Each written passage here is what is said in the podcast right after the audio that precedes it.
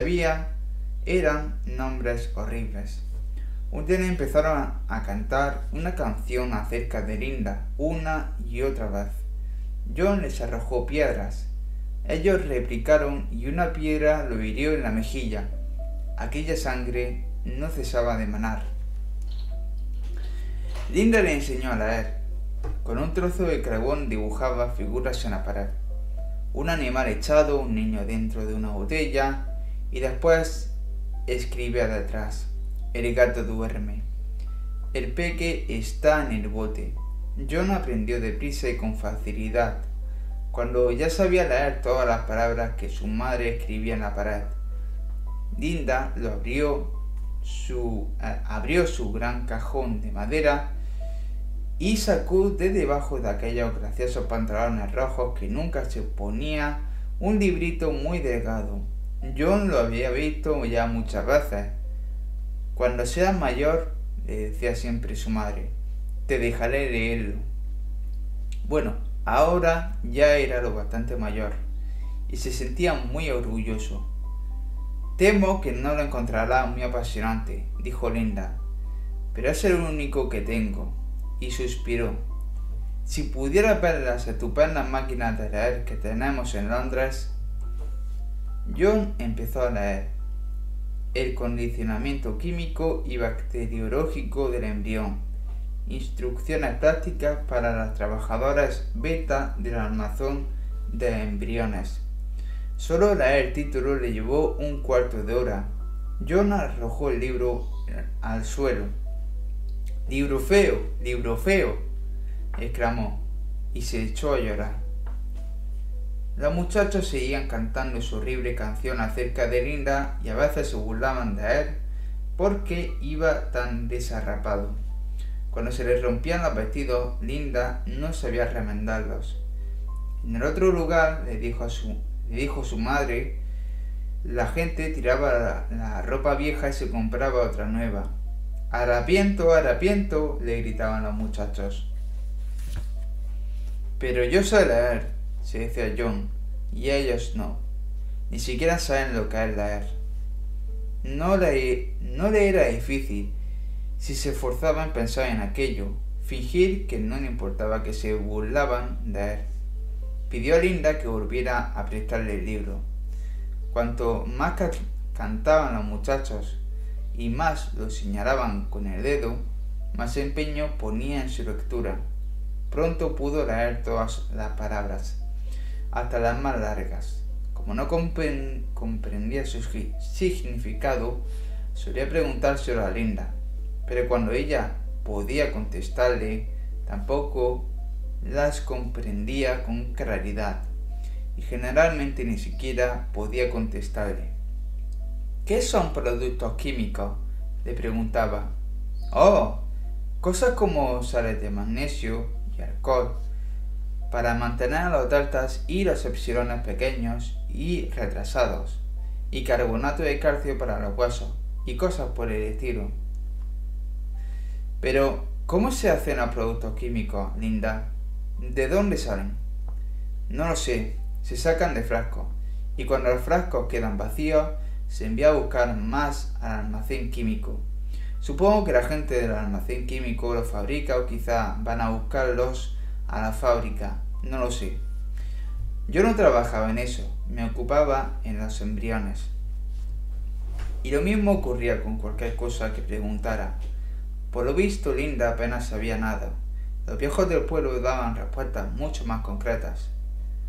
La semilla de los hombres y de todas las criaturas, del sol y de la tierra, la del cielo, todo esto hizo a Guanahuirona de la niebla desarrolladora.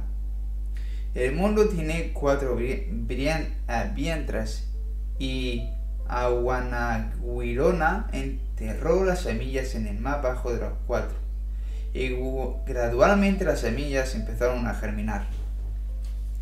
Un día John calcularía más tarde que debió de ocurrir poco después de haber cumplido los 12 años, llegó a casa y encontró en el suelo del dormitorio un libro que no había visto nunca hasta entonces.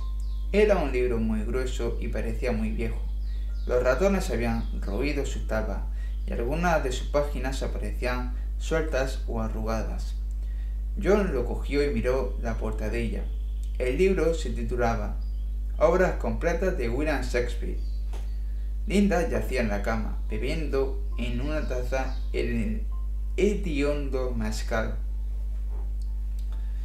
Popero trajo, dijo. Su voz sonaba estropajosa y áspera, como si no fuese la suya. Estaba en uno de los halcones de la Kiva de los antílopes. Seguramente ha estado allá desde hace cientos de años. Supongo que así es porque le he echado una ojeada y solo dice tonterías. Un autor que estaba por civilizar. Aún así te servirá para hacer prácticas de lectura. Apuró el contenido de la taza la dejó en el suelo al lado de la cama, se volvió de lado y po una o dos veces y se durmió. John abrió el libro al azar. Nada, solo vivir, en el rancio sudor de un lecho inmundo, cociéndose en la corrupción, arrullándose y haciendo el amor sobre el inmaculado camastro. Las extrañas palabras penetraron como un rumor en su mente como la voz del trueno, como los tambores de la danza de verano si los tambores supieran hablar, como los hombres que cantan el canto del maíz tan hermoso que hacía llorar, como las palabras mágicas del viejo Mitsimi sobre sus plumas, sus palos tallados y sus trozos de hueso y de piedra. Kiata Siru, Sirokwe, Sirokwe, Sirokwe.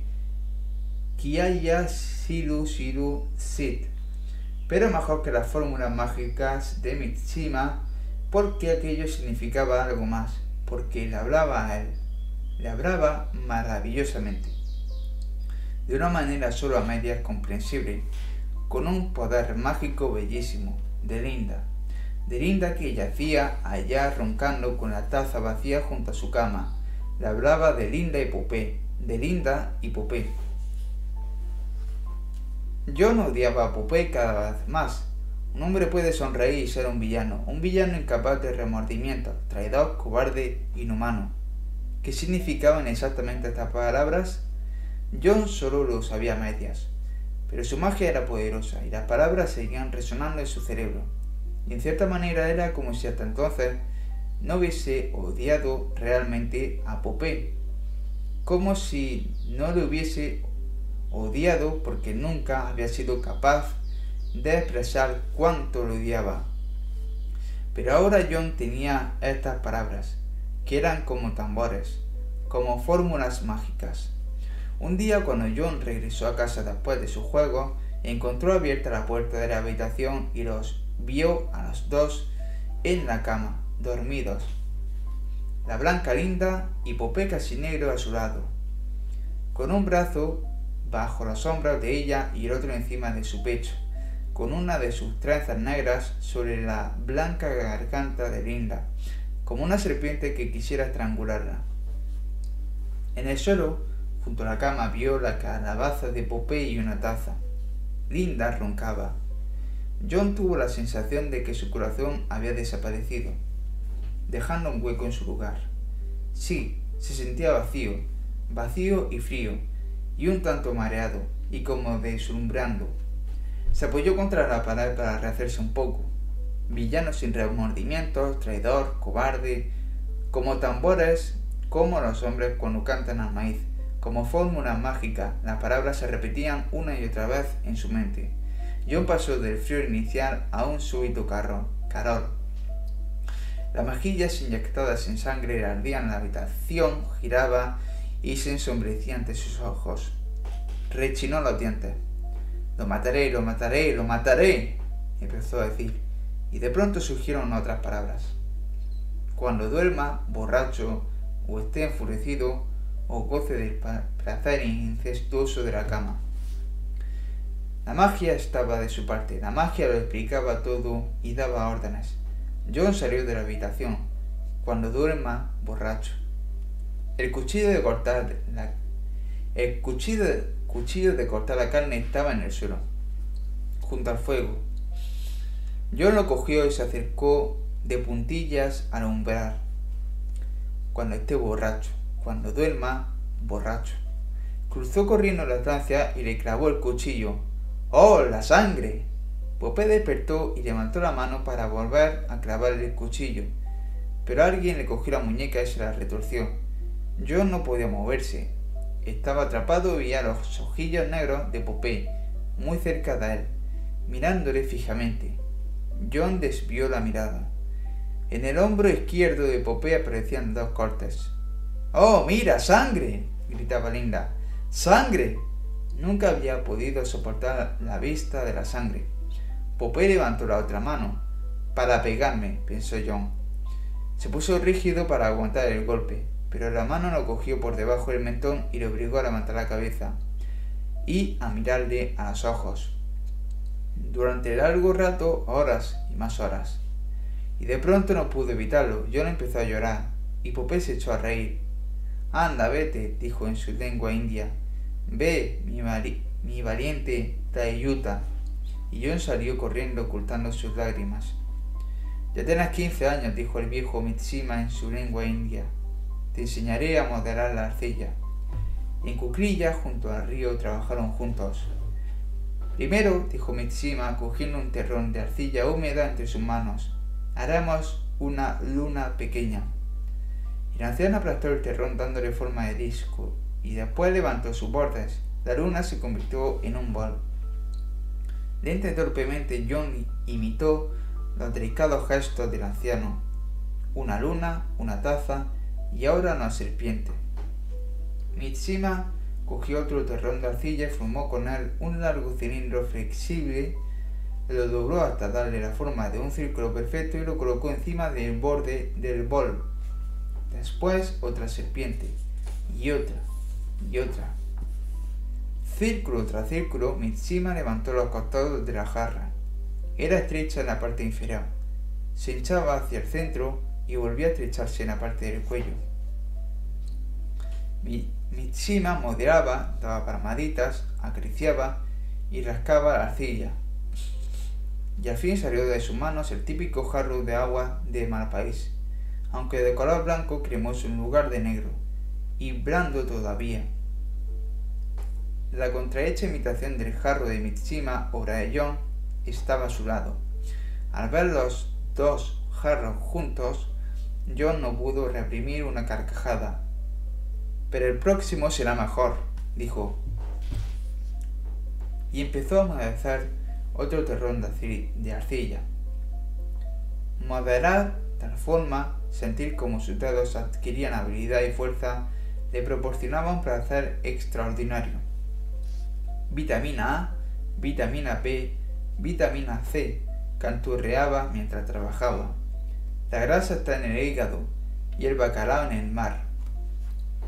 Y también encima cantaba una canción sobre la matanza de un oso.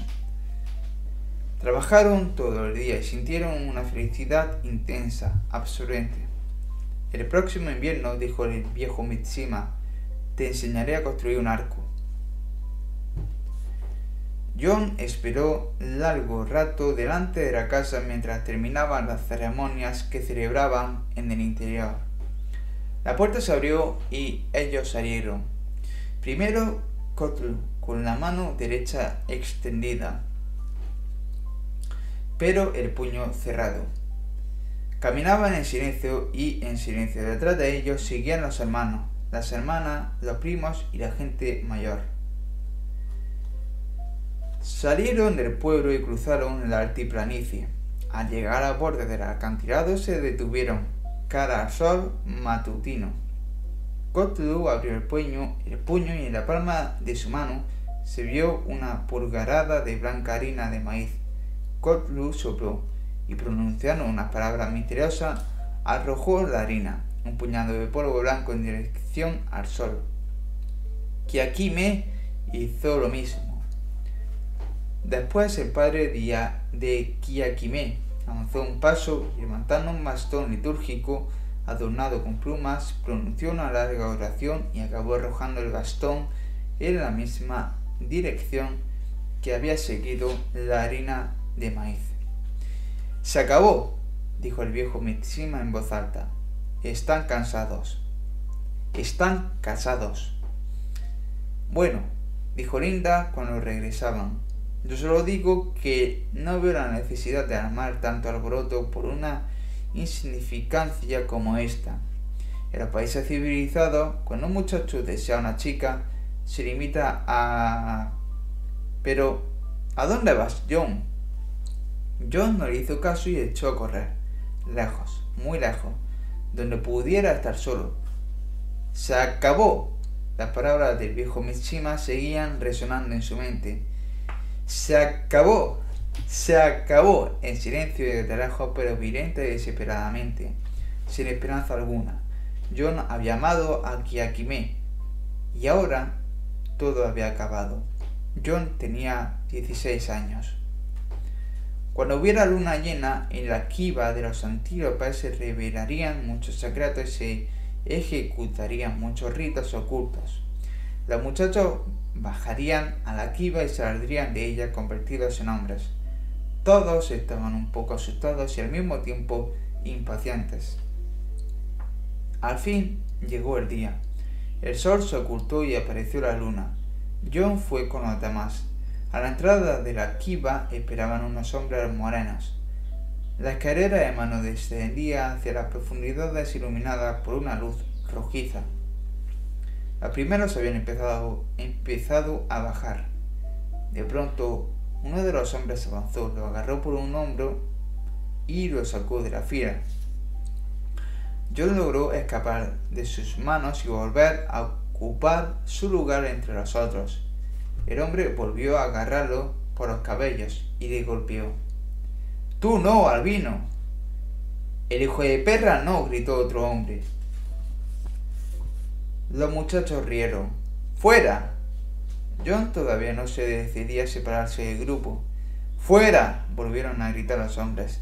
Uno de ellos se agachó cogió una piedra y se la arrojó. ¡Fuera, fuera, fuera! Cayó sobre él un chaparrón de guijarros. John, sangrando, huyó hacia las tinieblas. De la quiva iluminada de rojo llegaba hasta él el rumor de unos cantos. El último muchacho había bajado ya la escalera y John se había quedado solo. Solo fuera del pueblo en la desierta llanura de la altiplanicie, a la luz de la luna las rocas eran como huesos blanqueados. Abajo en el valle los coyotes aullaban. Los arañazos le escocían y los cortes todavía le sangraban. Pero no sollozaba por el dolor, sino porque estaba solo, porque no, porque lo habían arrojado a aquel mundo esquelético de rocas y luz de luna. Solo, siempre solo, decía el joven. Las palabras despertaron un eco quejumbroso en la mente de Bernard. Solo, solo. También yo estoy solo, dijo, cediendo a un sincero impulso de confianza. También yo estoy terriblemente solo. ¿Tú? John parecía sorprendido. Yo creía que en el otro lugar... Linda siempre dice que allá nadie está solo. Bernard se sonrojó, turbado. Verás, dijo, tartamudeando y sin mirarle. supongo que soy bastante diferente a los demás. Si, si por azar la decantación de uno de nosotros es diferente. Sí, tienes razón. Sí, tienes razón, asintió el joven. Si uno es diferente, se ve condenado a la soledad. Los demás le tratan brutalmente. ¿Sabes que a mí me han mantenido alejado de todo? Cuando los otros muchachos fueron enviados a pasar la noche en las montañas, donde sueñan con un respectivo animal sagrado. A mí no me dejaron ir, tampoco me revelaron ninguno de sus secretos. Pero yo lo hice todo por mí mismo, agregó. Pasé cinco días sin comer absolutamente nada, y una noche me marché solo a aquellas montañas. Bernard sonrió con condescendencia. ¿Y soñaste algo? preguntó. John hizo un gesto de asentimiento. Pero no debo decirte lo que soñé. Guardó silencio un momento y después prosiguió en voz baja. Una vez hacía algo que ninguno de los demás ha hecho. Un mediodía de verano permanecía apoyado en una roca, con los brazos abiertos como Jesús, Jesús en la cruz. Pero, ¿por qué lo hiciste? Quería saber qué sensación producía ser crucificado, colgado allá, al sol. Pero, ¿por qué? ¿Por qué? Pues vaciló, porque sentía que debía hacerlo. Si Jesús pudo soportarlo, además, si uno ha hecho algo malo, por otra parte yo no era feliz, y esta era otra razón. Aparentemente parece una forma muy curiosa de poner remedio a la infelicidad, dijo Bernard. Pero pensándolo mejor, llegó a la conclusión de que a fin de cuentas algo de verdad había en, aquellas palabras. Quizá fuese mejor que tomar suma. Al cabo de un rato me desmayé, dijo el joven, y me caí de frente. ¿No ves el corte que me hice? Se apartó el mechón de pelo rubio que le cubría la frente y dejó al descubierto una cicatriz pálida en su sien derecha. Bernard miró y se apresuró a cambiar de conversación. ¿Te gustaría ir a Londres con nosotros? preguntó, iniciando así el primer paso de un plan cuya estrategia había empezado a elaborar en secreto desde el momento en que, en el interior de la casucha, había comprendido quién debía ser el padre de aquel joven salvaje. ¿Te gustaría? El rostro del muchacho se iluminó. ¿Lo dices en serio? Claro, es decir, suponiendo que consiguiera el permiso. ¿Y Linda también? Bueno, Bernard vaciló. Aquella odiosa criatura. No era imposible, a menos que... De pronto se le ocurrió a Bernard que la misma repulsión que Linda inspiraba podía construir un buen triunfo. Pues claro que sí, exclamó, esforzándose por compensar su vacilación con un exceso de cordialidad. Pensar que pudiera realizarse el sueño de toda mi vida. ¿Recuerdas lo que dice Miranda? ¿Quién es Miranda? Pero evidentemente el joven no había oído la pregunta. ¡Oh, maravilla! decía. Sus ojos brillaban y su rostro ardía. ¿Cuántas y cuán divinas criaturas hay aquí? ¡Cuán bella humanidad! Su sonrojo se intensificó, se intensificó súbitamente. John pensaba en Lenina, en aquel ángel vestido de viscosa color verde botella, reluciente de juventud y de crema cutánea, llenita y sonriente. Su voz vaciló. ¡Oh, maravilloso nuevo mundo! empezó, pero de pronto se interrumpió. La sangre había abandonado su mejilla. Estaba blanco como el papel. ¿Estás casado con ella? preguntó. ¿Si estoy qué? Casado. ¿Comprendas? Para siempre. Los indios en su lengua lo dicen para siempre. Un lazo que no puede romperse. Oh no, por favor. Bernard sonrió y John también pero por otra razón. Estaba feliz. ¡Oh, maravilloso nuevo mundo! repitió. ¡Oh, maravilloso nuevo mundo que alberga tales criaturas! Vayamos allá. A veces habla de una manera muy rara, dijo Bernard, mirando al joven con asombro y perplejidad. Por otra parte, ¿no sería más prudente que esperar a saber ese nuevo mundo? Capítulo 9 Tras aquel día de absurdo y horror, Lenina consideró que se había ganado el derecho a unas vacaciones completas. En cuanto volvieron a la hospedería, se administró seis tabletas de medio gramo de soma. Se echó en la cama y al cabo de diez minutos se había embarcado hacia la eternidad lunar. Por lo menos tardaría 18 horas en volver a la realidad. Entretanto, Bernard yacía meditabundo y con los ojos abiertos en la oscuridad. No se durmió hasta mucho después de la medianoche, pero su insomnio no había sido estéril, tenía un plan. Puntualmente a las 10 de la mañana siguiente, el ochavón del uniforme verde descendió del helicóptero. Bernard le esperaba entre las pitas. Miss Crowney está de vacaciones de Soma explicó, y no estará de vuelta antes de las cinco. Por tanto, tenemos siete horas para nosotros.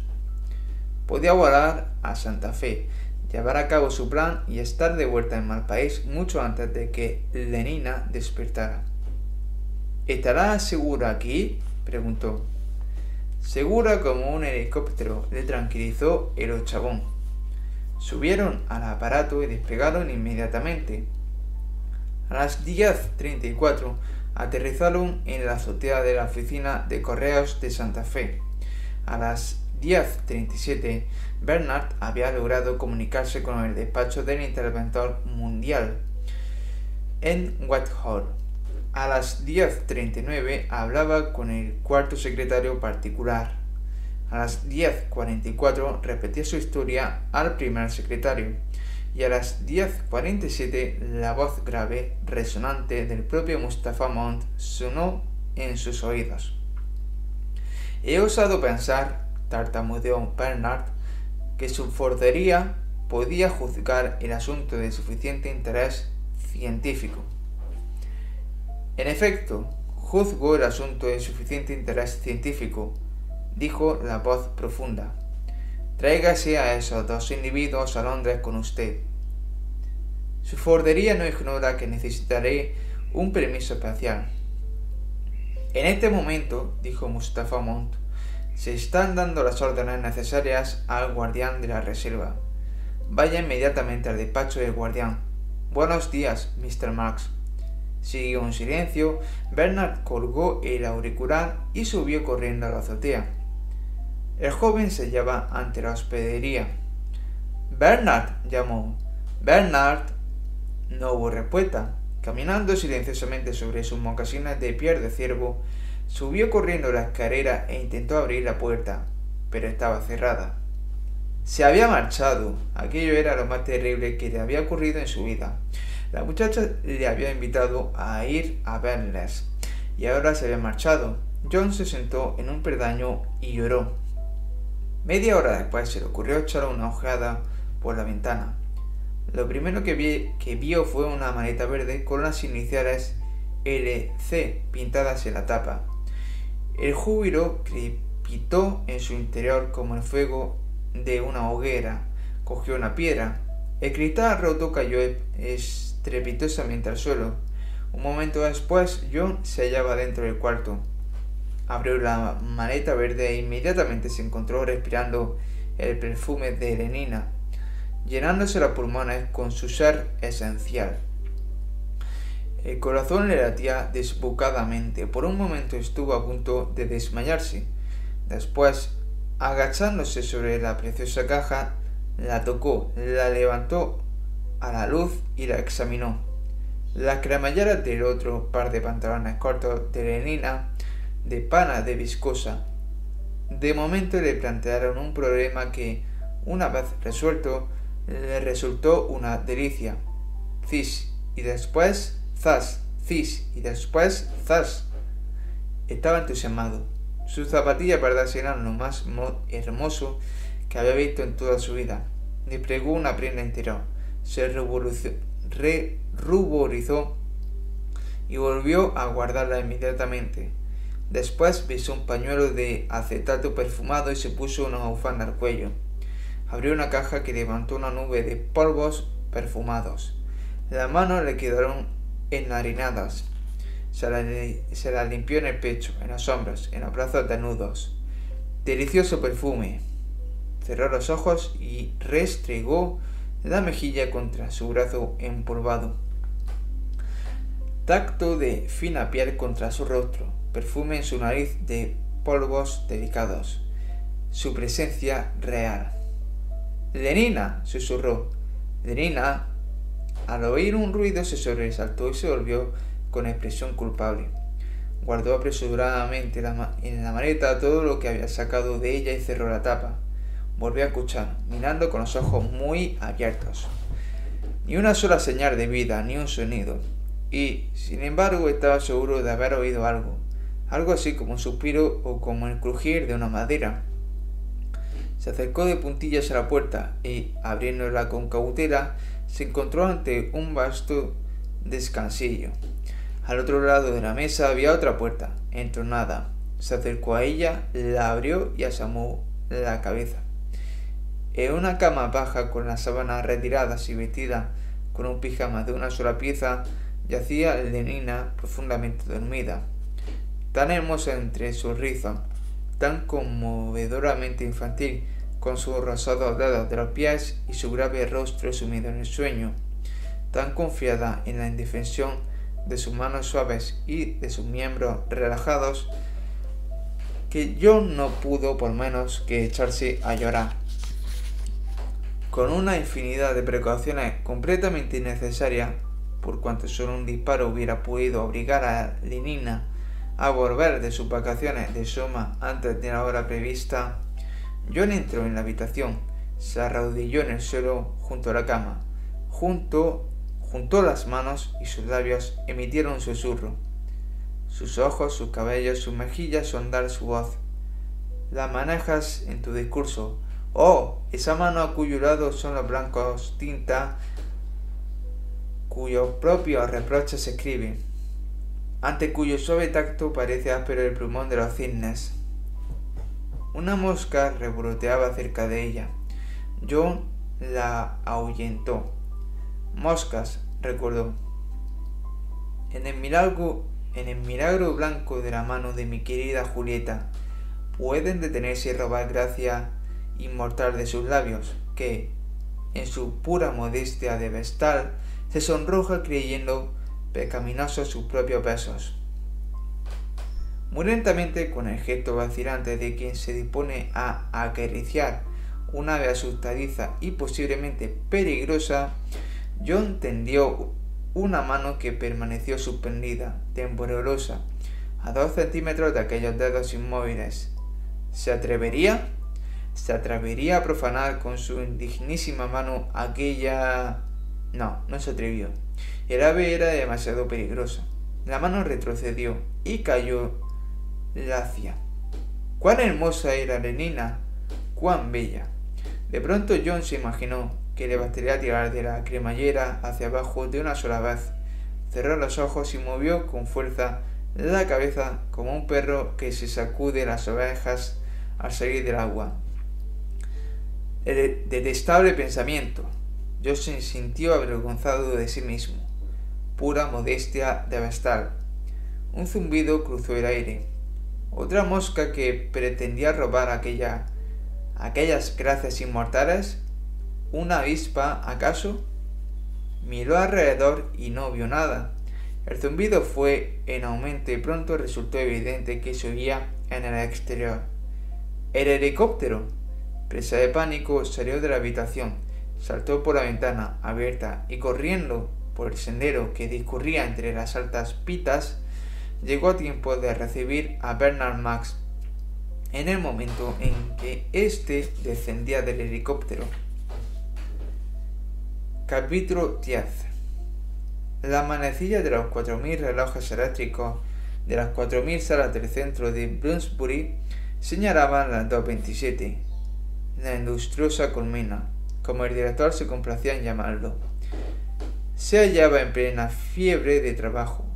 Todo el mundo estaba atareado. Todo se movía ordenadamente. Bajo los microscopios, agitando furiosamente sus largas colas, los espermatozoides penetraban en los óvulos, que, fertilizados, crecían, se dividían o bien bocanopsiquificados. Brotaban constituyendo poblaciones enteras de embriones.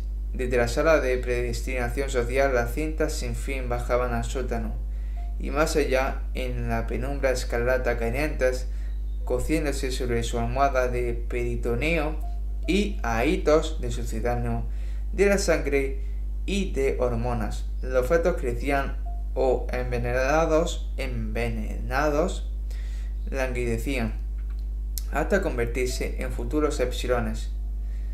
Con un débil zumbido, los estantes móviles reptaban imperceptiblemente, semana tras semana, hacia la sala de decantación, donde los niños recién desenfrascados exhalaban su primer gemido de horror y sorpresa. Los dínamos jadeaban en el subsótano y los ascensores subían y bajaban. Era En los once pisos de las guarderías era la hora de comer. 1.800 niños, cuidadosamente etiquetados, extraían simultáneamente de 1.800 biberones su medio litro de secreción externa pasteurizada. Más arriba, más arriba, en las 10 plantas sucesivas destinadas a dormitorios, los niños y niñas que todavía eran lo bastante pequeños para necesitar una siesta, se llevaban tan atareados como todo el mundo, pues aunque ellos no lo sabían, escuchaban inconscientemente las lecciones hipnopédicas de higiene y sociabilidad, de conciencia, de clase y de ética erótica. Y más arriba aún se encontraban las salas de juego, donde, por ser un día lluvioso, 900 niños más mayores se divertían jugando al escondite, modelando con arcilla o pasaban el rato con los corrientes juegos eróticos. ¡Zum! La colmena zumbaba, atareaba alegremente.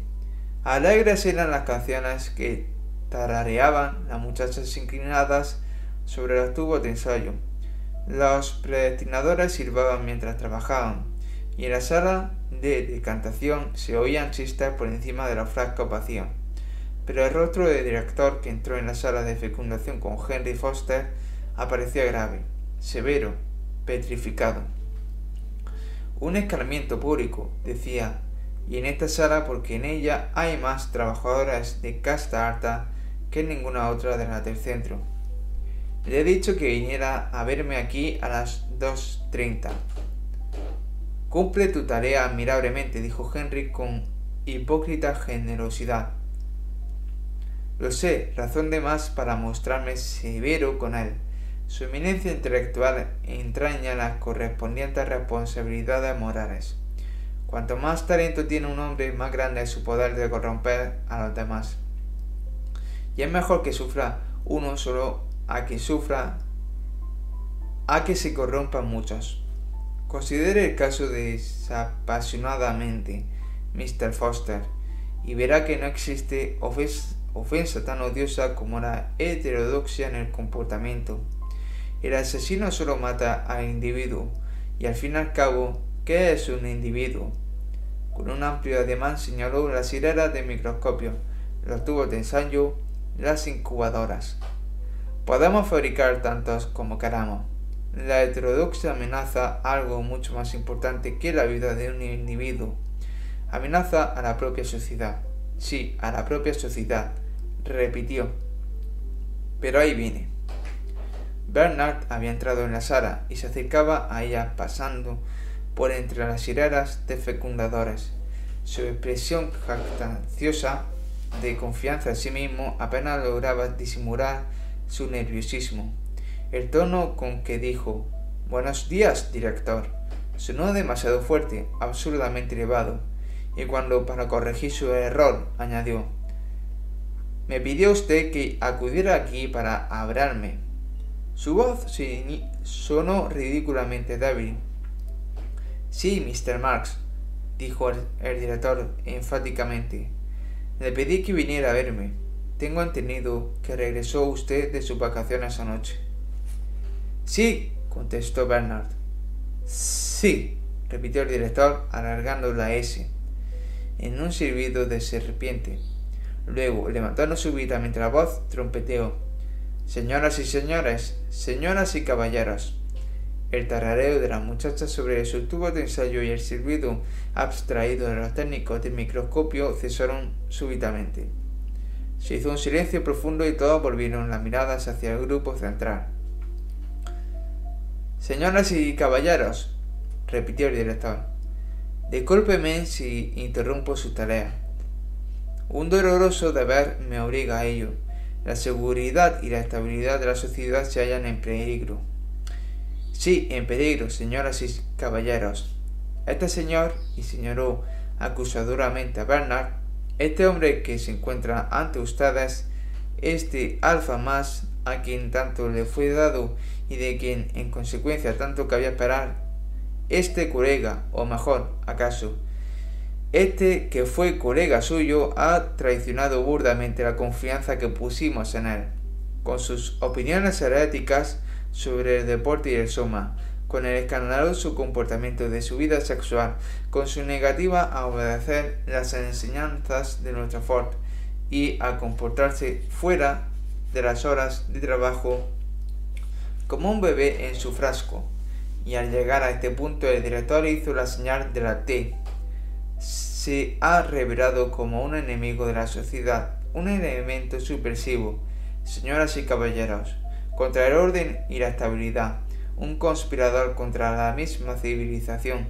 Por esta razón me propongo destituirle del cargo que hasta ahora ha venido ejerciendo en este centro, y me propongo asimismo solicitar su traslado a un subcentro de orden más inferior. Y, para que su, castigo sirva a los mejores intereses de la sociedad, me he propuesto alejarlo tanto como sea posible de cualquier centro importante de población. En Islandia tendrá pocas oportunidades de corromper a otros con su ejemplo antifordiano. El director hizo una pausa, después cruzando los brazos se volvió solemnemente hacia Bernard. Marx, dijo, ¿puede usted alegar alguna razón por la cual yo no deba ejecutar el castigo que le he impuesto? Sí, puedo, contestó Bernard en voz alta. Entonces diga cuál es, añadió el director, un tanto asombrado, pero sin perder la dignidad majestuosa de su actitud. No solo la diré, sino que la mostraré. Pero ahora está en el pasillo. Un momento, Bernard se acercó rápidamente a la puerta y la abrió bruscamente. Entre, ordenó. Y la razón alega, alegada entró. Entre los presentes se produjo un sobresalto, un silencio seguido de un murmullo de asombro y de horror una joven que se había subido a una silla para ver mejor por poco se cae del susto y con sus movimientos vacilantes derramó dos tubos de ensayo llenos de espermatozoides. Allí estaba abotagado, hinchado, entre aquellos cuerpos juveniles y firmes y aquellos rostros perfectos. Un monstruo de mediana edad, extraño y terrorífico. Linda había entrado en la sala sonriendo con picardía, con sus labios descoloridos y moviendo sus enormes caderas en lo que pretendía ser una ondulación voluptuosa. Bernard caminaba a su lado. Aquí está, dijo Bernard. ¿Acaso cree que no habría podido reconocerle? preguntó Linda, irritada. Después, volviéndose hacia el director, agregó Claro que te reconocí, Tomaquín. Te hubiese reconocido en cualquier sitio entre un millar de personas pero tal vez tú me habrás olvidado. ¿No te acuerdas? No, Tomaquín, soy tu Linda. Linda lo miraba con la cabeza ladeada sonriendo, pero su sonrisa se fue desvaneciendo antes ante la expresión de gusto petrificado del director. ¿No te acuerdas de mí, Tomaquín? repitió Linda con voz temblorosa. Su mirada manifestaba un estado de ansiedad. El rostro abotagado se deformó en una mueca de intenso dolor. Tomaquín. Linda le tendió el brazo. Algunos empezaron a reír por lo bajo. ¿Qué significa? empezó el director. Esta monstruosa. Tomaquín. Linda avanzó, arrastrando tras de sí su manta, arrojó los brazos al cuello del director y ocultó el rostro en su pecho. En ese instante estalló una incontenible oleada de carcajadas. Esta monstruosa aroma de mal gusto, gritó el director. Con el rostro encendido intentó desasirse del abrazo de la mujer que se aferraba a él desesperadamente. Pero si soy yo, linda. Las risas ahogaron su voz. Me hiciste un crío, chilló Linda por encima del rugir de las carcajadas. Se oyó un siseo súbito de asombro. Los ojos vagaban incómodamente sin saber a dónde mirar. El director palideció súbitamente, dejó de luchar y, todavía con las manos en las muñecas de Linda, la miró fijamente horrorizado. Sí, un crío, y yo fui su madre. Linda lanzó aquella obscenidad como un reto en el silencio ultrajado. Después, separándose bruscamente, de él, abochornado, abochornada, se cubrió la cara con las manos, sollozando. No fue mía la culpa, Tomaquín. porque yo siempre hice mis ejercicios, ¿no es verdad? No es verdad, siempre, no comprendo cómo. Si tú supieras cuán horrible fue Tomaquín, a pesar de todo, el niño ha sido un consuelo para mí. Y volviéndose hacia la puerta llamó John. John entró inmediatamente, se detuvo un instante en el umbral, miró alrededor y avanzó silenciosamente sobre sus mocasines de piel de ciervo. Cayó de rodillas a los pies del director y dijo en voz muy clara Padre. Esta palabra no implicaba relación directa con la conducta moral consiguiente al hecho de alumbrar un hijo. No era tan obscena como grosera, era una incorrección más escatológica que pornográfica. Pues bien, la cómica suciedad de esta palabra alivió la tensión, que había llegado a hacerse insoportable. Las carcajadas estallaron estruendosas, casi histéricas, encadenadas, como si no fuera no fueran a cesar nunca. ¡Padre! Y era el director. ¡Padre! ¡Oh, Ford! Era algo estupendo. Las risas se sucedían. Los rostros parecían a punto de desintegrarse. Y hasta los ojos se cubrían de lágrimas. Otros seis tubos de ensayo llenos de espermatozoides cayeron al suelo. ¡Padre! Parido con los ojos fuera de sus órbitas, el director miraba alrededor en una agonía de humillación enloquecedora. ¡Padre! Las carcajadas ya insoportables se estallaron más fuerte que nunca. El director se tapó los oídos con ambas manos y abandonó corriendo la sala. Capítulo 9 Después de la cena que había tenido lugar en la sala de fecundación, todos los londinenses de castas superiores se morían por aquella deliciosa criatura que había caído de rodillas ante el director de incubación y condicionamiento, o mejor dicho, ante el exdirector, porque el pobre hombre había dimitido inmediatamente y no había vuelto a poner los pies en el centro. Y le había llamado, el chiste era casi demasiado bueno para ser cierto, padre. Linda, por el contrario, no gozaba de la simpatía de la comunidad Nadie tenía el menor deseo de verla. El hecho de ser madre era algo peor que un chiste, una obscenidad. Además, Linda no era una salvaje auténtica, había sido incubada en un frasco y condicionada como todo el mundo, de modo que no podía tener ideas completamente extravagantes. Además, y esta era la razón más poderosa para por la cual la gente no deseaba verla, había que contar con su aspecto. Estaba gorda, había perdido su juventud, tenía los dientes estropeados y el rostro abotagado. Oh, Ford, qué rostro. No se podía mirar sin sentir náuseas. Por eso las personas distinguidas estaban completamente decididas a no verla. Tampoco Linda sentía menor deseo de verlas. El retorno a la civilización fue para ella el retorno al Soma, la posibilidad de dormir en cama y tomarse todas las vacaciones que le vinieran en gana, sin tener que regresar con jaqueca o vómitos, sin tener que sentirse como se sentía siempre después de tomar peyort, como si hubiese hecho algo tan vergonzosamente antisocial que nunca más podría rematar bien alta la cabeza. El Soma no gastaba no gastaba tales jugarratas. Las vacaciones que proporcionaba eran perfectas, y si la mañana siguiente resultaba desagradable, solo era por comparación con el gozo de la víspera. La solución era fácil, perpetuar, eh, perpetuar aquellas vacaciones. Linda exigía cada vez dosis más elevadas y más frecuentes. Al principio, el doctor Shaw ponía objeciones. Después le concedió todo el suma que quisiera. Llegaba a tomar hasta 20 gramos diarios. Estas dosis acabarán con ella en un mes o dos, confió el doctor Bernard.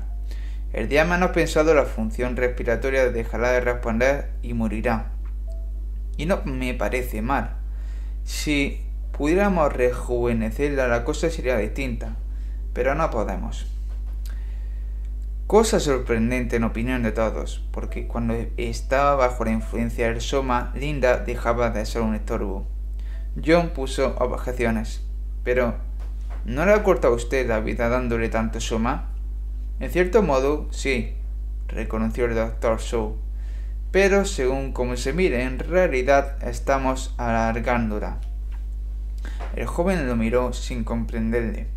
El soma puede hacernos perder algunos años de vida temporal, explicó el doctor. Pero piense en la duración inmensa, enorme, de la vida que nos concede fuera del tiempo. Cada una de nuestras vacaciones de soma es un poco de lo que nuestros antepasados llamaban eternidad. John empezaba a comprender. La eternidad estaba en nuestros labios y nuestros ojos, murmuró. ¿Cómo? Nada. Desde luego, prosiguió el doctor Shaw, no podemos permitir que la gente se nos marche a la eternidad, a cada momento si, si tiene algún trabajo serio que hacer. Pero como Linda no tiene ningún trabajo serio, sin embargo insistió en John, no me parece justo. Bueno, si usted prefiere que esté chillando como una loca todo el tiempo, dijo el doctor, encogiéndose de hombros. Al fin John se vio obligado a ceder. Linda consiguió el soma que deseaba. A partir de entonces permaneció en la cama de su habitación, situada en la planta 37 de la casa de apartamentos de Bernard, con la radio y la televisión constantemente puestas, el grifo de perfume goteando y las tabletas de soma al alcance de la mano. Pero en verdad nunca estaba allí, sino que estaba lejos, de vacaciones, en algún otro mundo, donde la música de la radio era un laberinto de colores sonoros, un laberinto deslizante, palpitante, que conducía a través de unos recodos inevitables y hermosos, a un mundo brillante de convicción absoluta, un mundo en el cual las imágenes danzantes de la televisión eran los actores de un sensorama cantado, indescriptiblemente delicioso, donde el perfume era algo más que un perfume. Era el sol, era un millón de saxofones, era Popea haciendo el amor y mucho más. No, no podemos rejuvenecer, pero me satisface haber tenido la oportunidad de ver de cerca un caso de de senilidad humana, concluyó el doctor Shaw. Gracias por haberme llamado y estrechó calurosamente la mano de Bernard. Todo el mundo seguía buscando el trabajo, el trato con John, y como a John solo se le podía haber acompañado de Bernard, su guardián oficial, este se vio tratado por primera vez en su vida, no solo normalmente, sino como una persona importante. Ya no se hablaba de alcohol en su ciudadano de la sangre, ni se hacían bromas sobre su aspecto físico. Bernard me ha invitado a ir a ver al salvaje próximo, el próximo miércoles, anunció Fanny triunfalmente. Lo cerebro, dijo Lenina, y ahora reconoce que estabas equivocado en cuanto a Bernard. ¿No lo encuentras simpatiquísimo? Fanny hizo un gesto de asentimiento. Y debo confesar, agregó, que me llevé una sorpresa muy agradable. El embajador jefe, el director de predestinación, tres delegados auxiliares de fecundación, el profesor de sensonomas del Colegio de Ingeniería Emocional, el deán de la Cantoría Comunal de Westminster, el supervisor de vocanificación. La lista de personajes que frecuentaba a Bernard era interminable. La semana pasada, eh, pasada estuve con seis chicas, le confió Bernard a Hemscourt Watson una el lunes, dos el martes, otras dos el viernes y una el sábado. Y si hubiese tenido tiempo ganas, había al menos una docena más de ellas que solo estaban deseando. Herscott escuchaba sus jactancias en un silencio tan sombrío y desaprobador que Bernard se sintió ofendido. Me envidias, dijo. No, pero estoy apenado. Eso es todo, contestó. Bernard se marchó irritado y se dijo que no volvería a dirigir la palabra a su amigo. Con el paso del tiempo el éxito se le subió a Bernard a la cabeza y le reconcilió casi completamente como lo hubiese conseguido cualquier otro producto tóxico con un mundo que hasta entonces se había juzgado poco satisfactorio. Desde, desde el momento en que él era reconocido como un ser importante. El orden de cosas era bueno. Pero aún eh, reconciliado con él por el éxito, Bernard se negaba a renunciar al privilegio de criticar este orden, porque el hecho de ejercer la crítica aumentaba la sensación de su propia importancia, de hacer sentirse más grande. Además, creía de verdad que había cosas criticables al mismo tiempo. Gozaba de veras de su éxito y derecho de poder conseguir todas las chicas que deseaba. En presencia de las personas que adoraban durante la visita a la salvaje, Bernard hacía una repulsiva exhibición de conducta heterodoxa. Todos le escuchaban cortésmente, pero a sus espaldas decían Este joven acabará mal, y formulaban esta profecía confiadamente porque se proponía poner todo de su parte para que se cumpliera. La próxima vez no encontrará otro salvaje que lo salve. Añadían, pero de momento ahí estaba el primer salvaje, valía la pena mostrarse corteses con Bernard. Más liviano que el aire, dijo Bernard señalando hacia arriba. Como una perla en el cielo por encima de ellos, el globo del departamento meteorológico brillaba rosado a la luz del sol. Es preciso mostrar al salvaje la vida civilizada en todos sus aspectos, decía Bernard. En aquel momento le estaba enseñando una vista panorámica de la misma desde la plataforma de la torre Charing T. El jefe de la estación y el meteorólogo residente actuaban en calidad de guías, pero Bernard llevaba prácticamente todo el peso de la conversación. Se comportaba como si fuera el mismo interventor mundial que estaba de visita, más liviano que el aire. El cohete verde de Bombay cayó del cielo. Los pasajeros descendieron. Ocho mellizos dravídicos idénticos, vestidos de color khaki, asomaron por las ocho portillas de la cabina. Los camareros. 1250 kilómetros por hora, dijo solemnemente el, el, jefe de la estación. ¿Qué le parece? John lo encontró magnífico. Sin embargo, dijo, Ariel podía poner en cinturón a la Tierra en 40 minutos. El salvaje, escribió Bernard en su informe a Mustafa Montt, muestra sorprendentemente escaso asombro o terror ante los inventos de la civilización. Con toda seguridad esto se debe al hecho de que había oído hablar de ellos a esa mujer llamada Linda. Mustafa frunció el entrecejo.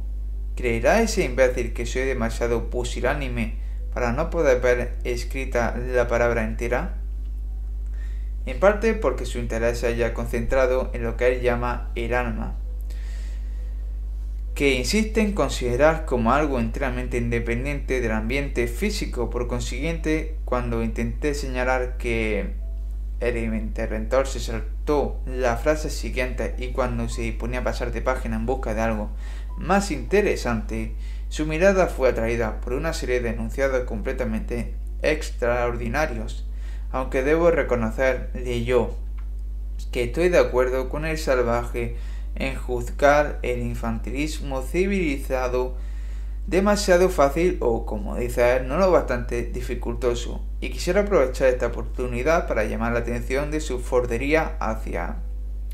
La ira de Mustafa Mont cedió casi inmediatamente al buen humor la idea de que aquel individuo pretendiera darle lecciones a él sobre el orden social era realmente demasiado grotesca.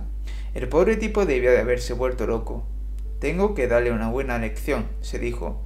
Después soltó una sonora carcajada. Por el momento la lección podía esperar.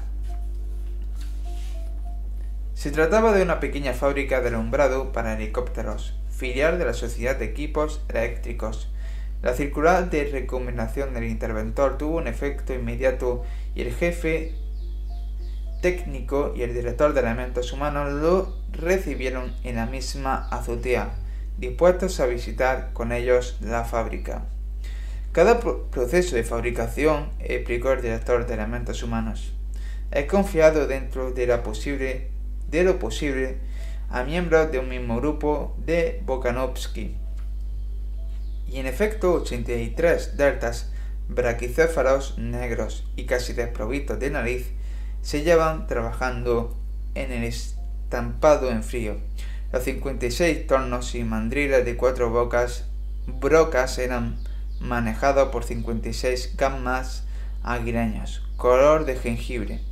En la fundición trabajaban 107 epsilones senegaleses especialmente condicionados para soportar el calor. 33 de altas hembras, de cabeza alargada, rubias, de pelvis estrecha, y todas ellas de 1 metro 69 centímetros de estatura, con diferencias máximas de 20 milímetros, cortaban tornillos.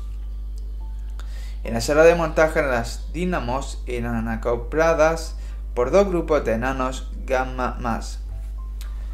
Los dos bancos de trabajo alargados estaban situados uno frente al otro. Entre ambos reptaba la cinta con su larga con su carga de piezas sueltas. 47 cabezas rubias se alineaban frente a 47 cabezas morenas.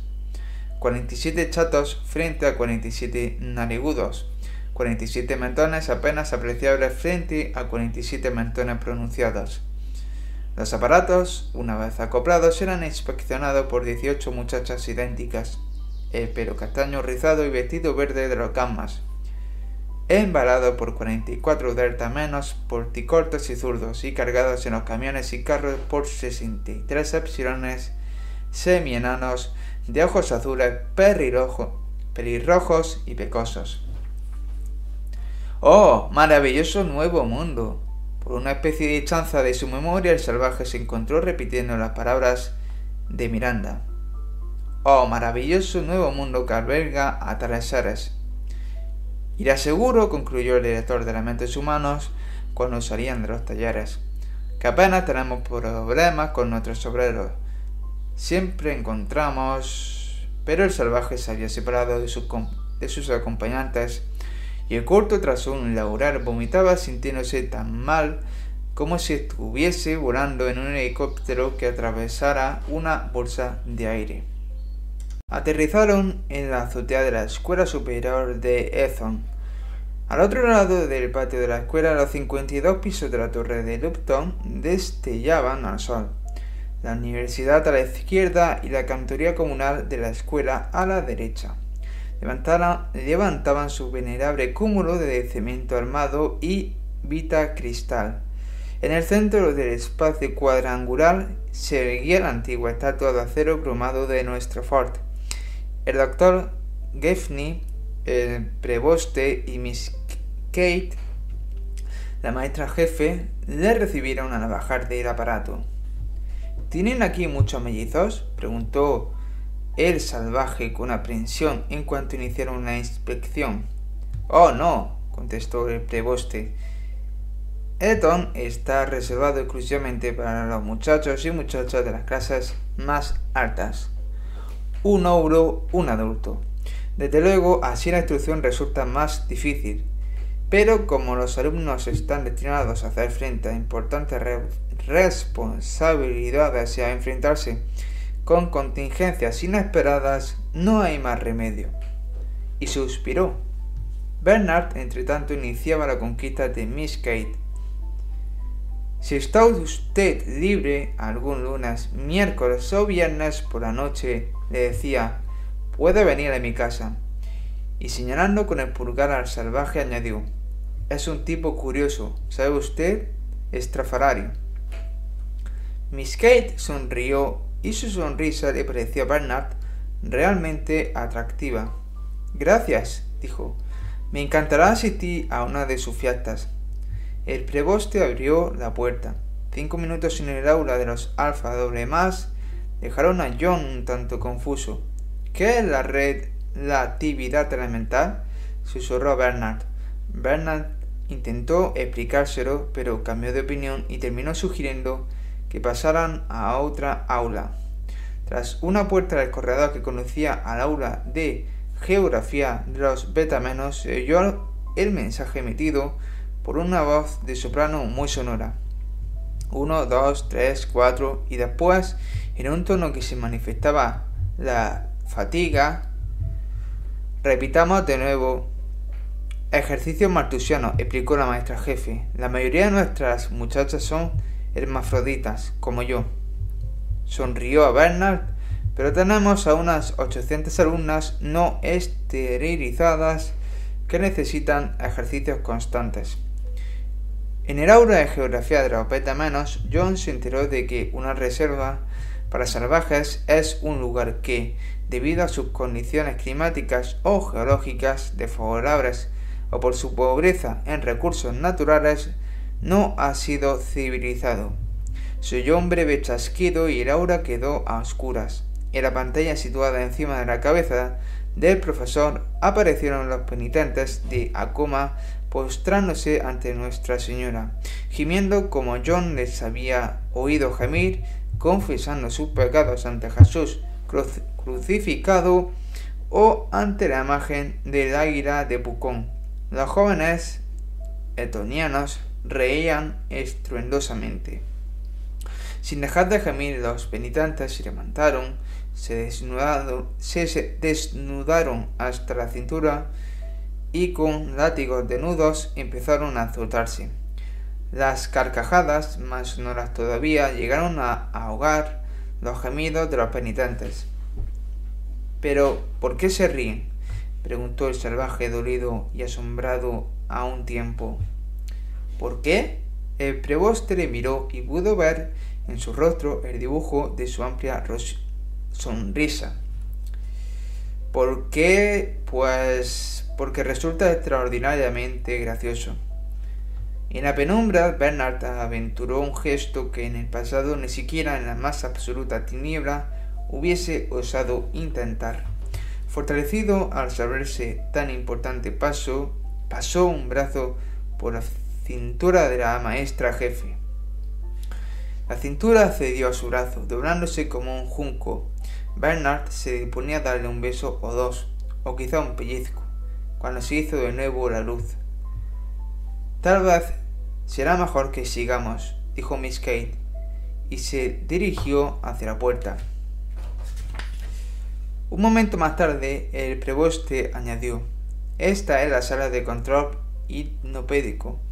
Cientos de aparatos de música sintética, uno para cada dormitorio, aparecían alineados en estantes, dispuestos en tres de los lados de la sala, en la cuarta pared se hallaban los orificios donde debían colocarse las cintas en las que se grababan las diversas lecciones hipnopédicas.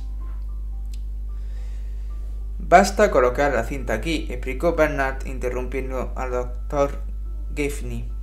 Pulsar este botón. No, este otro, le corrigió el preboste irritado. O este otro, da igual. La célula de serenio transforman los impulsos luminosos en ondas sonoras y... ¿Y ya está? concluyó el doctor Gaffney. ¿Leen a Shakespeare? preguntó el salvaje mientras se dirigían hacia los laboratorios bioquímicos al pasar por delante de la biblioteca de la escuela. Claro que no, dijo la maestra jefe, sonrojándose. Contiene solo libros de referencia.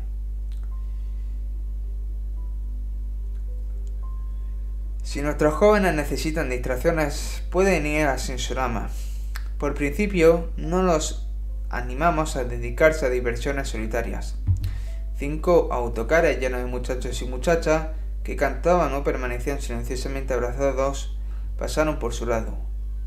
Vuelven del criminatorio de Slog, explicó el doctor Giffney, mientras Bernard, en susurro, acordaba una cita con la maestra jefe para aquella misma noche. El condicionamiento entre la muerte empieza a los 18 meses. Todos los niños pasan dos mañanas cada semana en un hospital de moribundos. En estos hospitales encuentran los mejores juguetes y se les obsequia con helado de chocolate los días que hay de función. Así aprenden a aceptar la muerte como algo completamente corriente.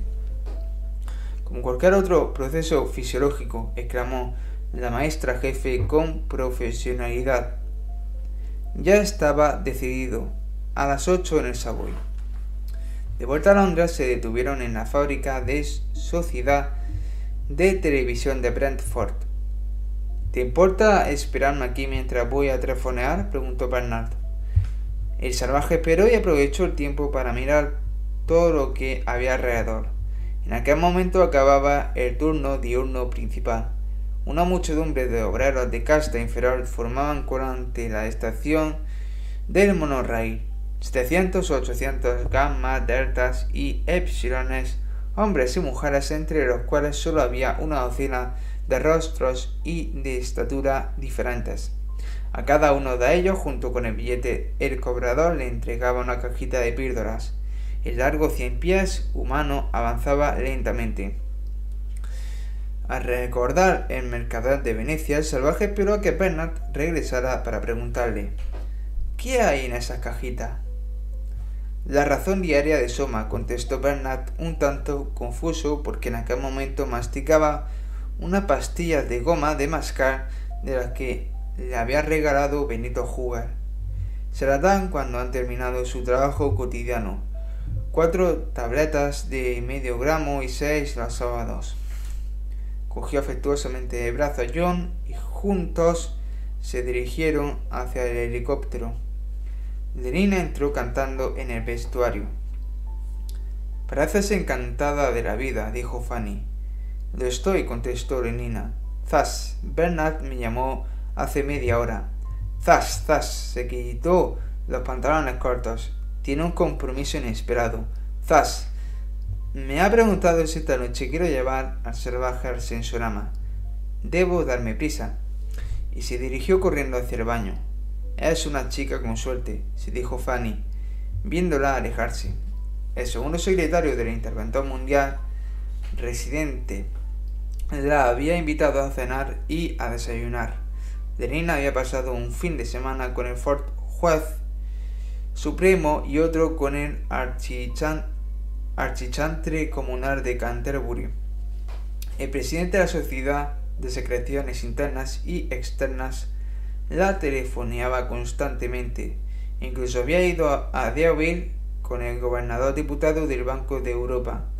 Es maravilloso, desde luego. Y sin embargo, le había confesado a Fanny tengo la sensación de que estoy engañando a todo el mundo, porque lo primero que quieren saber todos es qué tal resulta hacer el amor con un salvaje. Y tengo que decirles que no lo sé. La mayoría de ellos no me creen, desde luego. Pero es la pura verdad. Ojalá no lo fuera, agregó tristemente y suspiró. Es guapísimo, ¿no te parece? Pero, ¿es que no le gustas? preguntó Fanny. A veces creo que sí y otras creo que no. Siempre procura evitarme. Sale de su habitación cuando yo me dispongo a entrar. No quiero tocarme, ni siquiera mirarme. Pero a veces descubro que está mirándome y entonces, bueno, ya sabes cómo te miran los hombres cuando les gustas. Sí, Fanny lo sabía. No llego a entenderlo, dijo Fanny. El hecho de no entender lo que le ocurría al salvaje la turbaba profundamente. Porque, ¿sabes, Fanny? Me gusta mucho. Le gustaba cada vez más. Bueno, hoy se me ofrece una excelente ocasión, pensaba mientras se perfumaba después del baño. Unas gotas más de perfume, un poco más. Una ocasión excelente. Su buen humor se vertió en una canción Abrázame hasta embriagarme de amor. Bésame hasta dejarme en coma. Abrázame, amor. Arrímame a mí. El amor es tan bueno como el soma. Arrellanados en su butaca neumática, Lenina y el salvaje orían y escuchaban hasta que llegó el momento de ver y palpar. Las luces se apagaron y en la tiniebla surgieron unas letras fluorescentes que parecían flotar en el aire. Tres semanas en helicóptero. Un film que despertaba la sensibilidad, doblado sintéticamente en color y estereoscópico, con acompañamiento sincronizado de órganos de perfumes. Sujétate a los pomos metálicos de los brazos de tu butaca, susurró Lenina. De lo contrario, no notarás los efectos táctiles. El salvaje obedeció sus instrucciones. Entre tanto, las letras habían desaparecido. Siguieron diez segundos de oscuridad total. Después, súbitamente, cegadores e incomparablemente más reales, de lo que hubiesen podido parecer de haber sido de carne y hueso. Más real es que la misma realidad aparecieron las imágenes estereoscópicas de un negro gigantesco y una hembra beta más rubia y braquicéfara. El salvaje se sobresaltó. Aquella sensación en sus propios labios. Se llevó una mano a la boca, las cosquillas cesaron. Volvió a poner la mano izquierda en el pomo metálico y volvió a sentirlas. Mientras tanto el órgano de perfume se exhalaba al mezcle puro. Agónica una superparoma zureaba en la pista sonora. ¡Oh! ¡Oh! Y vibrando, y vibrando a solo 32 veces por segundo, una vez más grave que el bajo africano, articulaba. ¡Ah! Los labios heteroscópicos se unieron nuevamente y las zonas erógenas faciales de las 6.000 espectadores del Alhambra se estremecieron con un placer galvánico casi intolerable. El argumento de la película era sumamente sencillo. Pocos minutos después de los primeros Oh y Ah, tras el canto de un dúo y una escena de amor en la famosa piel de oso, en la que, como decía el predestinador ayudante, podían parparse cada uno de los pelos. El negro sufrió un accidente de helicóptero y se estrellaba. Un coro de aves se extendió entre el público. El golpe causó un grave daño en el proceso de condicionamiento del negro, quien sintió a partir de aquel momento una pasión exclusiva y demente por la rubia beta.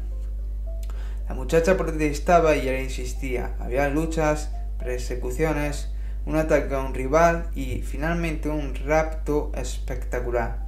La beta rubia se vio obligada a pasar tres semanas suspendida en el cielo en un tete a tete completamente antisocial con el negro loco.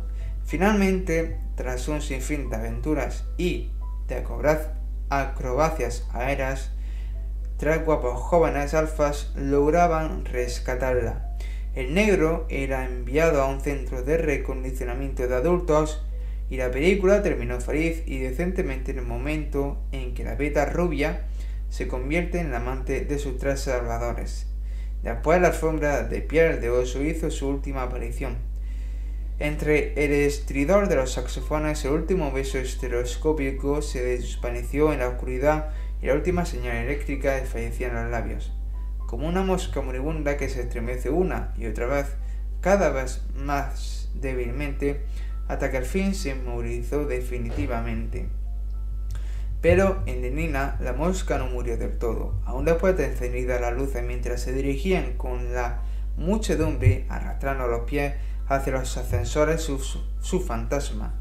Seguía cosquilleándole en los labios, seguía trazando surcos estremecedores de ansiedad y placer en su piel.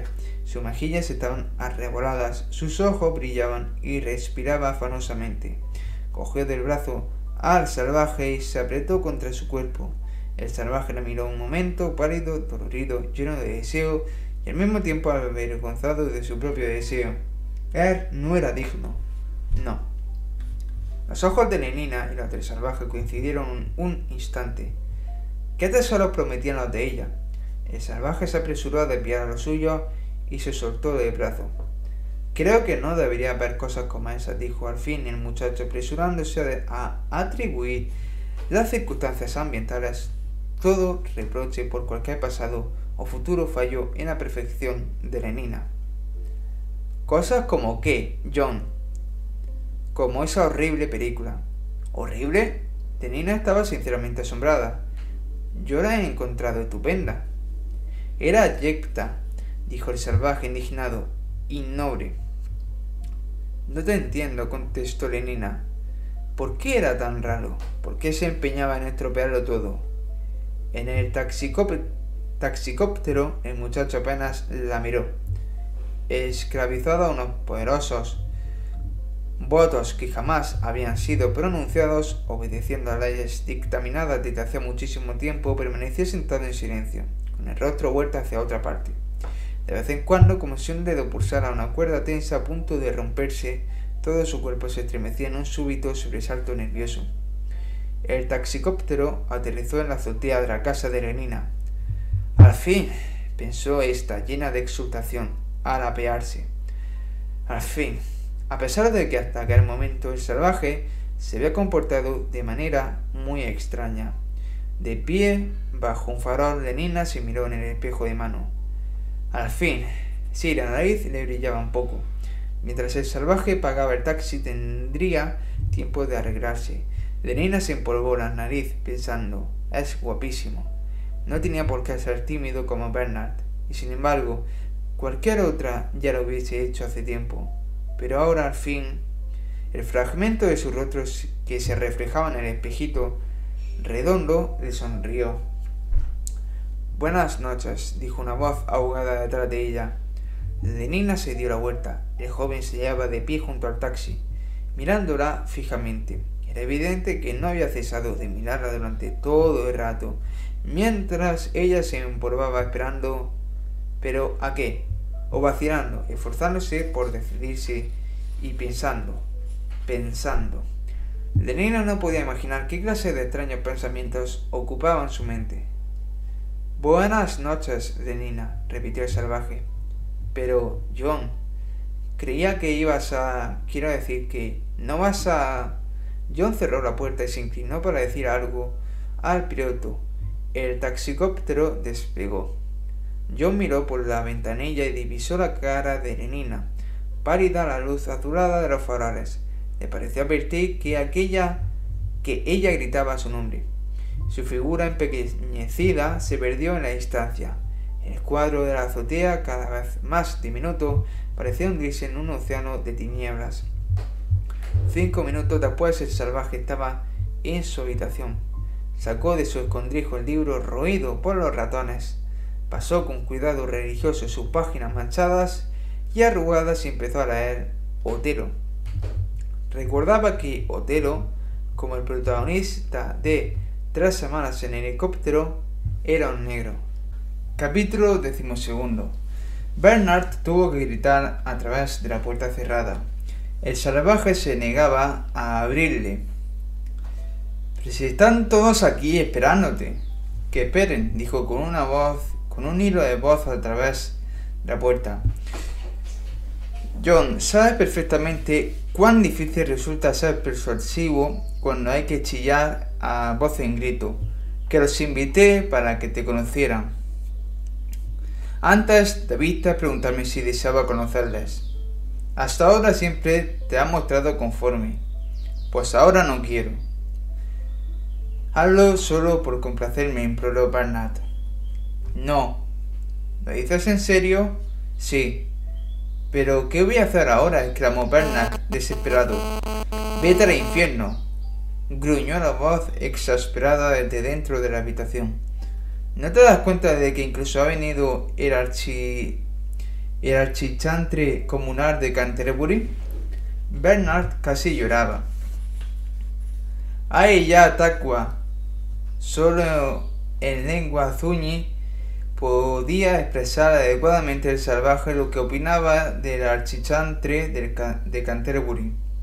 Honey, agregó como pensándolo mejor y después con ferocidad bulona agregó son eso cena y escupió en el suelo como, eh, como hubiese podido hacerlo el mismo Popé.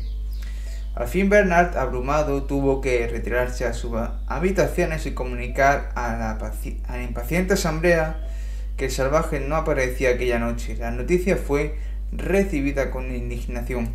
Los hombres estaban furiosos por el hecho de haber sido inducidos a tratar con cortesía a aquel tipo insignificante de mala fama y opiniones heréticas. Cuanto más elevada era su posición, más profundo era su resentimiento. Jugarme a mí esta mala pasada, repetía el archichantre una y otra vez. A mí. En cuanto a las mujeres, tenían la sensación de haber sido engañadas por aquel hombrecillo raquítico en cuyo frasco alguien había echado alcohol por error, porque aquel ser de físico semejante al de un gamma menos. Esto es un ultraje, decían con voz cada vez más fuerte. Solo Lenina callaba.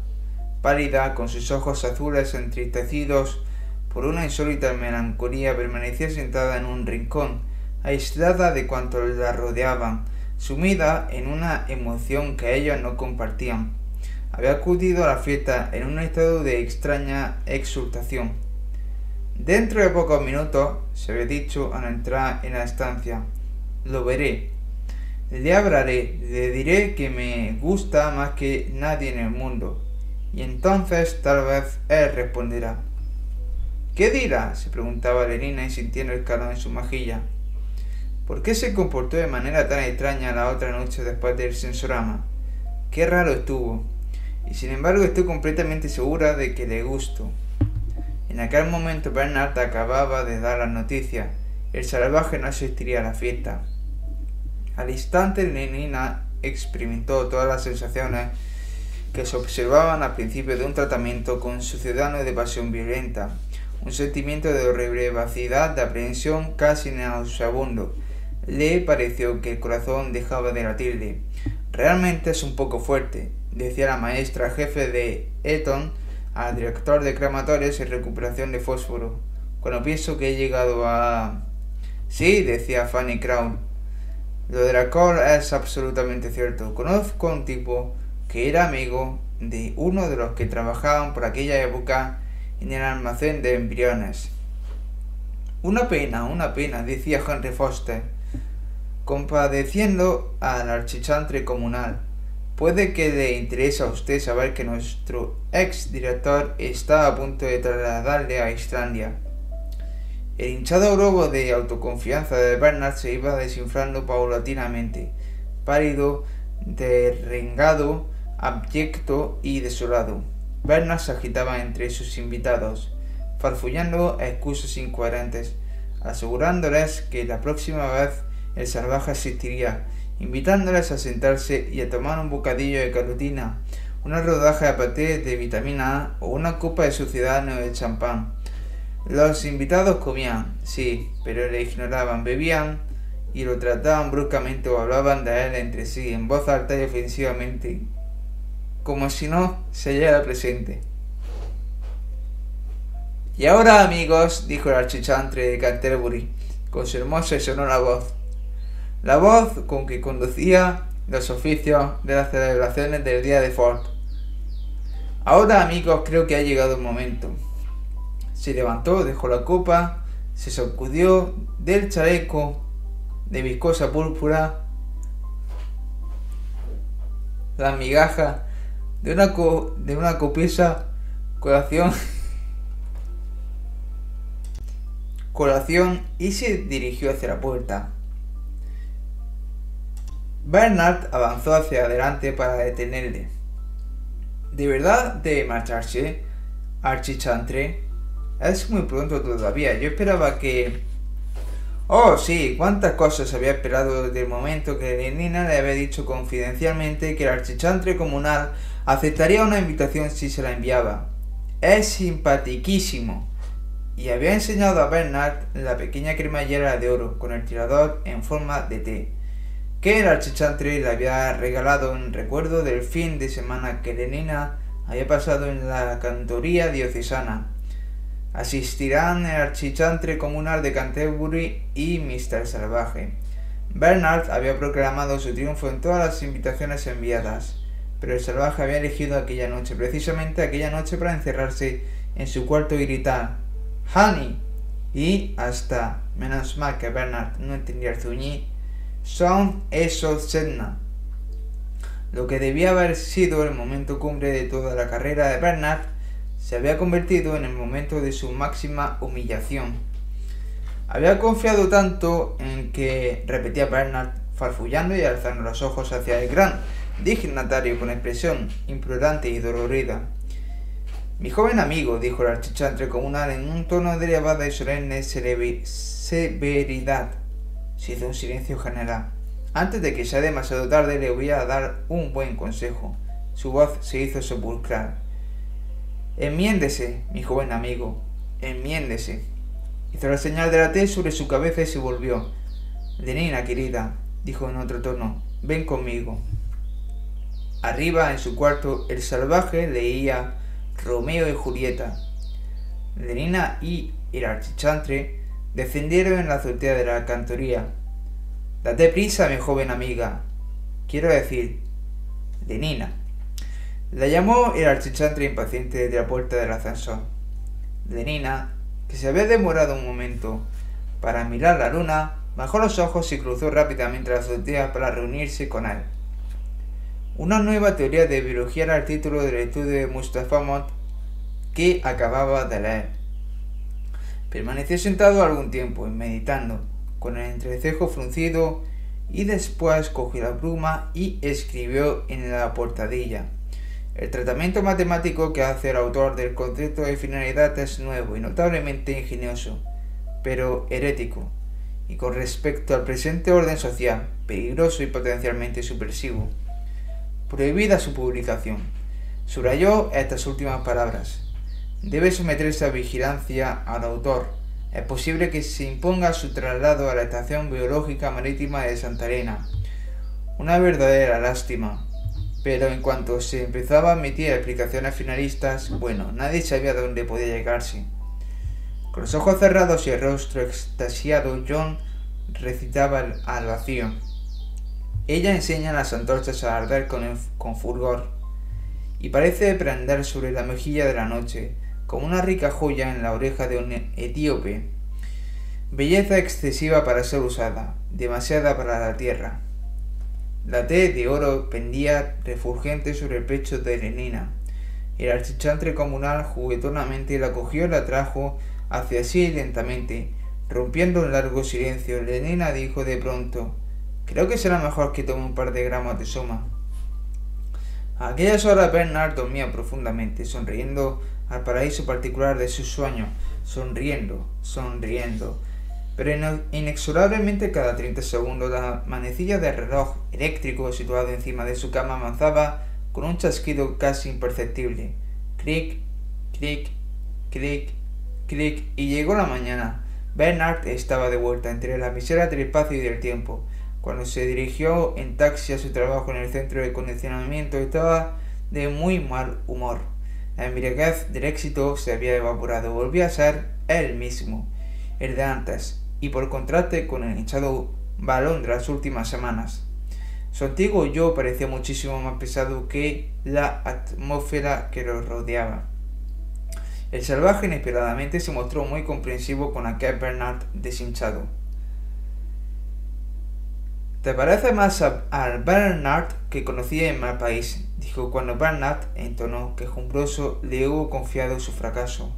¿Recuerdas aquella primera vez que hablábamos fuera de la casucha? Ahora eres como entonces. Porque vuelvo a ser desdichado. He aquí el porqué. Bueno, pues yo preferiría ser desdichado antes que gozar de esa felicidad falsa y embustera que tenéis aquí. Hombre, me gusta eso, dijo Bernard con amargura. Eres el culpable de todo. Al negarte a asistir a mi fiesta lograste que todos se pusieran en contra mío. Bernard sabía que lo que decía era absurdo e injusto. Admitía en su interior, incluso lo hubiera admitido a viva voz, la verdad de todo lo que el salvaje le estaba diciendo acerca del poco valor de unos amigos que, ante tan insignificante provocación, podían trucarse en feroces enemigos. Pero a pesar de saber todo esto y de reconocerlo, a pesar del hecho de que el consuelo y el apoyo de su amigo eran ahora su único sostén, Bernard siguió alimentando simultáneamente a su sincero pesar un sentimiento de antipatía contra el salvaje y empezó a elaborar un plan de pequeña venganza contra él. Ponerse en contra del archichantre comunal hubiese sido inútil, y no había posibilidad alguna de vengarse del embajador jefe o del practicante ayudante. Como víctima, el salvaje poseía para Bernard una gran cualidad por encima de los demás. Era vulnerable, accesible.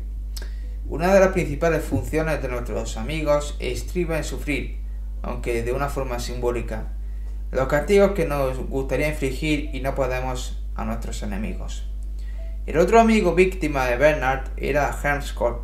Cuando derrotado Bernard acudió a él e imploró de nuevo una amistad que en sus, días de prosperidad había juzgado inútil conservar. Hemsworth se mostró condescendiente. En su primera entrevista después de la reconciliación, Bernard le soltó toda la historia de sus desdichas y aceptó sus consuelos. Pocos días después se enteró con sorpresa y no sin cierto bochorno de que él no era el único en hallarse en apuros.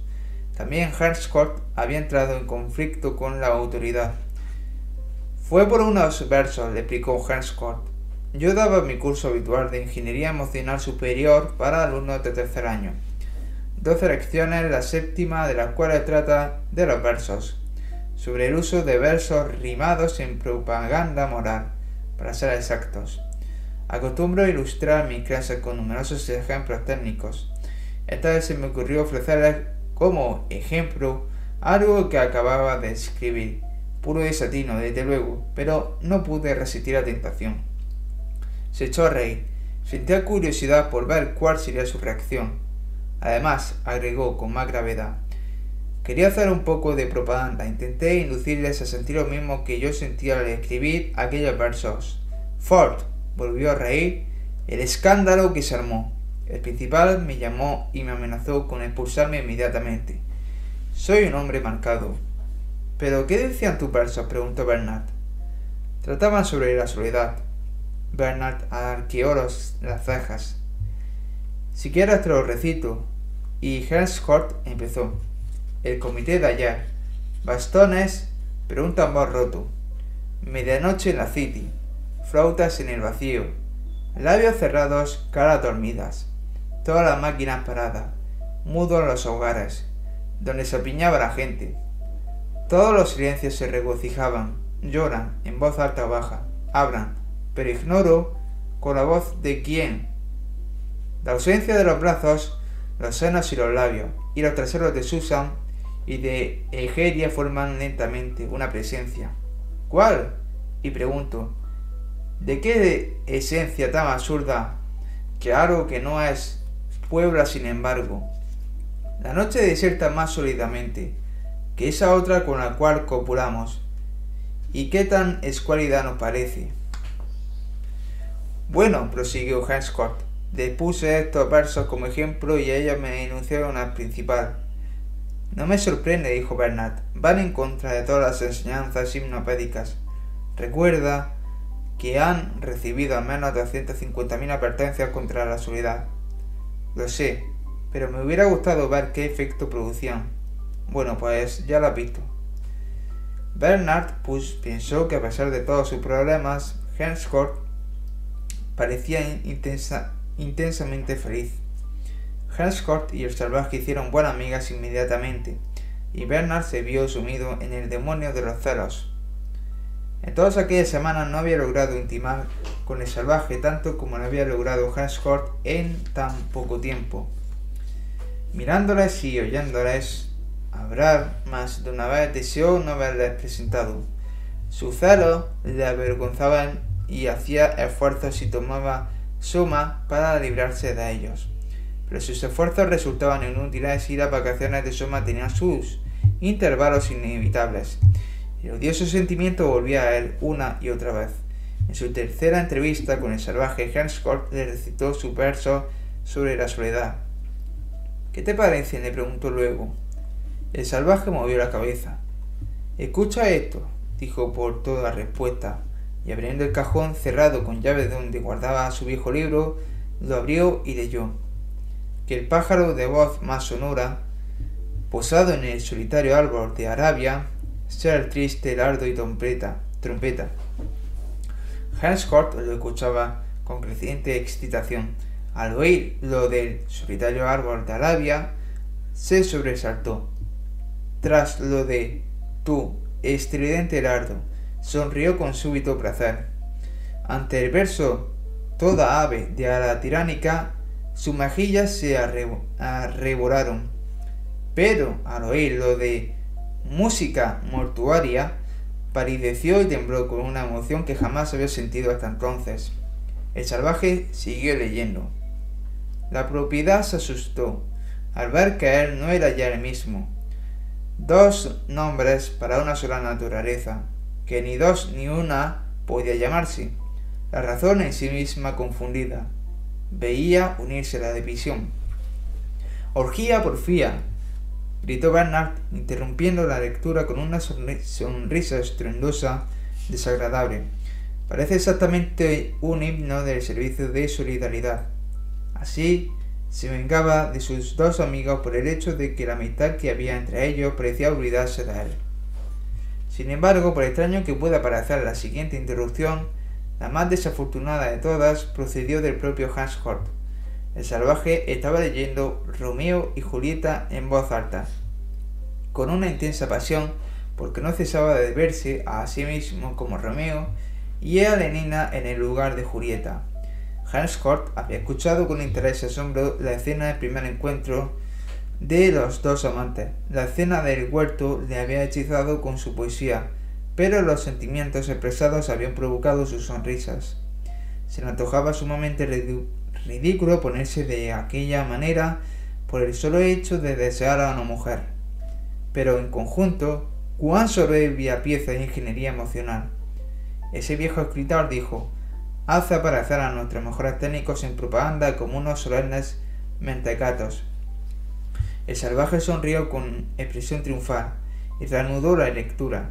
Todo fue bien hasta que en la última escena del tercer acto los padres Capuleto empezaban a aconsejar a Julieta que se casara con París.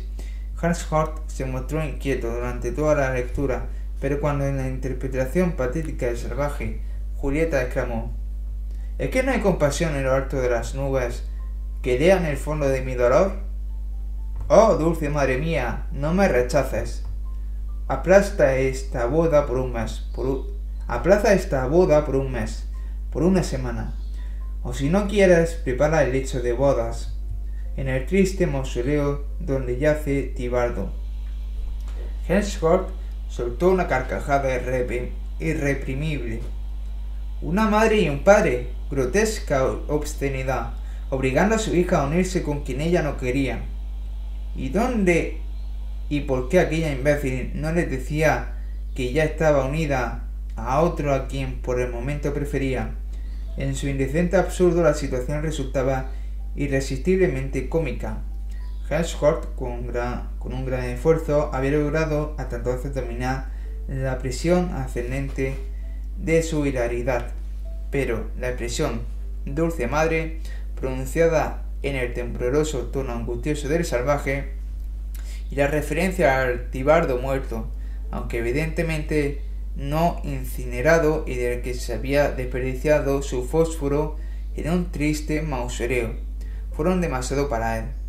Rió y siguió riendo hasta que las lágrimas rodaron por sus mejillas.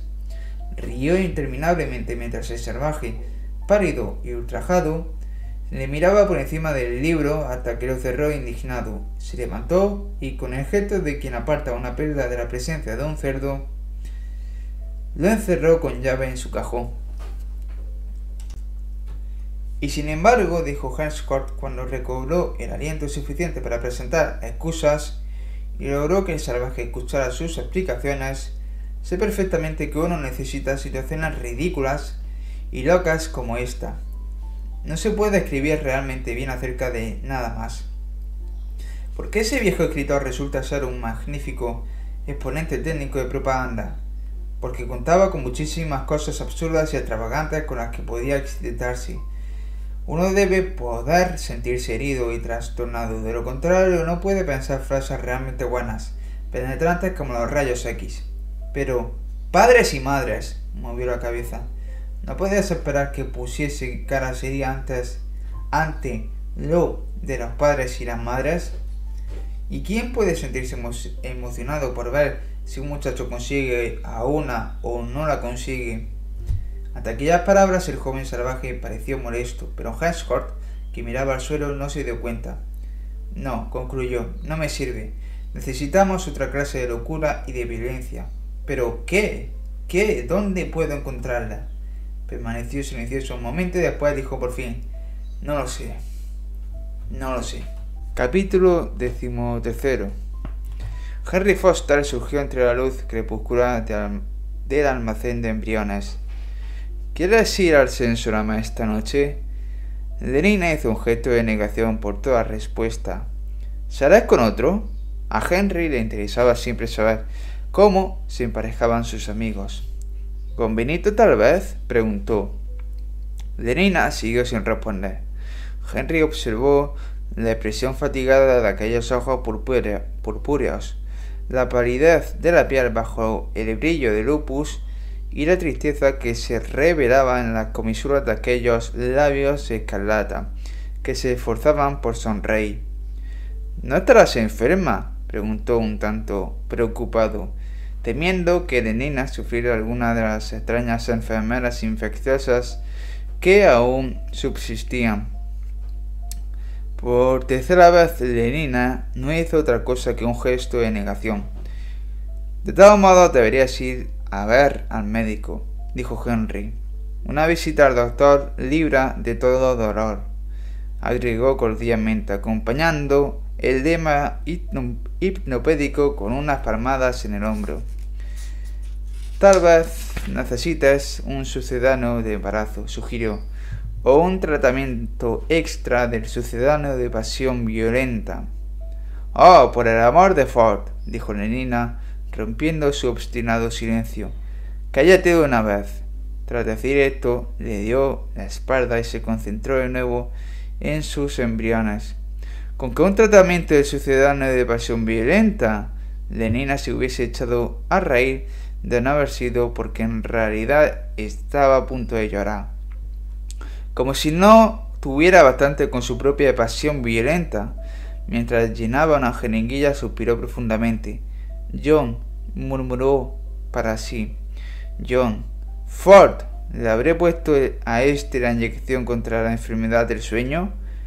¿O no se la he dado todavía? No podía recordarlo. Al fin decidió no correr el riesgo de administrar una segunda dosis y pasó a la frasco siguiente. 22 años, 8 meses y 4 días más tarde, un joven prometedor y administrador alfa menos en Muanza Muanza moriría de tripanosomiasis, el primer caso en más de, medio siglo. Suspirando, Lenina siguió con su tarea. Una hora después, en el vestuario, Fanny protestaba enérgicamente. Es absurdo que te empeñes en seguir así. Sencillamente absurdo, repitió. ¿Y todo por qué? Por un hombre, por un solo hombre. Pero es el único que quiero. Como si no hubiese millones de hombres en el mundo. Pero no, pero yo no los quiero. ¿Cómo lo sabes si no lo has intentado? Lo he intentado. ¿Pero con cuántos? preguntó Fanny, encogiéndose despectivamente de hombros. Con uno, con dos, Conocernos a ellos, y fue inútil, dijo Lenina. Pues debes seguir intentándolo, le aconsejó Fanny sentenciosamente. Pero era evidente que la confianza que le habían inspirado sus propios consejos había sido un tanto socavada. Sin perseverancia no se consigue nada. Pero entre tanto, no pienses en él. No puedo evitarlo. Pues toma un poco de soma. Ya la tomo. Pues sigue haciéndolo pero en los intervalos sigo queriéndole, siempre le querré. Bueno, pues si es así, dijo Fanny enérgica, ¿por qué no bate una vez por todas a Poler? Si tanto, tanto si quiere como si no. Si supiera lo raro que estuvo, razón de más para adoptar una línea de conducta firme. Es muy fácil decirlo. Pues deja de pensar tonterías y actúa. La voz de Fanny semejaba el sonido de una trompeta Parecía estar dando una conferencia de la AMF a un grupo de beta menos adolescentes. Sí, actúa inmediatamente. Me da vergüenza, dijo Lenina. Te bastará con medio gramo de suma para perderla. Y ahora voy a darme un baño. El timbre sonó y el salvaje que esperaba con impaciencia que Helmscourt fuese a verla aquella tarde porque, por fin, había decidido hablarle de Lenina Saltó y corrió hacia la puerta. Presentía que eras tú, Hanscott, gritó al tiempo que abría. Allí estaba Lenina, con un vestido de marinera blanco, de satén al acetato y un gorrito redondo, blanco también. ladeado graciosamente hacia la izquierda. ¡Oh! exclamó el salvaje, como si alguien acabara de asestarle un fuerte golpe en la cabeza. Medio gramo había bastado para que Lenina olvidara sus temores y su turbación. Hola, John, dijo sonriendo, y se dirigió al interior de la estancia. Después de que Lenina se sentara pasó un buen rato hasta que Lenina decidió romper aquel silencio. Maquinalmente John cerró la puerta y fue tras ella. Tengo la impresión de que no te alegra mucho de verme, John. ¿Que no me alegro? El salvaje la miró con expresión de reproche. Después, súbitamente, cayó de rodillas ante ella y cogiéndole la mano, la besó con un fervor casi religioso. ¿Que no me alegro? Oh, si tú supieras, susurró y arriesgándose a levantar los ojos hasta su rostro. Prosiguió. Admirable Lenina. En verdad la cumbre de lo admirable, digna de la suprema belleza de este mundo. Lenina le sonreía dulcemente. Oh, tú, tan perfecta. Lenina se inclinó hacia él con los labios entreabiertos. Tan perfecta y sin par fuiste creada. La joven se fue acercando cada vez más, con lo mejor de cada una de las criaturas. Pero de repente el salvaje se levantó bruscamente. Por eso, dijo hablando sin mirarla, quisiera hacer algo primero. Quiero decir, mostrarte que soy digno de ti, yo sé que en realidad no puedo serlo, pero al menos demostrarte que no soy del todo indigno. Realmente quisiera hacer alguna cosa. Pero, ¿por qué consideras necesario? empezó Lerina. Mas no acabó la frase. En su voz se percibía cierta matriz de irritación. Cuando una mujer se acerca a un hombre con los labios entreabiertos y se encuentra con un zoquete que se pone de pie, bueno, una tiene motivos suficientes para sentirse molesta, incluso con medio gramo de soma en la sangre. El mal país murmuraba incoherentemente el salvaje. Había que llevar a la novia la piel de un león de las montañas. Quiero decir, cuando uno desea casarse, o de un lobo. En Inglaterra no hay leones, dijo Lenina en un tono casi ofensivo.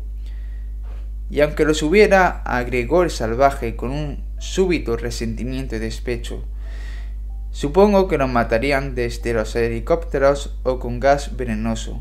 Y esto no es lo que yo quiero. Lenina se aventuró a mirarla y descubrió en su rostro una expresión irritada.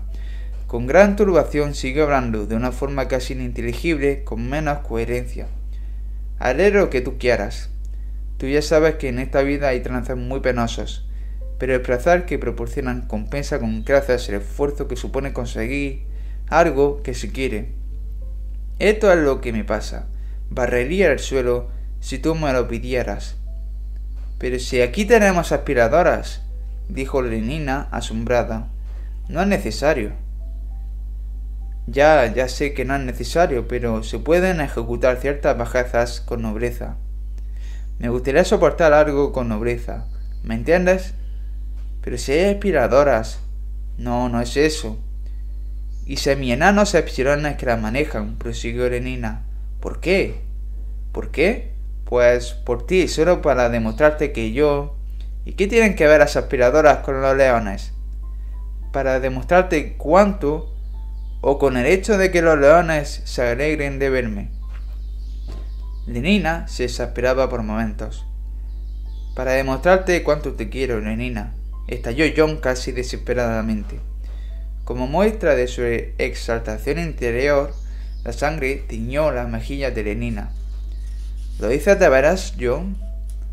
Pero no quería decirlo, exclamó el salvaje, uniendo con fuerzas, con fuerza las manos en un gesto agónico. No quería decirlo hasta que... Escucha, Lenina, en mal país la gente se casa. ¿Sí qué? De nuevo la irritación se había deslizado en el tono de su voz. ¿Con qué les haría ahora?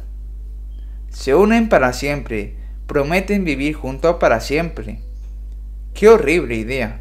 Lenina se sentía sinceramente disgustada, sobreviviendo a la belleza exterior, con un alma que se renueva más rápidamente de lo que la sangre decae. ¿Cómo? También así lo dice Shakespeare. Si rompes su nudo virginal antes de que todas las ceremonias santificadoras puedan cumplirnos y solemne rito, por el amor de Ford, John, no digas cosas raras. No entiendo una palabra de lo que me estás diciendo. Primero me hablas de aspiradora, ahora de nudos. Terminará volviéndome loca. Y luego, temiendo que John se alejara de ella como al parecer le sucedía siempre que hablaba, le cogió de la muñeca y le dijo Contéstame de una vez por todas. ¿Me quieres realmente? ¿Sí o no? Se hizo un breve silencio. Después, en voz muy baja, John dijo Te quiero más que a nada en el mundo. Entonces, ¿por qué demonios no me lo has dicho antes? exclamó Lenina. Y su exasperación era tan intensa que clavó las uñas en la muñeca de John.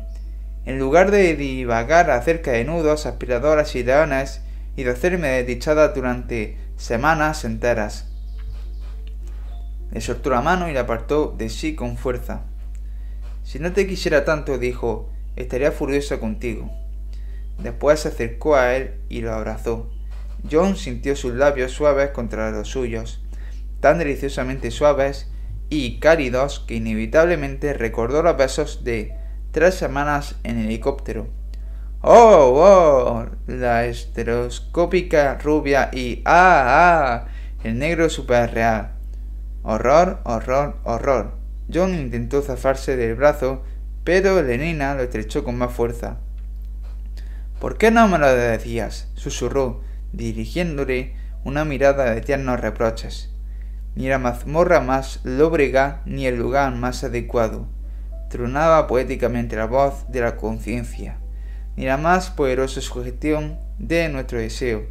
Jamás, jamás, decidió John. Tonto, decía Lenina, si supiera lo mucho que te he deseado, y si tú me deseabas también, ¿por qué no? Pero Lenina, empezó a protestar John. Como Lenina se había apartado de él, John pensó por un momento que había comprendido el significado de su muda alusión pero al ver que la joven se desabrochaba la cartuchera de charor blanco y la colgaba cuidadosamente del respaldo de una silla, empezó a sospechar que se había equivocado. ¡Lenina! repitió con aprensión. Ella dio un fuerte tirón de la cremallera de su traje y la sospecha se transformó en evidencia. Lenina, ¿qué haces? La única respuesta fue el ruido de los pantalones al deslizarse hacia abajo ropa interior de una sola pieza lenina era como una leve cáscara rosada. La T de oro del archichantre comunal brillaba en su pecho. Por esos senos que a través de las rejas de la ventana ven los ojos de los hombres. Las palabras melodiosas mágicas la hacían aparecer doblemente peligrosa y seductora. Suaves, suaves, pero cuán penetrantes palabras que horadaban la razón y abrían brechas en las más firmes resoluciones. Los juramentos más poderosos son como paja ante el fuego de la sangre. Abstente o de lo contrario, zas, la rosada redondez se abrió en dos, como una manzana limpiamente partida. Unos brazos que se agitan el pie derecho que se levanta, después el izquierdo y la sutil prenda queda en el suelo, sin vida y como deshinchada. Con los zapatos y las medias puestas y el gorrito ladeado en la cabeza, Lenina se acercó a él. Amor mío, si lo hubiese dicho antes. Lenina abrió los brazos, pero el salvaje en lugar de decir también Amor mío y de abrir los brazos, retrocedió horrorizado, rechazándola con las manos abiertas agitándolas como para ahuyentar a una bestia intrusa y peligrosa. Cuatro pasos hacia atrás y se encontró acorralado contra la pared. Cariño, dijo Lenina y apoyando las manos en sus hombros, volvió a acercarse a él. Abrázame, le ordenó, abrázame hasta desfallecer, amor mío. También ella tenía el recurso de la poesía a su disposición. Conocía palabras melodiosas que eran como fórmulas mágicas eh, como fórmulas mágicas y batir de tambores. Bésame. Lenina cerró los ojos y dejó que su voz se convirtiera en un murmullo soñoliento. Bésame hasta que caiga en coma. Abrázame, amor mío. El salvaje la apartó de su lado. Uy, me hace daño, me... ¡Oh! De repente Lenina dejó de implorar caricias. Al abrir los ojos había visto el rostro de John, o mejor dicho, el de un feroz desconocido pálido, contraído, retorcido por un furor demente. Pero, ¿qué te pasa? susurró Lenina. El salvaje no contestó. Se limitó a seguir mirándola a la cara con sus ojos de loco. Las manos que sujetaban las muñecas de Lenina temblaban.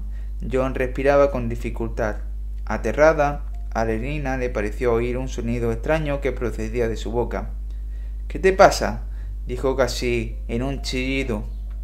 Y como si su grito lo hubiese despertado John, la cogió por los hombros y empezó a sacudirla. Ramera. gritó. Ramera, impúdica buscona. Oh, no, no. gritó Lenina en un tono grotescamente entrecortado por las sacudidas. Ramera. Por favor. Maldita ramera. Un gramo es mejor, empezó Lenina. El salvaje la empujó con tal fuerza que Lenina se tambaleó y cayó al suelo. Vete, gritó John amenazadoramente.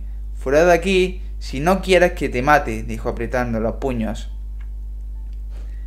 Lenina levantó un brazo para protegerse la cara. No, por favor, no, John. Vete rápido. Con un brazo levantado todavía y siguiendo todos los movimientos de John con ojos de terror, Lenina se puso en pie y protegiéndose la cabeza echó a correr hacia el cuarto de baño. El ruido de la prodigiosa palmada con que John aceleró su marcha sonó como un disparo. ¡Oh! exclamó Lenina huyendo. Ya en el cuarto de baño encerrada, con llave y a salvo, Lenina pudo hacer inventario de sus contusiones. De pie de espaldas al espejo, volvió la cabeza y pudo ver la huella de una mano abierta que se que destacaba muy clara en tono escarlata sobre su piel nacarada. Se frotó cuidadosamente la parte dolorida. Afuera, el salvaje recorría la estancia a grandes pasos, de un lado a otro, al compás de los tambores y la música de las palabras mágicas.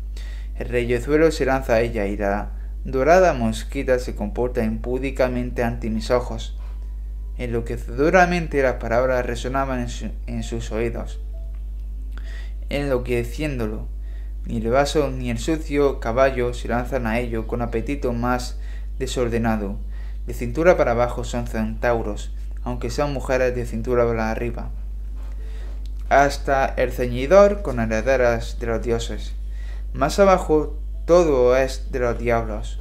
Todo infierno, tinieblas, abismo, ardiente, hirviente, corrompido, consumido, uff Dame una onza de algaria, buen boticario, para endulzar mi imaginación. John, osó susurrar una vocecilla que quería congraciarse con el salvaje desde el baño. John. Oh, tú, cizaña que eres tan bella y hueles tan bien que los sentidos parecen por ti, perecen por ti. Para escribir en él ramera fue escrito tan bello libro, el cielo se tapa la nariz ante ella pero el perfume de Lenina todavía flotaba a su alrededor, y la chaqueta de John aparecía blanca de los polvos que habían perfumado su aterciopelado cuerpo. Impúdica zorra, impúdica zorra, impúdica zorra. El ritmo inexorable seguía martilleando por su cuenta. Impúdica. John, ¿me acerca la ropa? El salvaje recogió del suelo los pantalones, acompañados, la blusa y la prenda interior. Abre, ordenó pegando un puntapié a la puerta. No, no quiero. La voz sonaba asustada y desconfiada.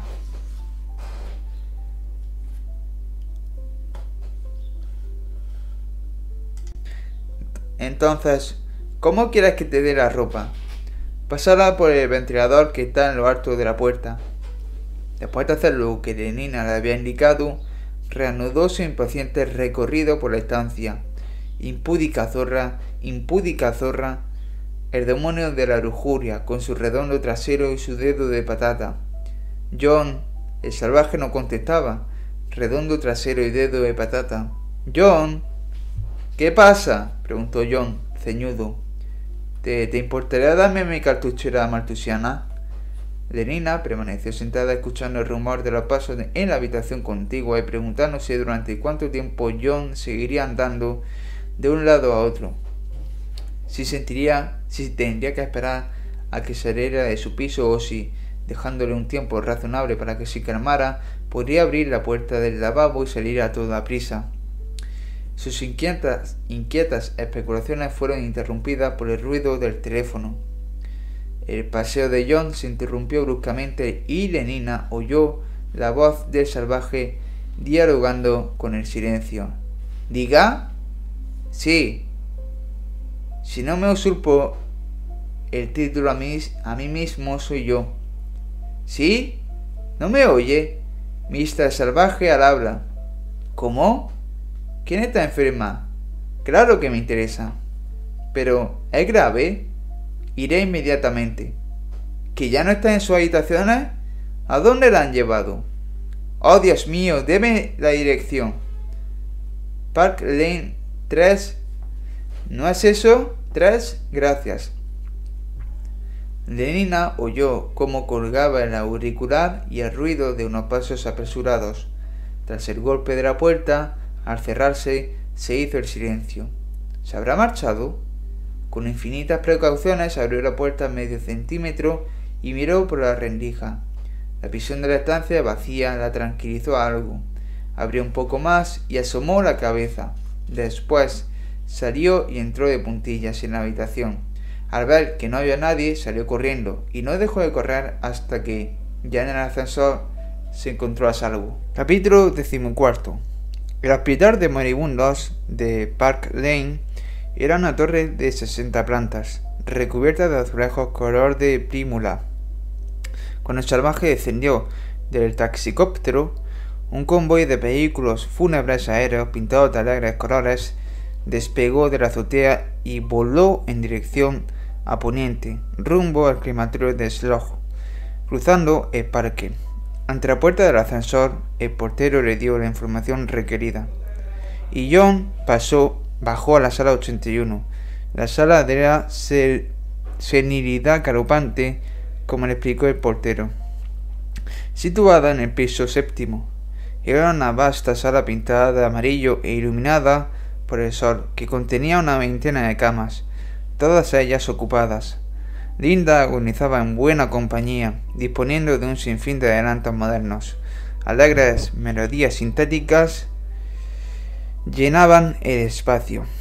A los pies de la cama, de cara a su moribundo ocupante, había un aparato de televisión.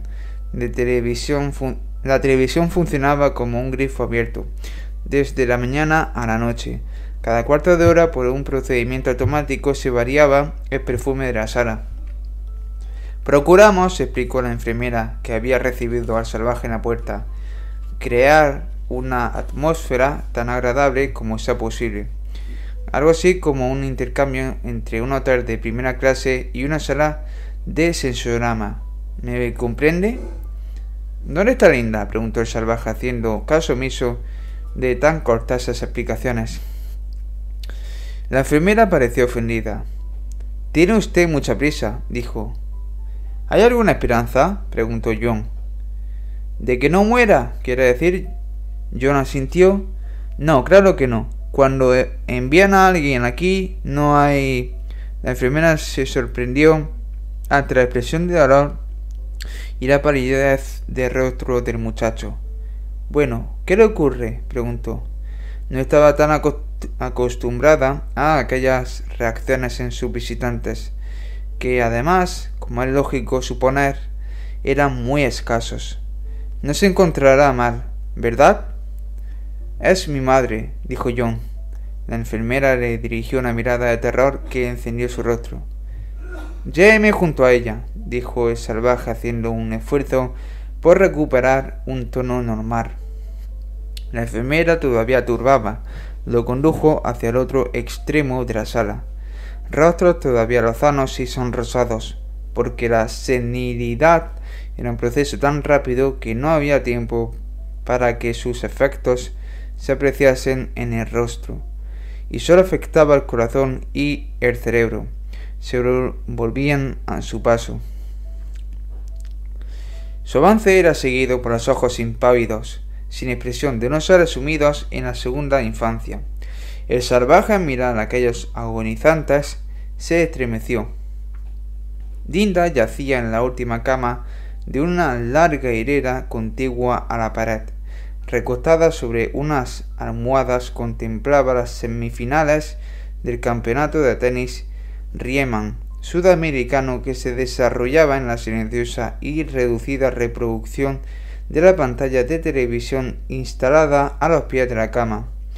Las diminutas figuras corrían de un lado a otro del pequeño rectángulo del cristal iluminado, sin hacer ruido, como peces en un acuario, habitantes mudos pero vivos de otro mundo. Linda contemplaba el espectáculo sonriendo vagamente, sin comprender. Su rostro pálido e hinchado mostraba una expresión de felicidad estúpida. De vez en cuando sus párpados se cerraban y parecía adormirarse por unos segundos. Después, con un giro eh, ligero sobresalto, se despertaba de nuevo y volvía al acuario de los campeonatos de tenis, a la versión que ofrecía la Supervoz Witzeriana de Abrázame hasta drogarme, amor mío. Al cálido aliento de verbena que brotaba del ventilador colocado por encima de su cabeza, despertaba a todo esto, o mejor, a un sueño del cual formaba parte todo esto transformado y embellecido por el soma que circulaba por su sangre y sonreía con su sonrisa que quebrada y descolorida de dicha infantil. Bueno, tengo que irme, dijo la enfermera. Está a punto de llegar el grupo de niños.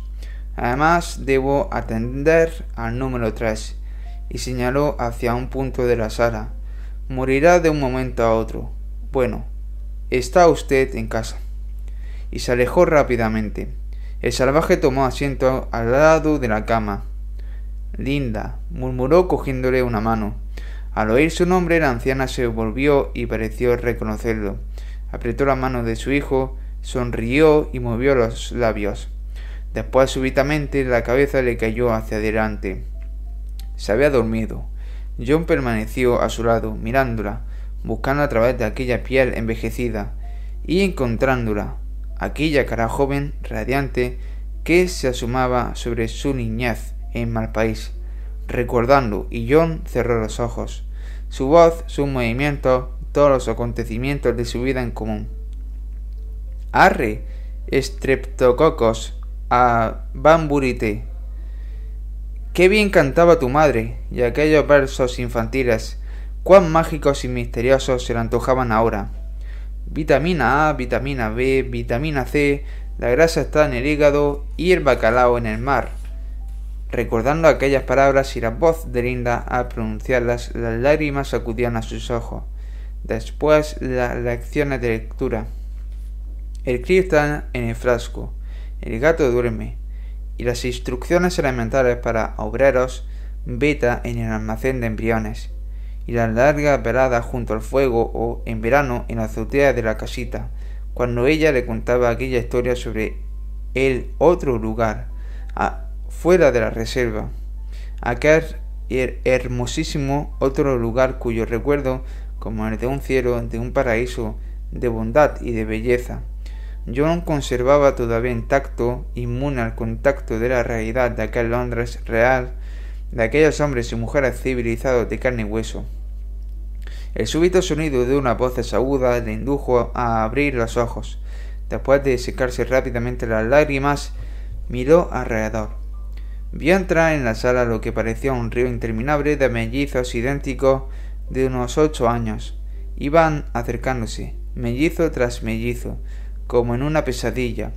Su rostro, repetido porque entre todos solo tenían uno, miraba con expresión de perro fardero todo orificio de nariz y ojos saltones y descoloridos. El uniforme de los niños era kaki. Todos iban con la boca abierta. Entraron chillando y charlando por los codos. bastó un enorme un momento para que inundaran la sala. Hormigueaban entre las camas, trepaban por ellas, pasaban por debajo de las mismas, a gata, miraban la televisión o hacían muecas a los pacientes. Cuando llegaron junto a Linda se quedaron estupefactos. Un grupo de chiquillos se formó a los pies de su cama, mirando con una curiosidad estúpida y atemorizada de animales súbitamente enfrentados con lo desconocido. ¡Oh, mirad, mirad! hablaban en voz muy alta, asustados. ¿Qué le pasa? ¿Por qué está tan gorda? Nunca hasta entonces habían visto una cara como la de Linda. Nunca habían visto más que caras juveniles y de piel tersa y los cuerpos esbeltos y erguidos. Todos aquellos sexagenarios moribundos tenían el aspecto de jovencitas. A los 44 años, Linda parecía, por contraste, un monstruo de senilidad frágida y deformada. Es horrible, susurraban los pequeños espectadores. Mirad qué dientes. De pronto, de debajo de la cama surgió un mellizo con cara de torta. Entre la silla de John y la pared, empezó a mirar de cerca el rostro de Linda, sumido en el sueño. Vaya, empezó. Pero su frase acabó prematuramente en un chillido. El salvaje lo había agarrado por el cuello, lo había levantado por encima de la silla y con un buen supapo en las orejas lo había despedido lejos, aullando. Sus gritos atrajeron a la enfermera jefe, que acudió corriendo. ¿Qué le ha hecho usted? preguntó, enfurecida. No permitiré que, que pegue a los niños. Pues entonces apártalos de esta cama. La voz de salvaje temblaba de indignación. ¿Qué vienen a hacer esos mocosos aquí? Es vergonzoso. ¿Vergonzoso? ¿Qué quiere decir? Así les condicionamos ante la muerte. Y le advierto, prosiguió amenazadoramente, que si vuelve usted a poner obstáculos a su condicionamiento, haré que los portuarios, los porteros le echen. El salvaje se levantó y avanzó hacia ella. Sus movimientos y la expresión de su rostro eran tan amenazadores que la enfermera, presa de terror, retrocedió. Haciendo un gran esfuerzo, John se dominó y sin decir palabra, se dio la vuelta y se sentó de nuevo junto a la cama. Más tranquila, pero con una dignidad todavía un tanto insegura. La enfermera dijo Ya le ha advertido, de modo que ande con cuidado. Sin embargo, alejó de la cama a los curiosos mellizos y los hizo unirse al juego del ratón y el gato que una de sus colegas había organizado al otro extremo de la sala.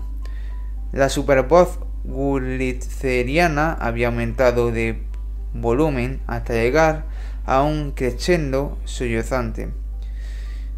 Y de pronto la verbena fue sustituida en el sistema de olores canalizado por un intenso perfume de pachurí.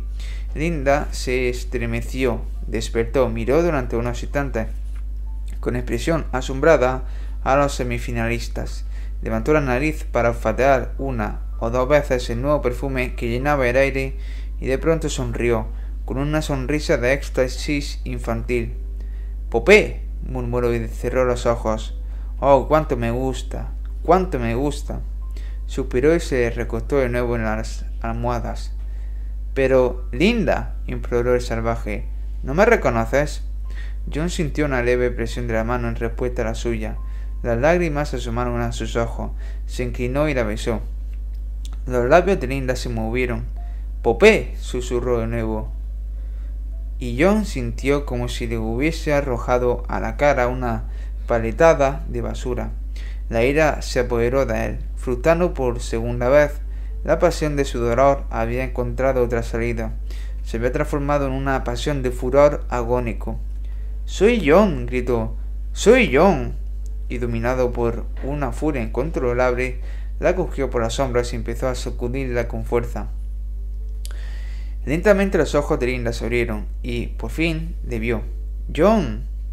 Pero situó aquel rostro real, aquellas manos reales y violentas en un mundo imaginario, entre los equivalentes íntimos y privados del Pachurí y la Super Gurlitzer entre los recuerdos transfigurados y las sensaciones extrañamente transpuestas que constituían el universo de su sueño. Sabía que era John, su hijo, pero le veía como un intruso en el mal país paradisíaco donde ella pasaba sus vacaciones de suma con Popé.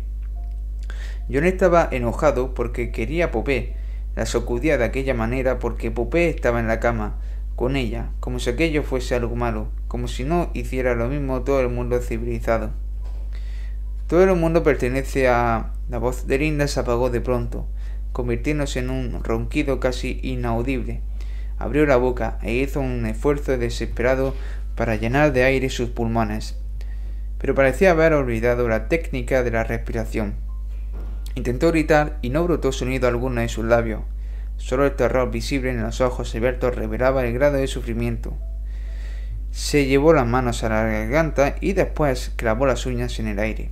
Aquel aire que ya no podía respirar. Aquel aire que para ella había cesado de existir. El salvaje se inclinó hacia ella. ¿Qué te pasa, Linda? ¿Qué tienes? Su voz tenía un tono de imploración, como si necesitase que alguien pudiera tranquilizarlo. La mirada que Linda le lanzó aparecía cargada de un terror indecible, de terror, y así se lo pareció a él, de reproche. Linda intentó incorporarse en la cama, pero cayó sobre las almohadas. Su rostro se deformó horriblemente y sus labios cobraron un intenso color azul. El salvaje se volvió y corrió al otro extremo de la sala. ¡Deprisa, deprisa! gritó. ¡Deprisa!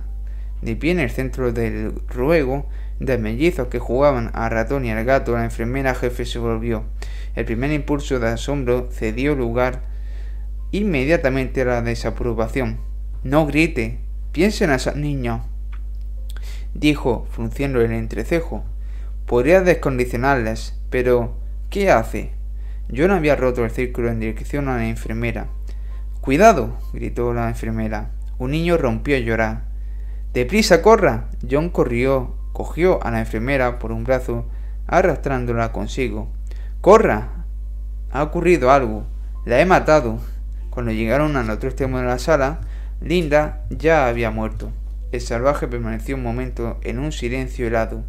Después cayó de hinojos junto a la cama y Cubriéndose la cara con las manos, sollozó irreprimiblemente.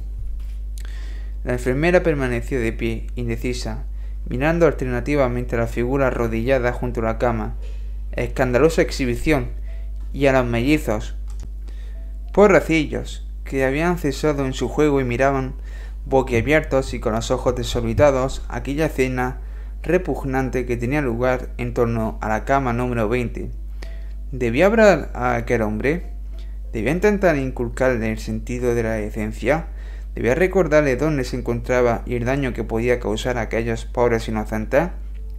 Destruir su condicionamiento ante la muerte con aquella indecente explosión de horror, como si la muerte fuese algo horrible, como si la vida de una persona pudiera llegar a importar tanto. Y yo podía inculcar a aquellos chiquillos ideas desastrosas sobre la muerte, podría trastornarles e inducirles a reaccionar en forma errónea, antisocial. La enfermera se dirigió hacia John y le dio unas palmaditas en el hombro. ¿No puede comportarse como ha debido? le dijo en voz baja, airada. Pero mirando a su alrededor, vio que media docena de mellizos se habían levantado ya y se acercaban a ellos. La enfermera salió, salió apresuradamente al paso de sus alumnos en peligro. Vamos, ¿Quién quiere una barrita de chocolate? preguntó en voz alta y alegre. Yo, gritó a coro todo el grupo Kanowski. La cama, la cama número 20 había sido olvidada. Oh, Dios mío, Dios mío, Dios mío, se repetía el salvaje una y otra vez. En el caos del dolor y remordimiento que llenaban su mente, eran las únicas palabras que lograba articular. Dios mío, susurró. Dios.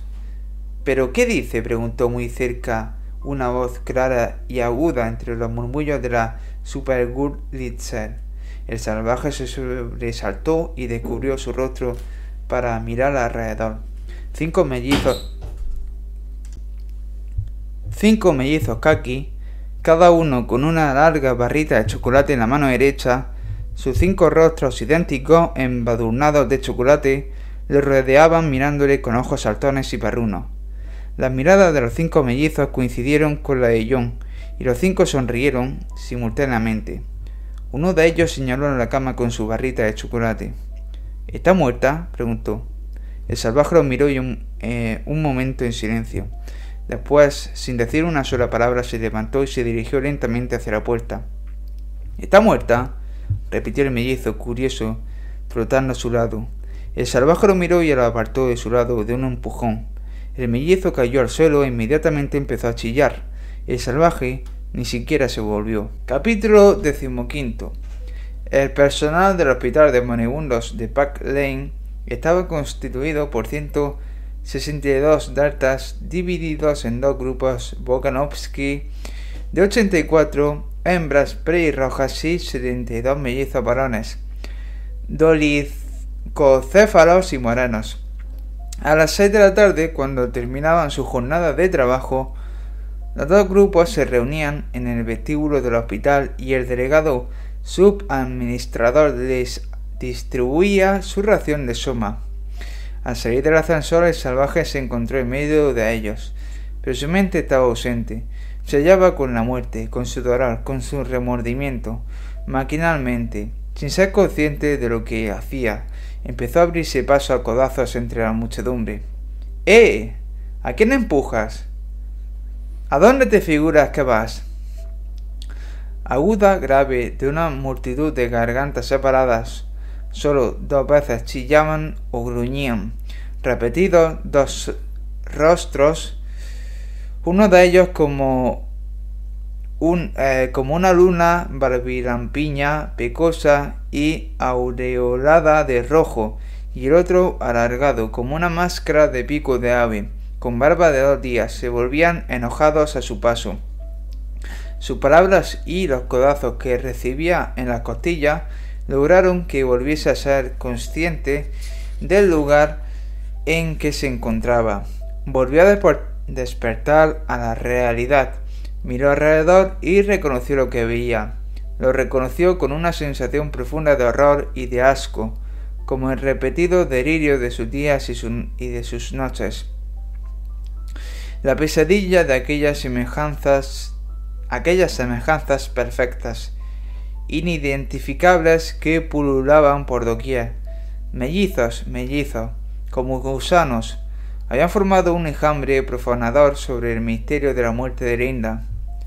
Reparto de Soma, gritó una voz. Con orden, por favor. Venga, deprisa. Se había abierto una puerta y alguien instalaba una mesa y una silla en el vestíbulo.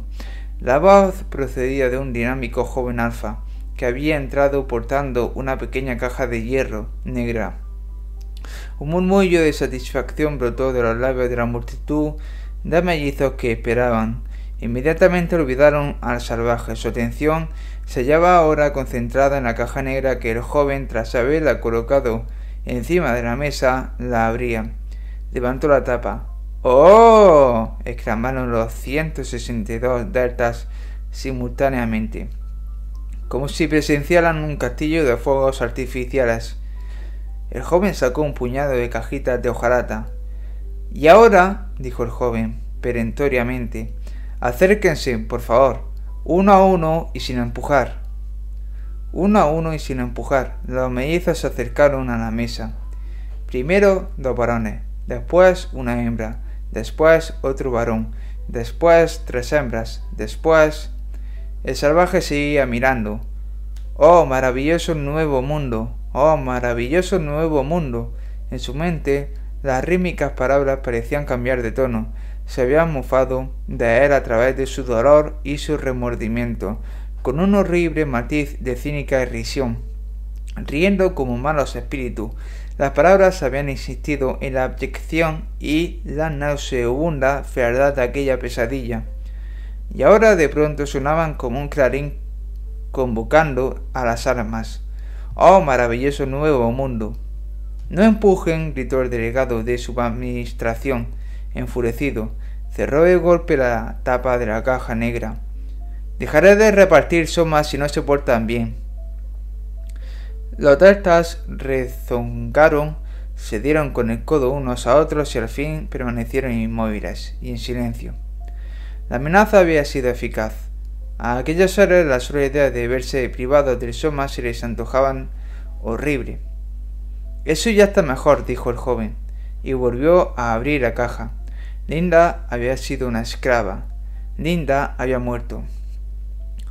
Otros debían vivir en libertad y el mundo debía recobrar su belleza, como una reparación, como un deber que cumplir. De pronto el salvaje vio luminosamente claro lo que debía hacer. Fue como si hubiese alguien abierto, eh, si hubiese alguien abierto de pronto un postigo o corrido una cortina. Vamos, dijo el delegado de su administrador. Otra mujer vestida de kaki dio un paso al frente. Basta, gritó el salvaje con su sonora y potente voz. Basta. Se abrió paso a codazos hasta la mesa. Los daltas lo miraban asombrados. Ford, dijo el delegado de su del subadministrador en voz baja. Es el salvaje. Oídme, por favor, gritó el salvaje con entusiasmo. Prestadme atención. Nunca había hablado en público hasta entonces y resultaba difícil expresar lo que quería decir. No toméis una sustancia horrible. Es veneno. Veneno. Bueno, dijo el delegado del subadministrador, sonriendo amistosamente. ¿Le importaría que... es un veneno tanto para el cuerpo como para el alma? Está bien, pero tenga la bondad de permitirme que siga con el reparto. Sea buen muchacho. Jamás, gritó el salvaje. Pero oiga, amigo, tire inmediatamente ese horrible veneno. Las palabras tire inmediatamente ese horrible veneno se abrieron paso a través de las capas de incomprensión de los deltas hasta alcanzar su conciencia. Un murmullo de enojo brotó de la multitud. He venido a traeros la paz, dijo el salvaje, dirigiéndose hacia los mellizos. He venido el delegado del subadministrador se había deslizado fuera del vestíbulo y buscaba un número de la guía telefónica. No están en sus habitaciones, resumió Bernard, ni en la mía ni en la tuya, ni en el Afroditeum, ni en el centro ni en la universidad. ¿A dónde puede haber ido? Hort se encogió de hombros. Habían vuelto de su trabajo confiando que encontraría al salvaje esperándoles en alguno de sus habitaciones habituales lugares de reunión, y no había ni rastro del muchacho, lo cual era un fastidio, puesto que habían proyectado de ir a Biarritz en el deporticóptero de cuatro plazas de Hemsworth. Si el salvaje no aparecía pronto, llegarían tarde a la cena. Les concederemos cinco minutos más, dijo Hemsworth, y si entonces no aparece... El timbre del teléfono lo interrumpió descolgó el auricular. Diga. Después, tras unos momentos de escucha, soltó un taco. Ford, voy enseguida. ¿Qué ocurre? preguntó Bernard. Es un conocido del hospital de Lane Park. Dice que el salvaje está allá. Al parecer se ha vuelto loco. En todo caso, es urgente. ¿Me acompañas? preguntó Hensford. Y salieron corriendo hacia el ascensor. ¿Cómo puede gustaros ser esclavo? decía el salvaje en el momento en que sus dos amigos entraron en el hospital. ¿Cómo puede gustaros ser niños? Sí, niños que berrean, hacen pucheros y vomitan, agregó llevado por exasperación ante su estupidez. Los deltas le miraban con resentimiento. Sí, vomitan, gritó claramente. El dolor y el remordimiento parecían reabsorbidos en un intenso odio contra aquellos monstruos infrahumanos. ¿No deseáis ser libres y ser hombres? ¿Acaso no entendéis siquiera lo que son la humanidad y la libertad? El furor le prestaba elocuencia, las palabras acudían fácilmente a sus labios. ¿No lo entendéis? repitió, pero nadie contestó a su pregunta. Bien, entonces, prosiguió sonriendo, yo lo enseñaré y os liberaré tanto si queréis como si no. Y abriendo de par en par la ventana que daba al patio interior del hospital, empezó a arrojar a puñados las cajitas de tabletas de suma. Por un momento la multitud caqui permaneció silenciosa, petrificada ante el espectáculo de aquel sacrilegio imperdonable. Con asombro y horror, Está loco, susurró Bernard, con los ojos fuera de las órbitas. Lo matarán. Lo súbitamente se levantó un clamor de la multitud, y una hora en movimiento avanzó amenazadoramente hacia el salvaje. Que Ford le ayude, dijo Bernard, y apartó los ojos. Ford ayuda a quien se ayuda. Y soltaron una carcajada, una auténtica carcajada de esa exaltación, Herscott Watson se abrió paso entre la multitud. ¡Libras! ¡Libras! gritaba el salvaje, y con una mano seguía arrojando suma por la ventana, mientras con la otra pegaba puñetazos a las caras gemelas de sus atacantes. ¡Libras! y vio a Henscott a su lado, el bueno de Henscott, pegando puñetazos también. ¡Hombres al fin! y en el intervalo el salvaje seguía, seguía arrojando puñados de cajitas de tabletas por la ventana abierta. Sí, hombres, hombres, hasta que se acabó todo el veneno. Entonces levantó en alto la caja y la mostró, vacía a la multitud. Soy libres. Aullando los deltas cargaron con furor redobrado. Vacilando Bernard se dijo, están perdidos. Y llevado por un súbito impulso corrió hacia adelante, para ayudarles. Luego lo pensó mejor y se detuvo. Después, avergonzado, avanzó otro paso. De nuevo cambió de parecer y se detuvo. En una agonía de indecisión humillante. Estaba pensando que sus amigos podrían morir asesinados si él no los ayudaba, pero que también él podía morir si los ayudaba, cuando, alabado sea Ford, hizo irrupción la policía con las máscaras puestas que le prestaba el aspecto estrafalario y más bien repulsivo de unos cerdos de ojos saltones. Bernard corrió a su encuentro, agitando los brazos. Aquello era actuar, hacer algo. Gritó ¡Socorro! varias cada vez más fuerte, como para hacerse la ilusión de que ayudaba en algo. ¡Socorro! ¡Socorro! Los policías lo apartaron de su paso dispuestos a cumplir con su obligación Tres agentes que llevaban sendos aparatos pulverizadores en la espalda empezaron a esparcir vapores de suma por los aires. Otros dos se afanaron en torno del aparato de música sintética portátil. Otros cuatro armados con pistolas de agua cargadas con un poderoso anestésico se habían abierto paso entre la multitud y derribaban metódicamente a jerincazos a los luchadores más encarnizados. Rápido, rápido, chillaba Bernard. Le matarán si no se dan prisa. Les. Oh. irritado por su chillido, uno de los policías se lanzó un disparo. Le lanzó un disparo. Bernard permaneció unos segundos tambaleándose sobre unas piernas que parecían haber perdido los huesos, los tendones y los músculos para convertirse en simples columnas de gelatina y al fin agua pura, y se desplomó en el suelo como un fardo.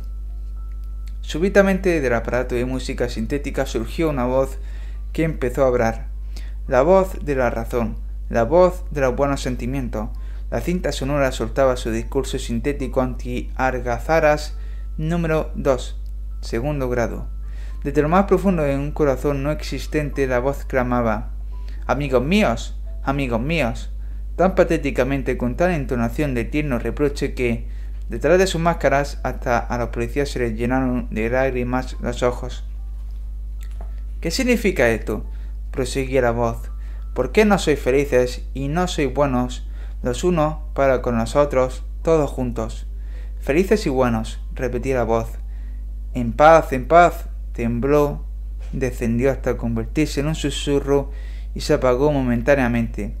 Oh, cuánto deseo ver a felices. Empezó de nuevo con ardor. ¿Cómo deseo que seáis buenos? Por favor, seáis buenos y... Dos minutos después la voz y el vapor de suma habían producido su efecto. Con los ojos anegados en lágrimas, los tatas se besaban y abrazaban mutuamente. Media docena de mellizos en un solo abrazo. Hasta Henschort y el salvaje estaban a punto de llorar. De la administración llegó una nueva carga de cajitas de suma. A toda prisa se procedió a repartirlas y al son de las bendiciones cariñosas abarotinadas de la voz. Los mellizos se dispersaron, berreando como si el corazón fuera a hacerles pedazos. Adiós, adiós, mis queridísimos amigos. Ford os salve. Adiós, adiós, mis queridísimos. Cuando el último delta hubo salido, el policía desconectó el aparato y la voz angélica enmudeció. ¿Seguirán ustedes sin ofrecer resistencia? preguntó el sargento. O tendré que anestesiarles. Y levantó amenazadoramente su pistola de agua. No ofreceremos resistencia, contestó el salvaje, secándose la sangre que brotaba de unos cortes que tenía en los labios, de un arañazo en el cuello y de un mordisco en la mano izquierda.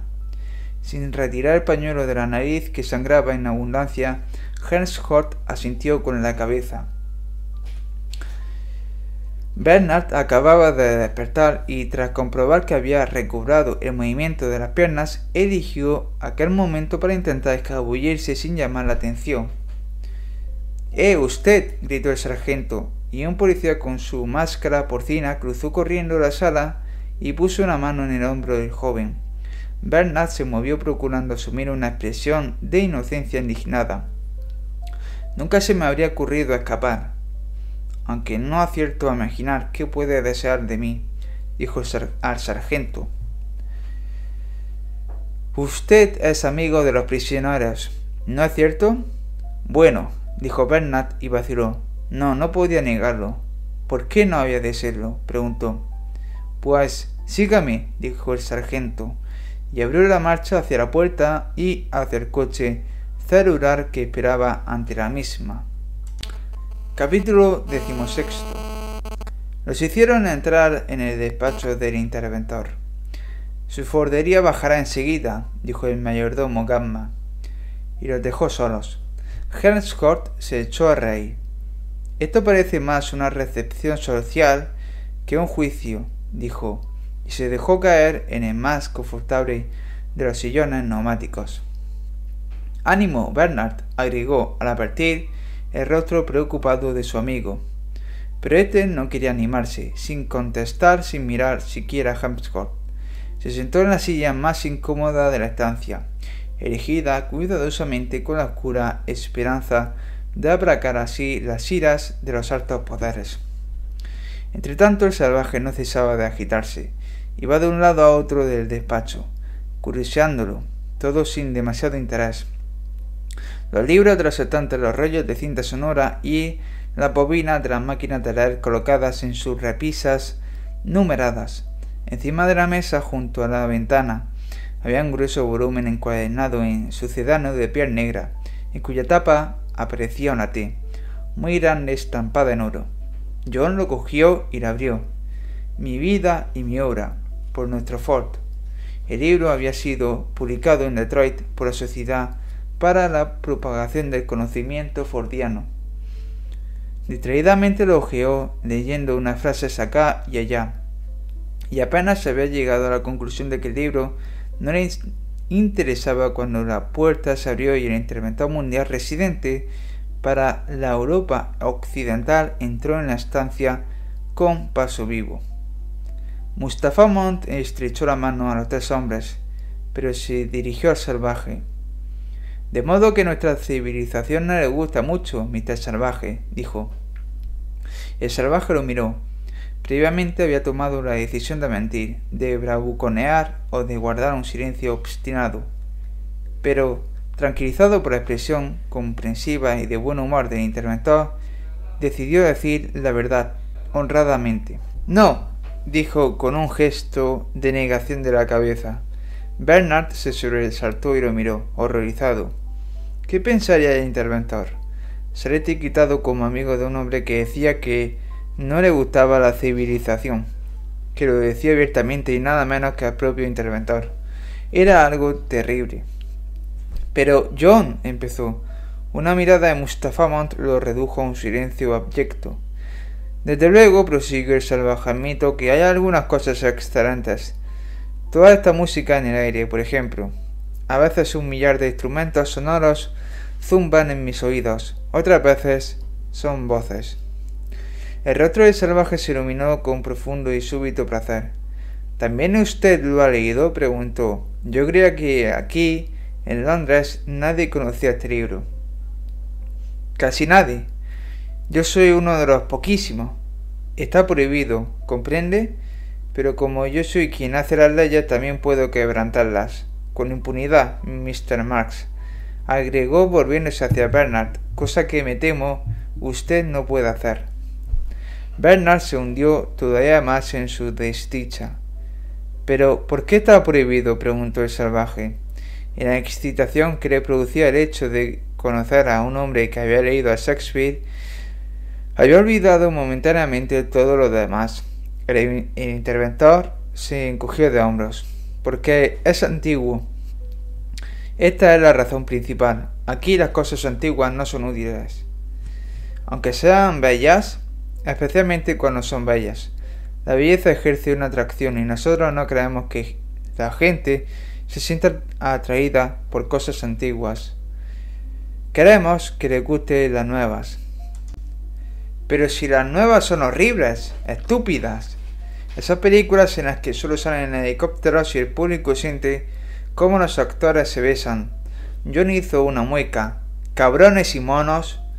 En las palabras de Otelo encontraba el vehículo adecuado para expresar su desprecio y su odio. En todo caso, animales inofensivos, murmuró el interventor a modo de paréntesis. ¿Por qué no les permite leer Otelo? Ya se lo he dicho, es antiguo. Además, no lo, no lo. Si esto era cierto, John recordó cómo se había estado riendo Henscourt ante la lectura de Romeo y Julieta. Bueno, pues, dijo tras una pausa, algo nuevo que sea por el estilo de Otelo y que ellos puedan comprender. Esto es lo que todos hemos estado deseando escribir, dijo Henscourt rompiendo su prolongado silencio. Y esto es lo que ustedes nunca escribirán, dijo el interventor, porque si fuera algo parecido a Otelo, nadie lo entendería por más nuevo que fuese, y si fuese nuevo, no podría parecerse a Otelo. ¿Por qué no? Sí, ¿por qué no? repitió Hans Hort. También él se había olvidado del desagradable motivo que los había reunido. Debido de ansiedad y de miedo, solo Bernard lo recordaba, pero los demás lo ignoraban. ¿Por qué no? Porque nuestro mundo no es el mundo de Otelo. No se pueden fabricar coches sin acero y no se pueden crear tragedias sin inestabilidad social. Actualmente el mundo es estable, la gente es feliz, tiene lo que desea y nunca desea lo que no puede obtener. Está a gusto, a salvo, nunca está enferma, no teme a la muerte, ignora la pasión y la vejez. No hay padres ni madres que estorben, no hay esposas ni hijos ni amores excesivamente fuertes. Nuestros hombres están condicionados de modo que apenas pueden obrar de otro modo que como deben obrar. Y si algo marcha mal, siempre queda el soma, el soma que usted arroja por la ventana en nombre de la, libertad, Mister Salvaje. La libertad. El interventor soltó una carcajada. Suponer que los deltas pueden saber lo que es la libertad y que pueden entender Otelo, pero muchacho. El salvaje guardó silencio un momento. Sin embargo, insistió obstinadamente. Otelo es bueno, Otelo es mejor que esas películas. Claro que sí, convino el interventor. Pero este es el precio que debemos pagar por la estabilidad. Hay que elegir entre la felicidad y lo que la gente llamaba arte puro. Nosotros hemos sacrificado el arte puro y en su lugar hemos puesto el sensorama y el órgano de perfumes. Pero no tienen ningún mensaje. Sí, el mensaje consiste en emitir una, gran cantidad de sensaciones agradables para el público. Los argumentos han sido escritos por algún idiota. El interventor se reír. No sea usted muy amable con su amigo, Mr. Watson, uno de nuestros más distinguidos ingenieros de emociones. Tiene toda la razón, dijo Henscourt sombríamente, porque todo esto son idioteces. Escribir cuando no se tiene nada que decir. Exacto, pero eso exige un ingenio enorme. Usted logra fabricar coches con un mínimo de acero, obras de alta base de poco más que puras sensaciones. El salvaje movió la cabeza. A mí todo esto me parece horrendo. Claro que lo es. La felicidad real siempre aparece es cualidad por comparación con las compensaciones que ofrece la desdicha. Naturalmente la estabilidad no es, ni con mucho, tan espectacular como la inestabilidad. Estar satisfecho de todo no posee el encanto que supone mantener una lucha justa contra la infelicidad, ni el pintoresquismo del combate contra la tentación o contra una pasión fatal o una duda. La felicidad nunca tiene grandeza. Supongo que no, dijo el salvaje después de un silencio. Pero, ¿es preciso llegar a cosas tan horribles como esos mellizos? Pero muy útiles. Ya veo que no le gustan nuestros grupos de Bukanovsky. Le aseguro que son los cimientos sobre los cuales descansa todo lo demás.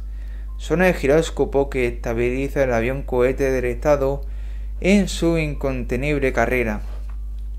Más de una vez me he preguntado, dijo el salvaje, ¿por qué producen seres como esos? Si pueden fabricarlos a su antojo en esos espantosos frascos. ¿Por qué no se limitan a fabricar alfa doble más? Mustafa Mont se echó a reír. Porque no queremos que acaben con nosotros, contestó. Nuestro mundo cree en la felicidad y la estabilidad. Una sociedad de alfas no podría menos de ser inestable y desdichada.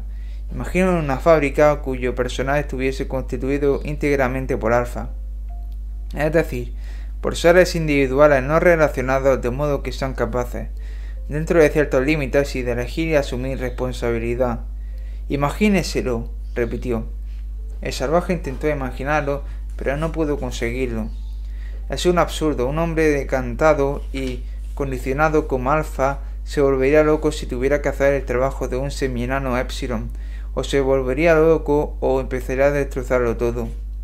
Los, alfas pueden ser socializados totalmente, pero solo a condición de que les confíe un trabajo propio de alfas. Solo de un epsilon puede esperarse que haga sacrificios epsilon, por la sencilla razón de que para él no son sacrificios, nunca oponen resistencia, su condicionamiento ha seguido unas pautas inamovibles, no puede hacer nada que no sea seguir esas pautas.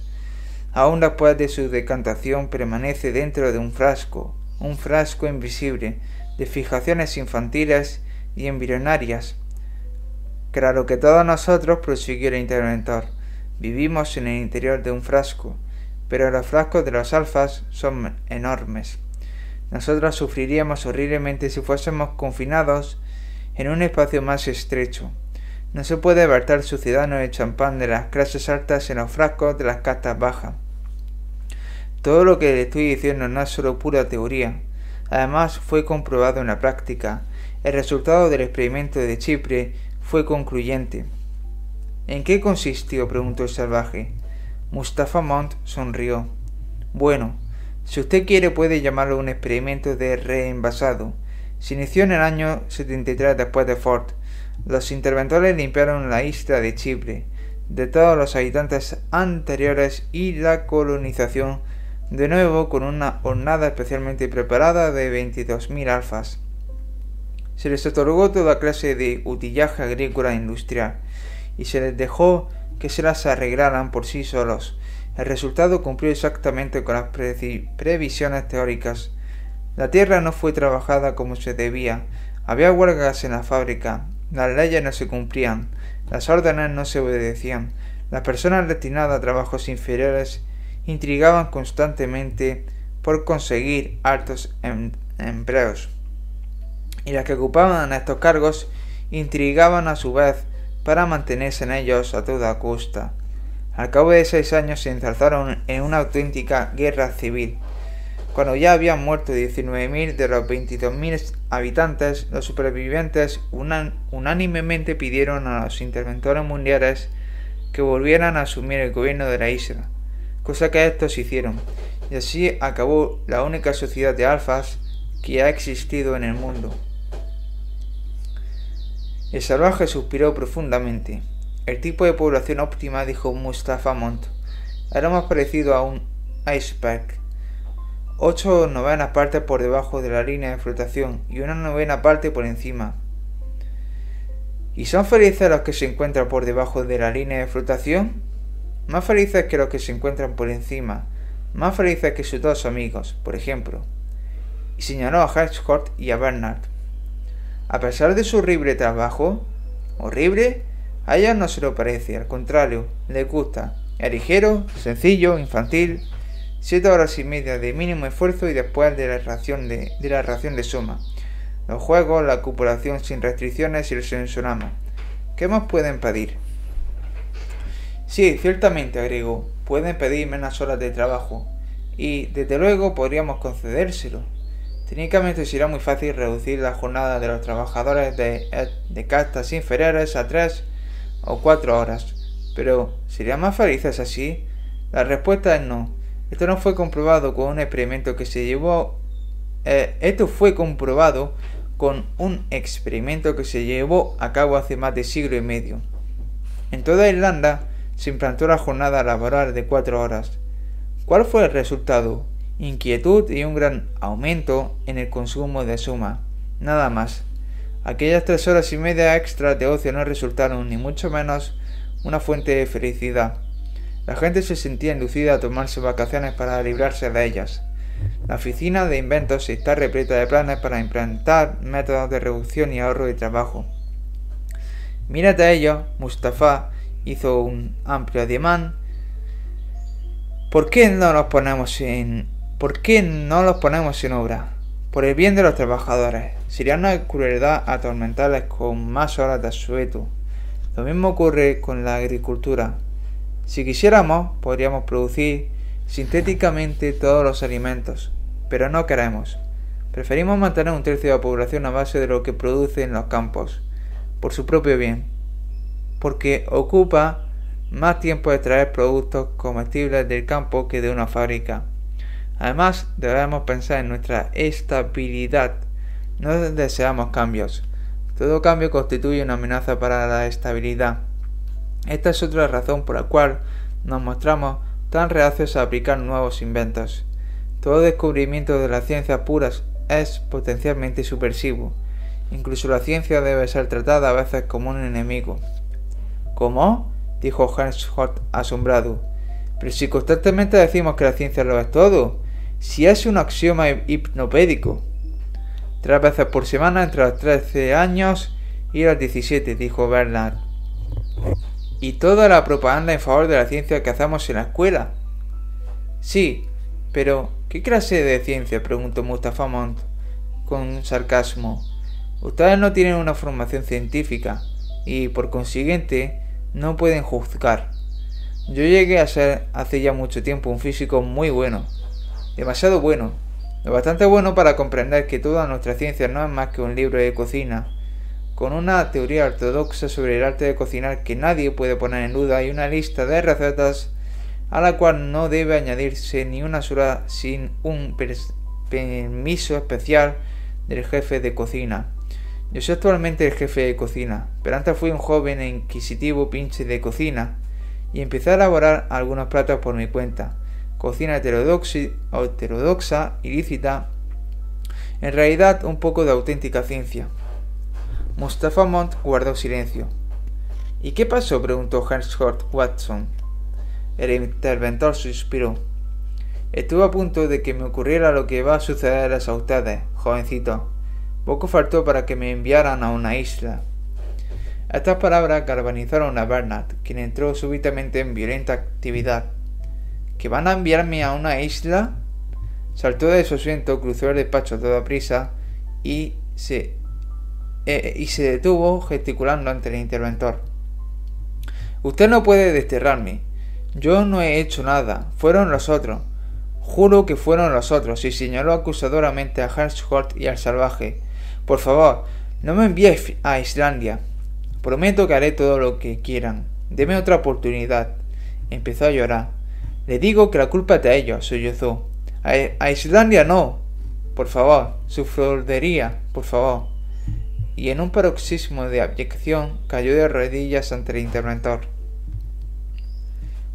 Mustafa Mount intentó obligarle a levantarse, pero Bernard insistía en su actitud rastrera. El flujo de sus palabras manada, manaba inagotable. Al fin el interventor tuvo que llamar a su cuarto secretario. Trae tres hombres, ordenó, y que lleven a Mr. Marks a un dormitorio. Que le administren una buena evaporación de soma y luego lo acuesten y lo dejen solo. El cuarto secretario salió y volvió con tres criados mellizos, de uniforme verde. Gritando y sollozando, todavía Bernard fue sacado del despacho. Cualquiera diría que van a degollarle, dijo el interventor, cuando la puerta se cerró tras ellos. Él, en realidad, si tuviera un poco de sentido común, comprendería que este castigo es más bien una recompensa. Le enviarán a una isla, es decir, le enviarán a un lugar donde reconocerá, conocerá al grupo de hombres y mujeres más interesantes que cabe encontrar en el mundo. Todos ellos personas que, por una razón u otra, han adquirido excesiva conciencia de su propia individualidad para poder vivir en comunidad. Todas las personas que no se conforman con la ortodoxia, que tienen ideas propias, en una palabra, personas que son alguien. Casi le envidio, Mr. Watson. Scott se echó a reír. Entonces, ¿por qué no está también usted en una isla? Porque a fin de cuentas preferí esto, contestó el interventor. Me dieron a elegir, o me enviaban a una isla donde hubiese podido seguir con mi ciencia pura, o me incorporaban al consejo del interventor, con la perspectiva de llegar en su día a ocupar el cargo. Me decidí por esto último y abandoné la ciencia. Tras un breve silencio agregó de vez en cuando he hecho mucho de menos la ciencia. La felicidad es un patrón muy duro. Especialmente la felicidad trata más. Un patrón mucho más severo, si uno no ha sido condicionado para aceptarla, que la verdad. Suspiró y después prosiguió en tono más vivaz. Bueno, el deber es el deber. No cabe prestar oído a las propias, propias preferencias. Me interesa la verdad. Amo la ciencia. Pero la verdad es una amenaza y la ciencia es un peligro público, tan peligroso como benéfico ha sido. Nos ha proporcionado, proporcionado el equilibrio más estable de la historia. El equilibrio de China fue ridículamente inseguro, en comparación con el nuestro. Ni siquiera el de los antiguos matriarcados fue tan firme como el nuestro. Gracias, repito, a la ciencia. Pero no podemos permitir que la ciencia destruya su propia obra. Por este motivo, limitamos tan escrupulosamente el alcance de sus investigaciones. Por ello estuve a punto de ser enviado a una isla. Solo le permitimos tratar de los problemas más inmediatos del momento. Todas las demás investigaciones son condenadas a morir. Es curioso, prosiguió tras una breve pausa. Leer lo que la gente escribía en los tiempos de nuestro fort acerca del progreso científico. Al parecer creían que se podía permitir que siguiera desarrollándose indefinidamente sin tener en cuenta nada más. El conocimiento era el bien supremo, la verdad el, máximo valor. Todo lo demás era secundario y subordinado.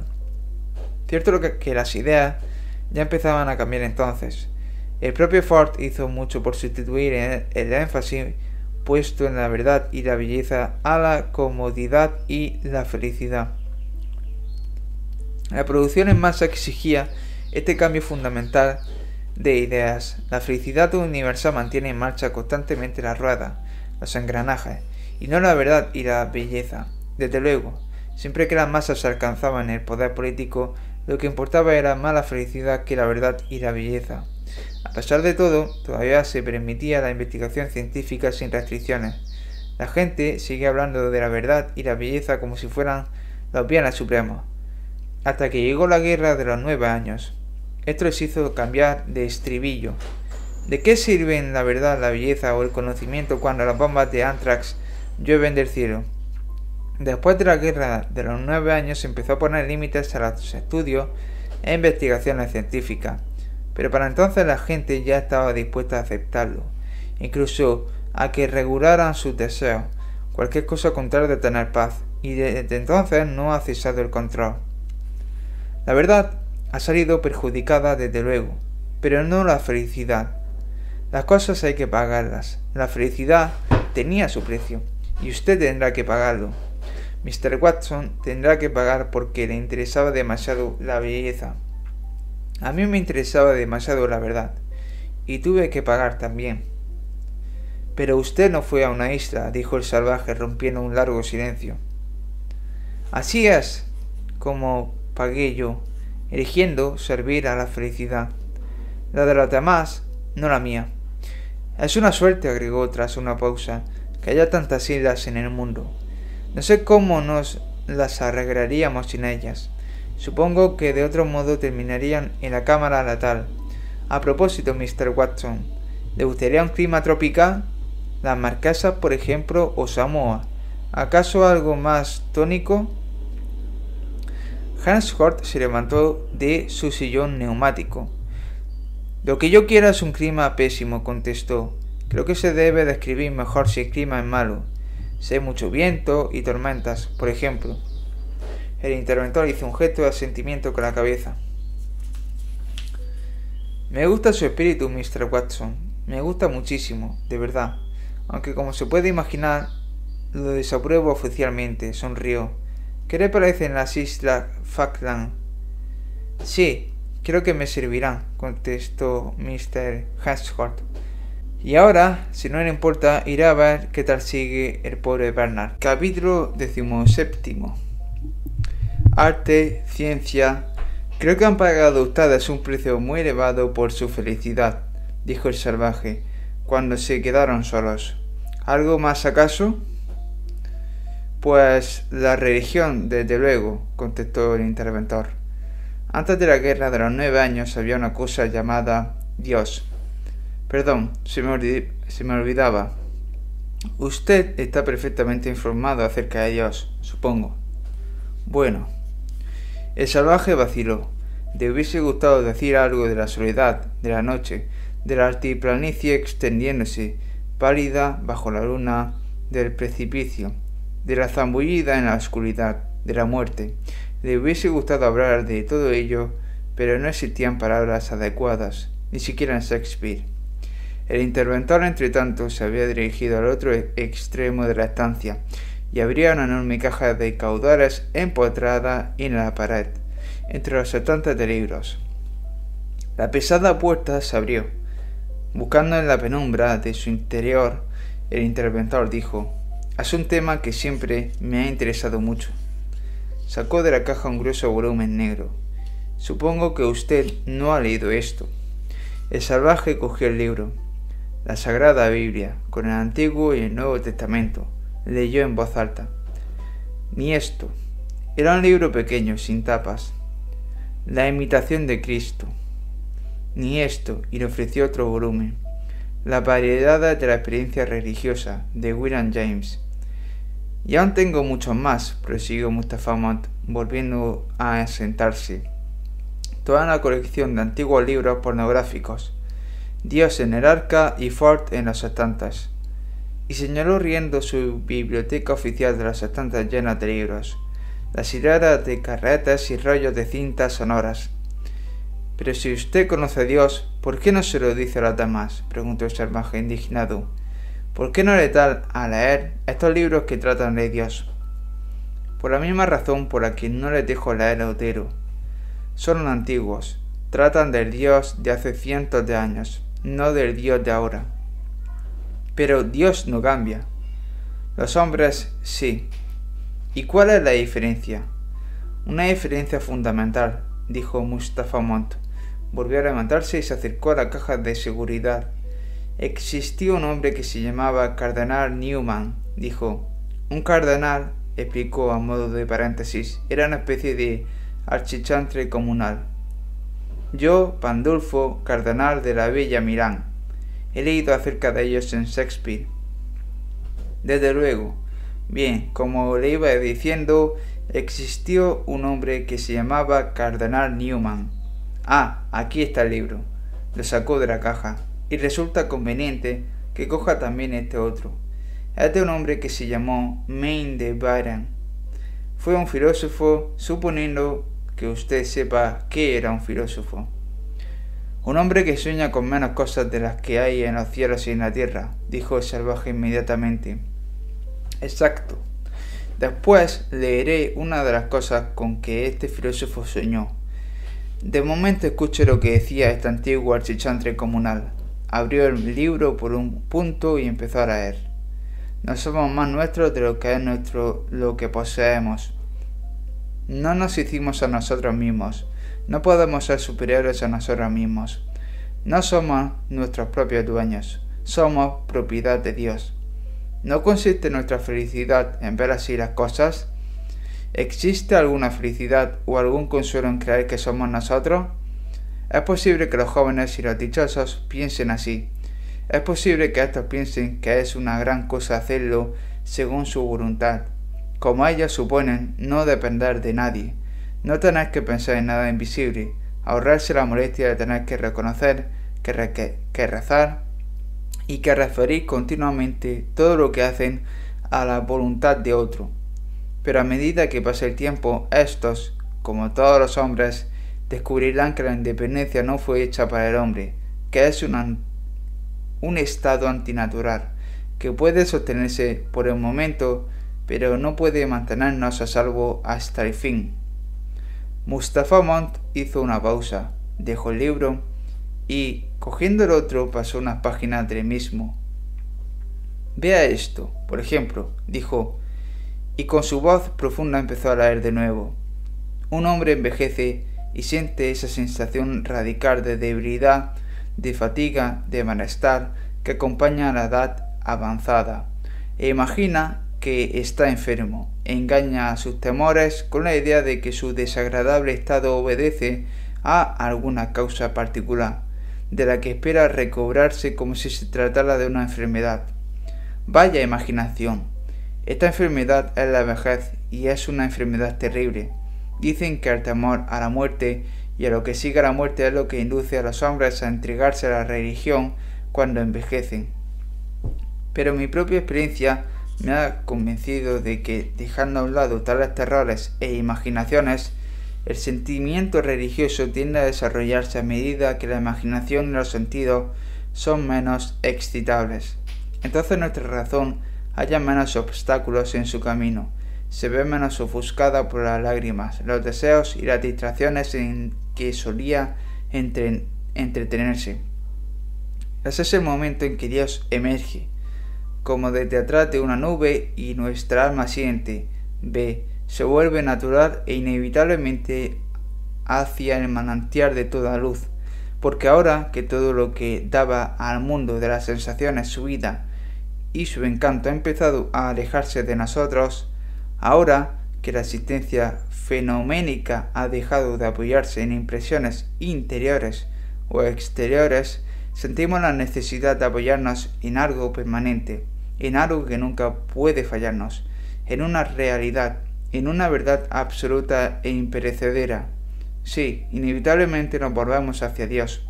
Este sentimiento religioso es por naturaleza tan puro, tan delicioso para el alma que lo experimenta, que nos compensa de todas las demás pérdidas. Mustafa Mont cerró el libro y se arrellanó en su asiento. Una de tantas cosas del cielo y de la tierra en las que esos filósofos no soñaron fue esto, e hizo un amplio ademán con la mano. Nosotros, el mundo moderno. Solo podéis ser independientes de Dios mientras conservéis la juventud y la prosperidad la independencia no mantendrá salvo hasta el fin. Bien, el caso es que actualmente podamos conservar y conservamos la juventud y la prosperidad hasta el final. ¿Qué se sigue de ello? Evidentemente que podamos no depender de Dios. El sentimiento religioso nos compensa de todas las demás pérdidas. Pero es que nosotros no sufrimos pérdidas alguna que debamos compensar. Por tanto, el sentimiento religioso resulta superfluo. ¿Por qué deberíamos correr en busca de un sucedáneo para los deseos juveniles si los deseos juveniles nunca desaparecen? ¿Para qué un, sucedáneo para las diversiones si seguimos gozando de nuestros viejos pasatiempos hasta el último momento? ¿Qué necesidad tenemos de reposo cuando nuestras mentes y nuestros cuerpos siguen delitándose en actividad? ¿Qué consuelo necesitamos si contamos con el soma? ¿Para qué buscar algo inamovible si ya tenemos el orden social? Entonces, ¿usted cree que Dios no existe? preguntó el salvaje. No, yo creo que probablemente existe un Dios. Entonces, ¿por qué? Mustafa Montt le interrumpió. pero un Dios que se manifiesta de manera diferente a hombres diferentes. En los tiempos premodernos se manifestó como el ser descrito de estos libros. Actualmente, ¿cómo se manifiesta actualmente? preguntó el salvaje. Bueno, se manifiesta como una ausencia, como si no existiera en absoluto. Esto es culpa de ustedes. Diga mejor que es culpa de la civilización. Dios no es compatible con el maquinismo, la medicina científica y la felicidad universal. Es preciso elegir. Nuestra civilización ha elegido el maquinismo, la medicina y la felicidad. Por eso tengo que guardar estos libros encerrados en la caja de seguridad. Resultan indecentes. La gente se mostraría desagradablemente sorprendida si el salvaje le interrumpió. Pero, ¿acaso no es natural creer que existe, un Dios? La gente ahora nunca está sola, dijo Mustafa Mont. La inducimos a odiar la soledad. Disponemos su vida de modo que resulte imposible estar solos alguna vez. El salvaje sintió sombríamente. El mal país había sufrido porque no habían no, porque lo habían aislado de las actividades comunales del pueblo. En el Londres civilizado sufría porque nunca lograba escapar a las actividades comunales. Nunca podía estar completamente solo.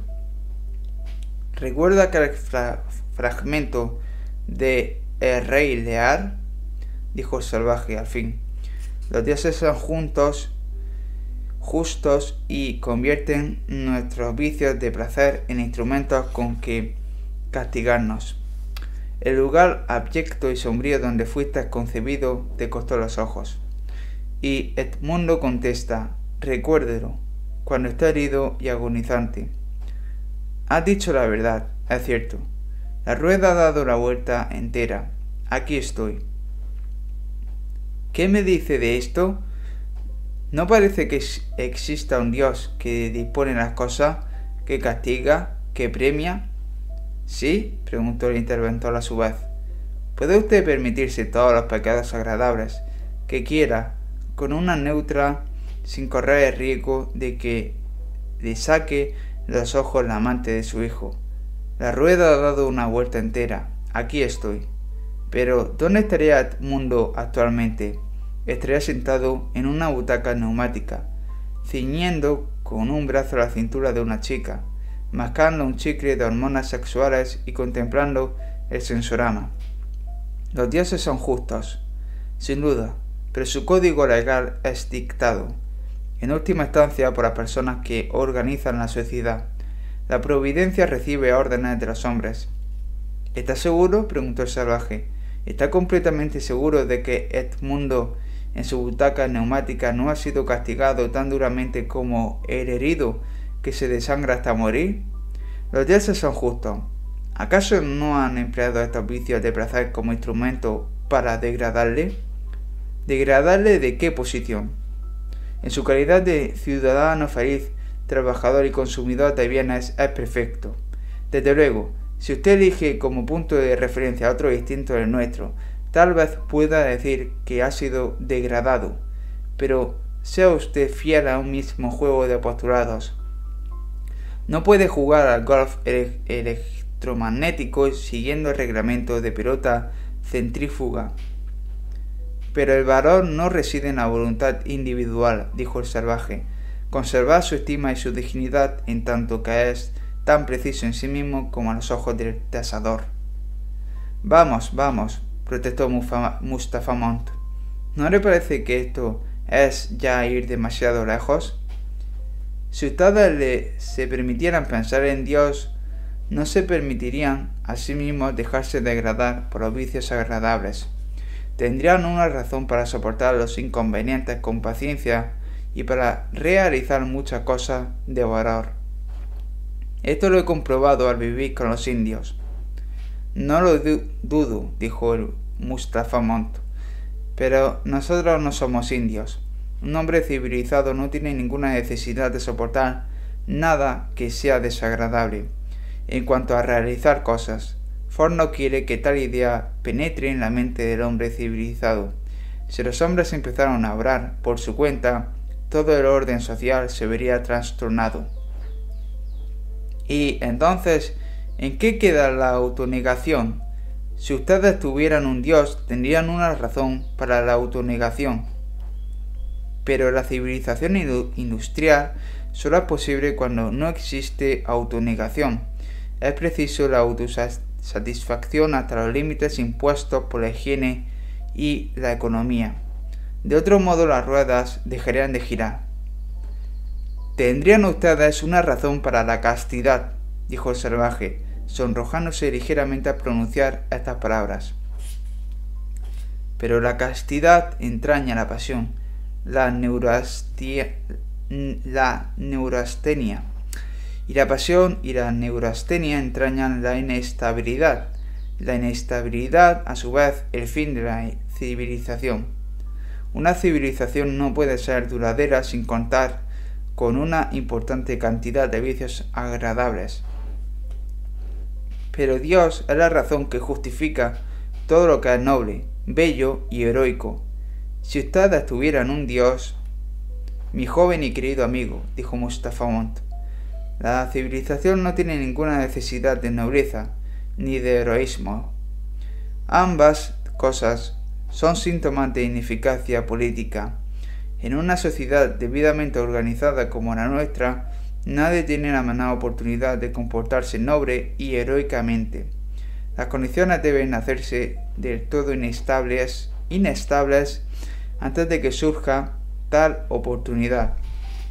Donde hay guerras, donde hay una dualidad de lealtades, donde hay tentaciones que resistir, objetos de amor por los cuales luchar o que defender, es evidente que la nobleza y el heroísmo tienen algún sentido pero actualmente no hay guerras. Se toman todas las precauciones posibles para evitar que cualquiera pueda amar demasiado a otra persona. No existe la posibilidad de elegir entre dos lealtades o fidelidades. Todos están condicionados de modo que no pueden hacer otra cosa más que lo que deben hacer. Y lo que uno debe hacer resulta tan agradable, se permite, el libre juego de tantos impulsos naturales que realmente no existen tentaciones que uno deba resistir. Y si alguna vez, por algún desafortunado azar, ocurriera algo desagradable, bueno, siempre se puede disponer del Soma, que puede ofrecernos unas vacaciones de la realidad. El Soma calma nuestra ira y nos reconcilia con nuestros enemigos, nos vuelve pacientes y sufridos, en el pasado tales cosas solo podían conseguirse haciendo un gran esfuerzo y al cabo de muchos años de duro entrenamiento moral. Ahora, usted se zampa dos o tres tabletas de medio gramo y listo. Actualmente cualquiera puede ser virtuoso. Uno puede llevar al menos la mitad de su moralidad en el bolsillo dentro de un frasco. El cristianismo sin lágrimas, esto es el suma. Pero las lágrimas son necesarias ¿No recuerda lo que dice Otelo? Si después de cada tormenta vienen tales calmas, ojalá los vientos soplen hasta despertar la muerte. Hay una historia que uno de los ancianos indios solía contarnos acerca de la doncella de Matsaki. Los jóvenes que aspiraban a casarse con ella tenían que pasarse una mañana cavando en su huerto. Parecía fácil, pero en aquel huerto había moscas y mosquitos mágicos. La mayoría de los jóvenes no podían resistir las picaduras y el escozor, pero el que logró soportar la prueba se casó con la muchacha. Muy hermoso, pero en los países civilizados, dijo el interventor, se puede conseguir a las muchachas sin tener que cavar para ellas, y no hay moscas ni mosquitos que le piquen a uno. Hace siglos que nos libramos de ellos. El salvaje sintió, ceñudo. Se libraron de ellos. Sí, muy propio de ustedes. Librarse de todo lo desagradable, en lugar de aprender a soportarlo. Es más noble soportar en el alma las pedradas o las flechas de la mala fortuna, o bien alzarse en almas contra un piélago de pesares y acabar con ellos enfrentándose a los mismos. Pero ustedes no hacen ni una cosa ni otra, ni soportan ni resisten. Se limitan a aborir las pedradas y las flechas, Es demasiado fácil. El salvaje enmudeció súbitamente, pensando en su madre. En su habitación del piso 37, Linda había flotado en un mar de luminosidad y perfumes. Había flotado lejos, fuera del espacio, fuera del tiempo, fuera de la prisión de sus recuerdos, de sus hábitos, de su cuerpo envejecido y abotagado. Y Tomaquín, exdirector de incubadoras y condicionamiento, Tomaquín seguía todavía de vacaciones, de vacaciones de la humillación, y el dolor en un mundo donde no pudiera ver aquel rostro horrible ni sentir aquellos brazos húmedos y frácidos alrededor de su cuello, en un mundo hermoso. Lo que ustedes necesitan, prosiguió el salvaje, son lágrimas, para variar. Aquí nada cuesta lo suficiente. Atreverse a exponer lo que es mortal e inseguro al azar, la muerte y el peligro, aunque solo sea por una cáscara de huevo. ¿Acaso no es esto digno? preguntó el salvaje mirando a Mustafa Mont, dejando aparte a Dios, aunque desde luego Dios sea sería una razón para obrar así? ¿No tiene su encanto el hecho de vivir peligrosamente? Ya lo creo, contestó el interventor.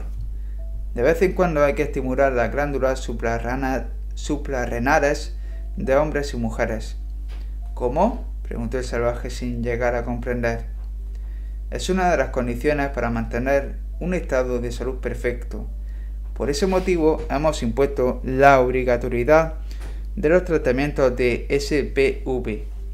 SPV, sucedano de pasión violenta. Regularmente una vez al mes, inundamos el organismo con adrenalina. Es un equivalente fisiológico completo del temor y la ira. Con ella se producen en nuestros organismos todos los efectos tónicos que se derivan de actos como asesinar a Desdémona o ser asesinado por Otelo sin ninguno de sus inconvenientes. Es que a mí me gustan los inconvenientes. A nosotros no, dijo el interventor. Preferimos hacer las cosas con comodidad.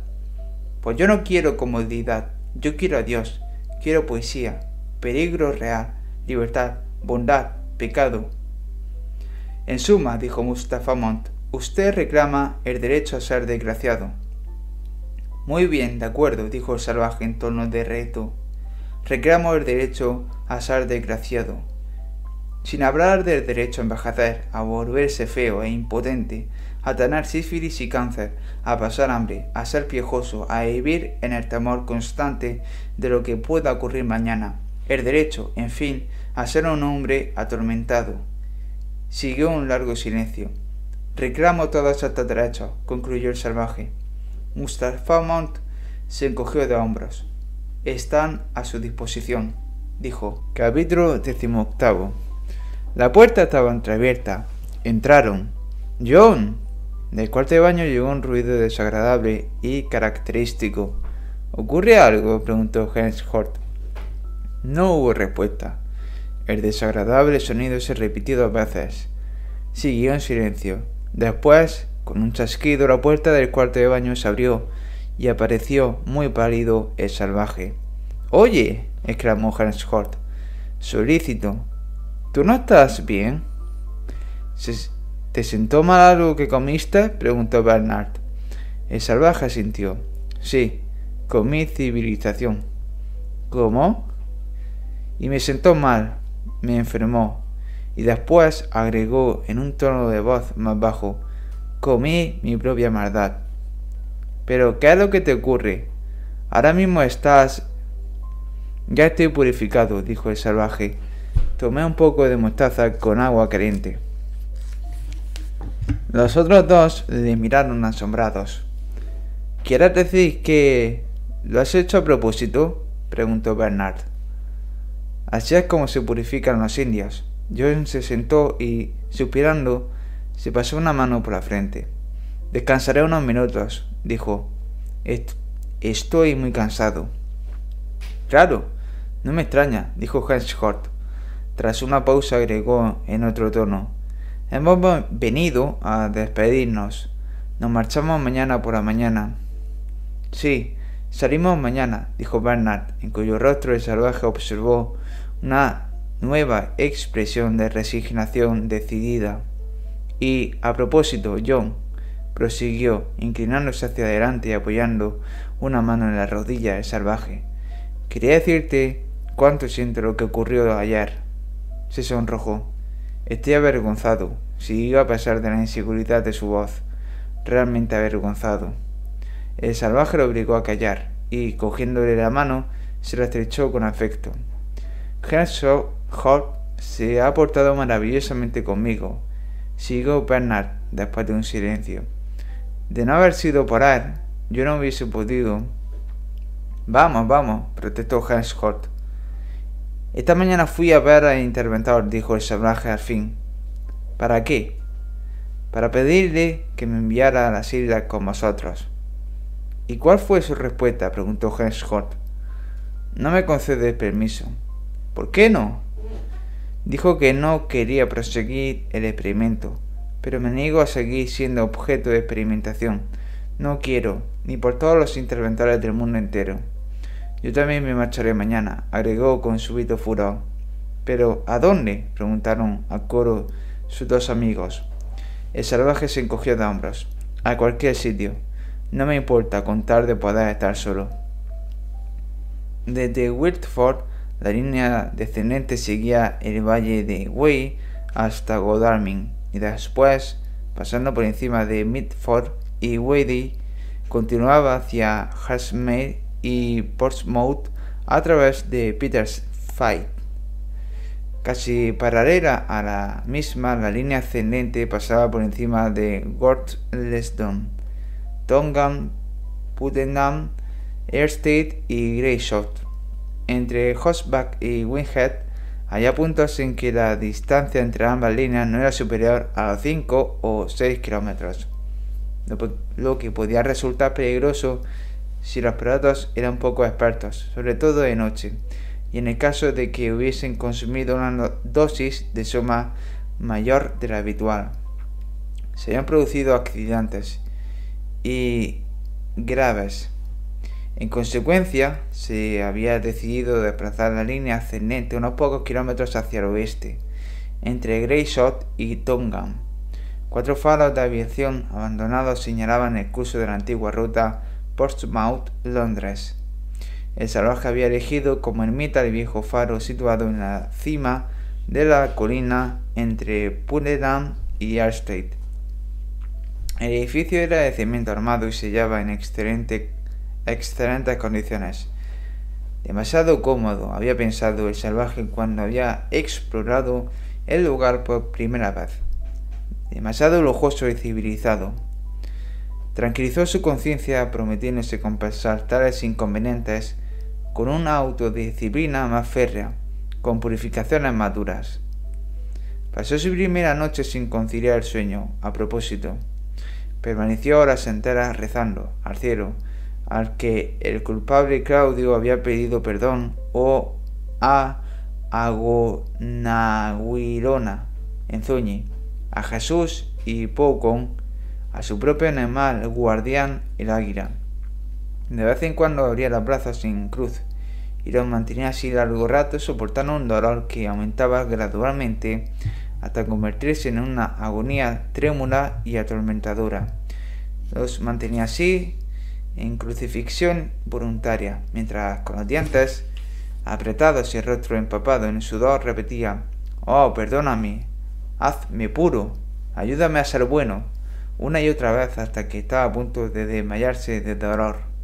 Cuando llegó la mañana, salvaje sintió que se había ganado el derecho a habitar el faro.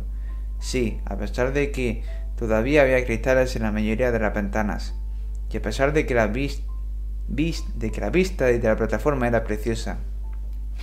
Porque la misma razón por la que había elegido el faro se había trocado casi inmediatamente en una razón para marcharse a otra parte John había decidido vivir allá porque la vista era tan hermosa, porque desde su punto de observación tan ventajoso le parecía contemplar la encarnación de un ser divino. Pero ¿quién era él para recrearse con la visión cotidiana y constante de la belleza? ¿Quién era él para vivir en la visible presencia de Dios?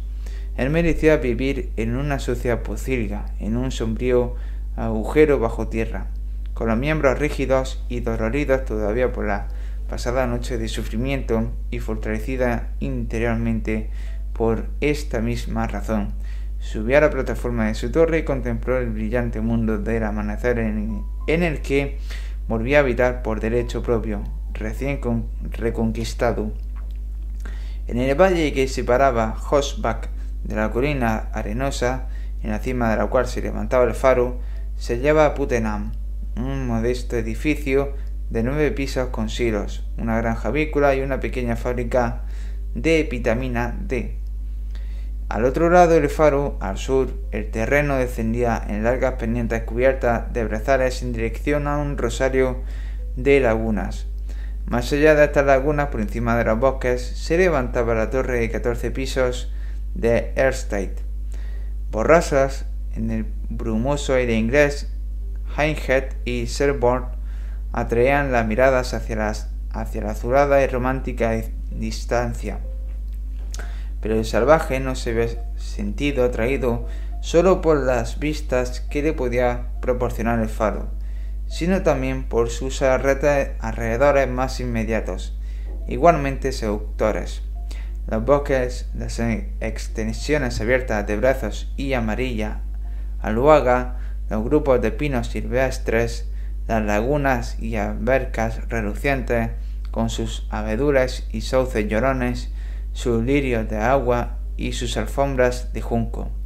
Poseían una intensa belleza, y para unos ojos acostumbrados a la aridez del desierto americano resultaban asombrosos.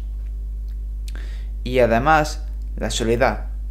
El salvaje pasaba días enteros sin ver a un solo hombre, el faro se hallaba solo a un cuarto de hora de vuelo de la torre de Charente, pero las colinas de Malpaís apenas eran más deshabitadas que aquel brezal de su rey.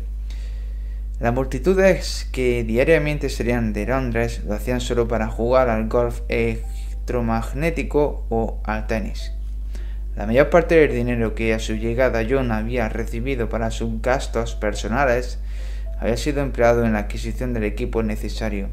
Antes de salir de Londres había comprado cuatro mantas de lana viscosa, cuerdas, alambres, clavos, cola, unas pocas herramientas, cerillas, aunque pensaba construirse en su día algo para hacer fuego, algo de batería, de cocina, dos docenas de paquetes de semillas y diez kilos de harina de trigo.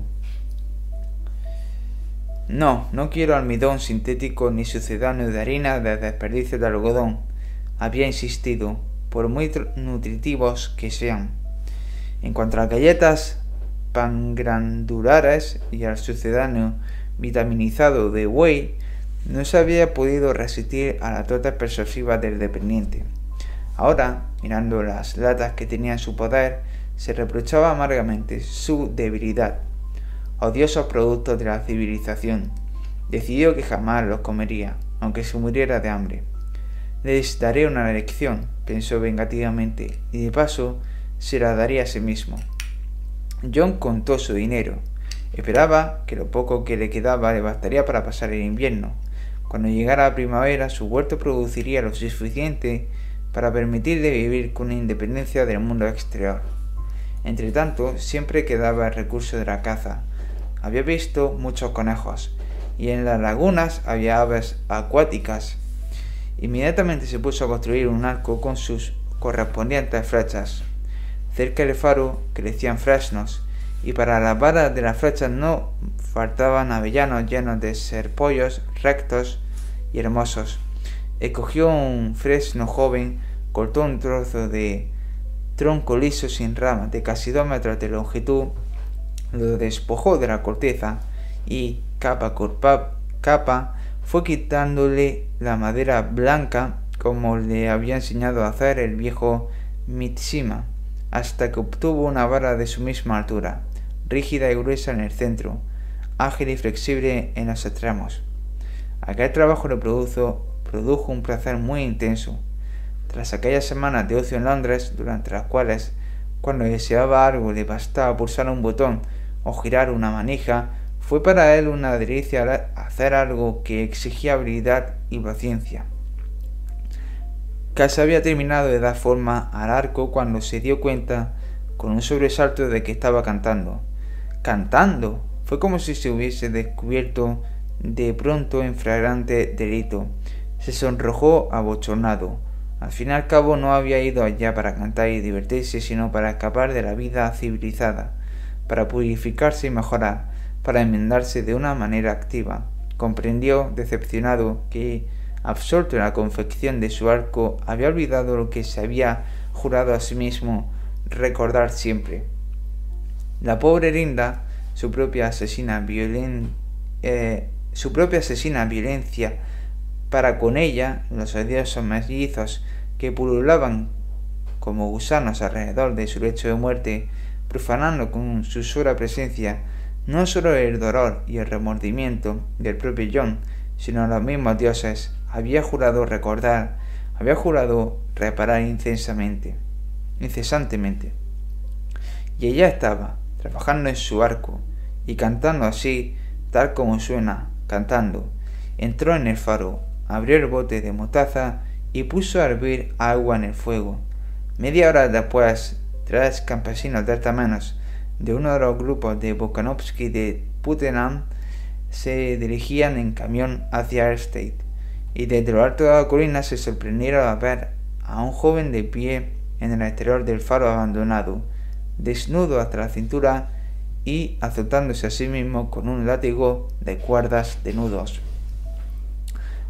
La, espalda del joven aparecía cruzada horizontalmente por rayas oscuras y entre surco y surco discurrían hirillos de sangre. El conductor del camión detuvo el vehículo a un lado de la carretera y junto con sus dos compañeros se quedó mirando boquiabierto aquel espectáculo extraordinario. Uno, dos, tres, contaron los azotes. Después del octavo latigazo, el joven interrumpió su castigo, corrió hacia el bosque y allá vomitó violentamente. Luego volvió a coger el látigo y siguió azotándose. Nueve, diez, once, doce. Ford, murmuró el conductor. Y los mellizos fueron de la misma opinión. Refort, dijeron.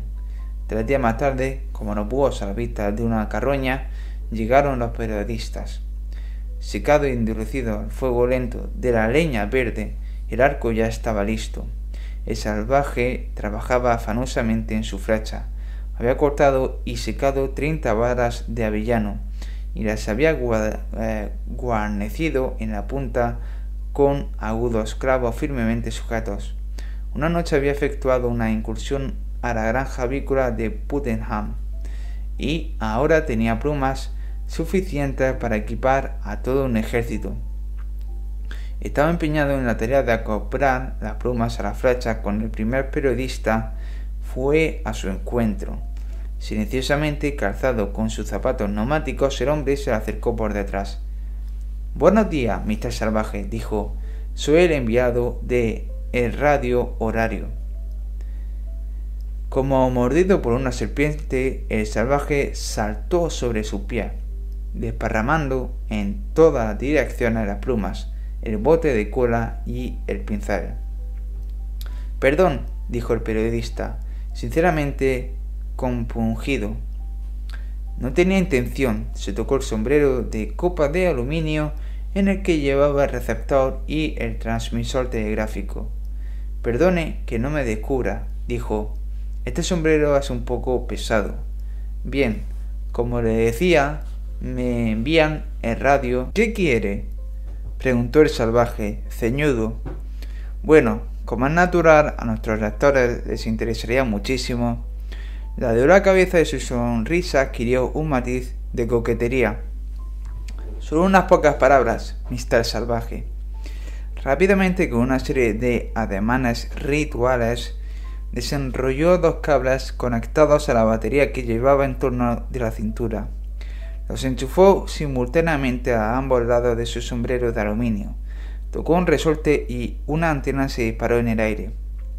Tocó otro resorte del borde del ala y como un muñeco de muelles saltó un pequeño micrófono que se quedó colgando estremeciéndose a unos 15 centímetros de su nariz. Se bajó hasta las orejas un par de auriculares, pulsó un botón situado en el lado izquierdo del sombrero, que produjo un débil zumbido. Hizo girar otro botón de la derecha y el zumbido fue interrumpido por una serie de silbidos y chasquidos estretoscópicos. Alabra, dijo por el micrófono. Alabra, alabra. Súbitamente sonó un timbre en el interior de su sombrero. ¿Eres tú, Excel? Primo de millón alabra. Sí, le he pescado. Ahora Mr. Salvaje cogerá el micrófono y pronunciará unas palabras. Por favor, Mr. Salvaje. Miró a John y le dirigió otra de sus melífluas sonrisas. Diga solamente a nuestros lectores por qué ha venido aquí. ¿Qué le indujo a marcharse de Londres? Alabra Edsel tan precipitadamente y dígales también algo, naturalmente, del látigo. El salvaje tuvo un sobresalto. ¿Cómo se habían enterado de lo del látigo? Todos estamos deseosos de saber algo de ese látigo. Díganos también algo acerca de la civilización. Ya sabe, lo que yo opino de la muchacha civilizada. Solo unas palabras. El salvaje obedeció con desconcertante exactitud. Solo pronunció cinco palabras, ni una sola más. Cinco palabras, la misma que había dicho a Bernard a propósito del archichantre comunal de Canterbury. Hani son eso sedna, y agarrando al periodista por los hombros le hizo dar media vuelta. El joven se reveló apetitosamente provisto de materia carnosa en el trasero, y con toda la fuerza y la precisión de un campeón de fútbol, soltó un puntapié prodigioso. Ocho minutos más tarde, una nueva edición de El Radio Horario apareció en las calles de Londres. Un periodista de El Radio Horario recibe, recibe de Mr. Salvaje un puntapié en el coxis. Decía el titular de la primera página. Sensación en Surrey. Y sensación en Londres también, pensó el periodista a su vuelta, cuando leyó estas palabras. Y lo que era peor, una sensación muy dolorosa. Tuvo que tomar asiento con mucha cautela a la hora de almorzar sin dejarse amedrentar por la contusión preventiva en el coxis de su colega, otros cuatro periodistas enviados por el Times de Nueva York, el continuo de cuatro dimensiones de Frankfurt, el monitor científico fordiano y el espejo delta visitaron aquella tarde el faro y fueron recibidos con progresiva violencia. Desde una distancia prudencial y frotándose todavía las dolidas nalgas, el periodista de El Monitor Científico Fordiano gritó Pedazo de tonto, ¿por qué no toma un poco de soma? Fuera de aquí, contestó el salvaje. El otro se alejó unos pasos y se volvió. El mar se convierte en algo irreal con un par de gramos. Cojacua y ya... y ya toquiai el dorado es una ilusión. Ah, sí, dijo el salvaje, y agarrando una gruesa para avanzó un poco. El enviado del monitor científico fordiano echó a correr hacia su helicóptero. A partir de aquel momento el salvaje gozó de paz por un tiempo. Llegaron unos cuantos helicópteros que sobrevolaron el faro inquisitivamente. John disparó una flecha contra el que más se había acercado. La flecha traspasó el suelo de aluminio de la cabina. Se oyó un agudo gemido y el aparato ascendió como un cohete con toda la rapidez que el motor logró imprimirle. Los demás, desde aquel momento, mantuvieron respetuosamente las distancias, sin hacer caso de su molesto zumbido y salvaje, que se veía a sí mismo como uno de los pretendientes de la doncella de Matsaki, tenaz y resistente entre los alados insectos, trabajaba en su futuro huerto. Al cabo de un tiempo los insectos se cansaron y se alejaron volando. Durante unas horas el cielo sobre su cabeza permaneció desierto y, excepto por las alondras, silencioso. Aquel día hacía un calor asfixiante y había aires de tormenta. John se había pasado una mañana cavando y ahora descansaba tendido en el suelo. De pronto, el recuerdo de Erenina se transformó en una presencia real, desnuda y tangible, que le decía cariño y abrázame, con solo las medias y los zapatos puestos, perfumada, impúdica zorra, pero, oh, oh, sus brazos en torno de su cuello, los senos erguidos, sus labios. La eternidad estaba en nuestros labios, en nuestros ojos. De Nina. No, no, no, no, no. El salvaje saltó sobre sus pies y, desnudo como iba, salió corriendo de la casa. Junto al límite donde empezaban los brazales crecían unas matas de enebro espinoso. John se arrojó a las matas y estrechó en lugar del sedoso cuerpo de sus deseos una abrazada de espinas verdes. Agudas con un millar de puntas, lo pincharon cruelmente. John se esforzó por pensar en la pobre Linda, sin palabras ni aliento, estrujándose las manos, y en el terror indecible que aparecía en sus ojos, la pobre Linda que había jurado no olvidar. Pero la presencia de Lenina seguía acosándole, aún en medio de las heridas y los pinchazos de las agujas de los enebros. Cariño, cariño, si también tú me deseabas, ¿por qué no me lo decías? El ático estaba colgado de un clavo. Detrás de la puerta, siempre a mano ante la posible llegada de periodistas, en un acceso de furor, el salvaje volvió corriendo a la casa. Lo cogió y lo levantó en el aire. Las cuerdas de mm, nudos mordieron su carne. ¡Zorra! ¡Zorra! gritaba a cada latigazo como si fuese arenina. Y con qué frecuencia, aún sin saberlo, deseaba que lo fuera. Blanca, cálida, perfumada, infame, a quien así azotaba. Zorra, y después Oh, Linda, perdóname, perdóname, Dios mío. Soy malo, soy pérfido, soy... No, no, zorra. Desde su escondrijo cuidadosamente construido en el bosque, a 300 metros de distancia, Darwin Bonaparte, el fotógrafo de caza mayor más experto de la sociedad productora de films para los sensoramas, había observado todos los movimientos del salvaje. La paciencia y la habilidad habían obtenido su recompensa. Darwin Bonaparte se había pasado otro día sentado en el interior del tronco de un roble artificial. Tres noches reptando sobre el vientre a través de los brazos, ocultando micrófonos en las matas de ayaca, enterrando, enterrado cables en la blanda arena gris. 72 horas de suprema incomodidad pero ahora había llegado el gran momento, el más grande desde que había tomado las espeluznantes imágenes estereoscópicas de la boda de unos gorilas. Espléndido, se dijo cuando el salvaje empezó su número. Espléndido. Mantuvo sus cámaras telescópicas cuidadosamente enfocadas, como pegadas con cola a su móvil objetivo aplicó un telescopio más potente para captar un primer plano de rostro frenético y contorsionado. Admirable. Filmó unos instantes a cámara lenta, un efecto cómico exquisito, se prometió a sí mismo. Y entre tanto escuchó con deleite los golpes, los gruñidos y las palabras furiosas que iban grabándose en la cinta sonora del film. Probó el efecto de una ligera amplificación. Así, decididamente, resultaba mejor.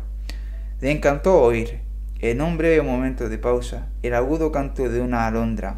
Deseó que el salvaje se volviera para poder tomar un buen primer plano de la sangre en su espalda. Y casi inmediatamente, vaya suerte, el complaciente muchacho se volvió y el fotógrafo pudo tomar a la perfección la vista que deseaba. Bueno, ha sido estupendo, se dijo cuando todo hubo acabado. De primera calidad. Se secó el rostro empapado en sudor. Cuando los estudios le hubiesen añadido los efectos táctiles, resultaría una película perfecta, casi tan buena, pensó Darwin Bonaparte, como la vida amorosa del cachalote. Lo que, por Ford, no es poco decir. Doce días más tarde, Salvaje de Surrey se había estrenado ya y podía verse, oírse y palparse en todos los palacios de sensorama de primera categoría de la Europa occidental. El efecto de la película fue inmediato y sorprendente. La tarde que siguió la noche del estreno, la rústica soledad de John fue interrumpida bruscamente por la llegada de un vasto enjambre de helicópteros. John estaba cavando en su huerto, y cavando también en su propia mente, revolviendo la sustancia de sus pensamientos. La muerte, e hincaba su azada una y otra vez. Y todos nuestros días pasados han iluminado a los necios el camino hacia la polvorienta muerte. Un trueno convincente rugía a través de estas palabras. John levantó una parada de tierra. ¿Por qué había muerto Linda? ¿Por qué le había dejado perder progresivamente su condición humana? Y al fin, el salvaje sintió un escalofrío y al fin se había convertido en una buena carroña para besar. Apoyó el pie en el borde de la pala y la hincó profundamente en el suelo. Somos para los dioses como moscas en manos de chiquillos caprichosos. Nos matan como en un juego. Otro trueno. Palabras que por sí mismas se proclamaban verdaderas, más verdaderas, en cierto modo que la misma verdad y sin embargo el mismo Gloucester los había llamado dioses eternamente amables.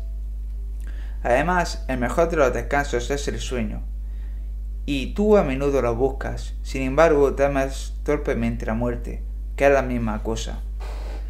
Lo que había sido un zumbido por encima de su cabeza se transformó en un rugido, y de pronto John advirtió que había algo, eh, que algo se había interpuesto entre el sol y él.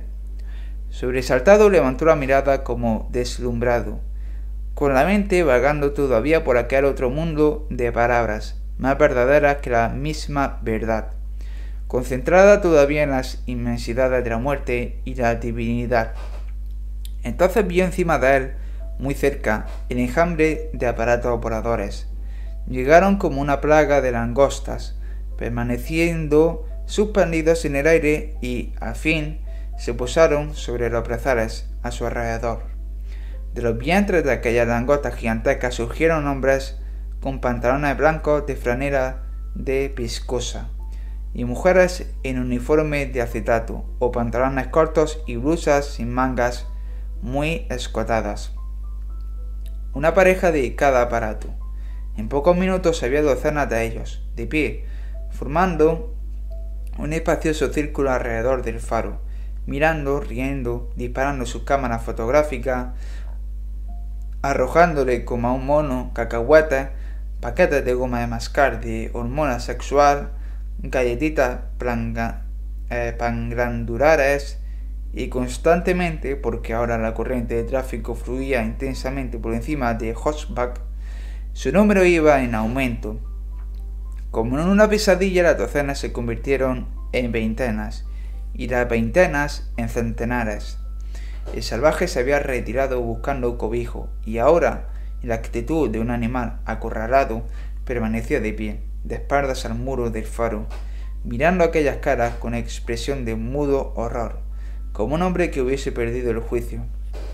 El impacto en su mejilla de un paquete de chicle bien dirigido lo sacó de su estupor para devolverle a la realidad un dolor agudo y despertó del todo, en una explosión de ira.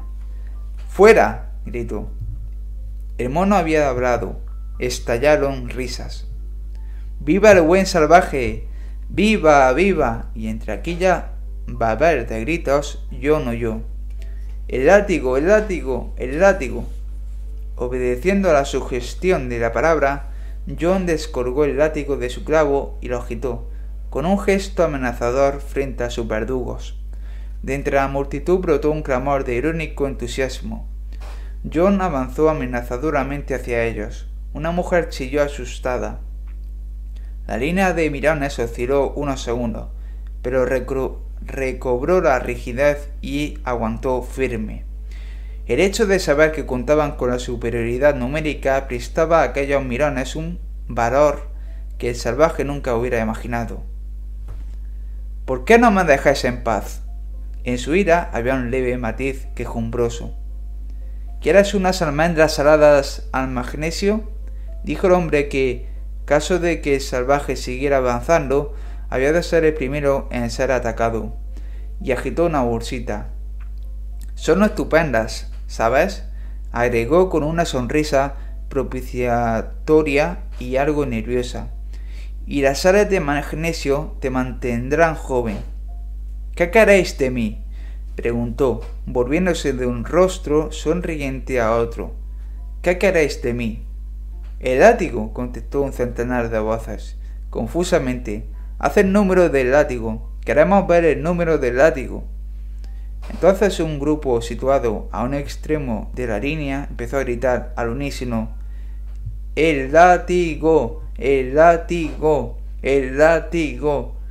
Gritaban todos a la vez y embriagados por el ruido, por la sensación de comunión rítmica. Daban la impresión de que hubiesen podido seguir gritando así durante horas enteras, casi indefinidamente, pero a la vigésima quinta repetición se produjo una súbita interrupción. Otro helicóptero procedente de la dirección de Hossbach permaneció unos segundos inmóvil sobre la multitud y luego aterrizó a pocos metros de donde se encontraba de pie el salvaje, en el espacio abierto entre la hilera de mirones y el faro. El rugido de las hélices ahogó momentáneamente el griterío. Después, cuando el aparato tocó tierra y los motores enmudecieron, los gritos de el látigo, el látigo se reanudaron fuertes, insistentes, monótonos. La puerta del helicóptero se abrió y descendieron un joven rubio de rostro atizado y una muchacha que llevaba pantalones cortos de pana verde, blusa blanca y gorrito de, hockey. Al ver a la muchacha salvaje se sobresaltó, retrocedió y su rostro se cubrió de súbita palidez. La muchacha se quedó mirándole, sonriéndole, con una sonrisa incierta, implorante. Pasaron unos segundos. Los labios de la muchacha se movieron.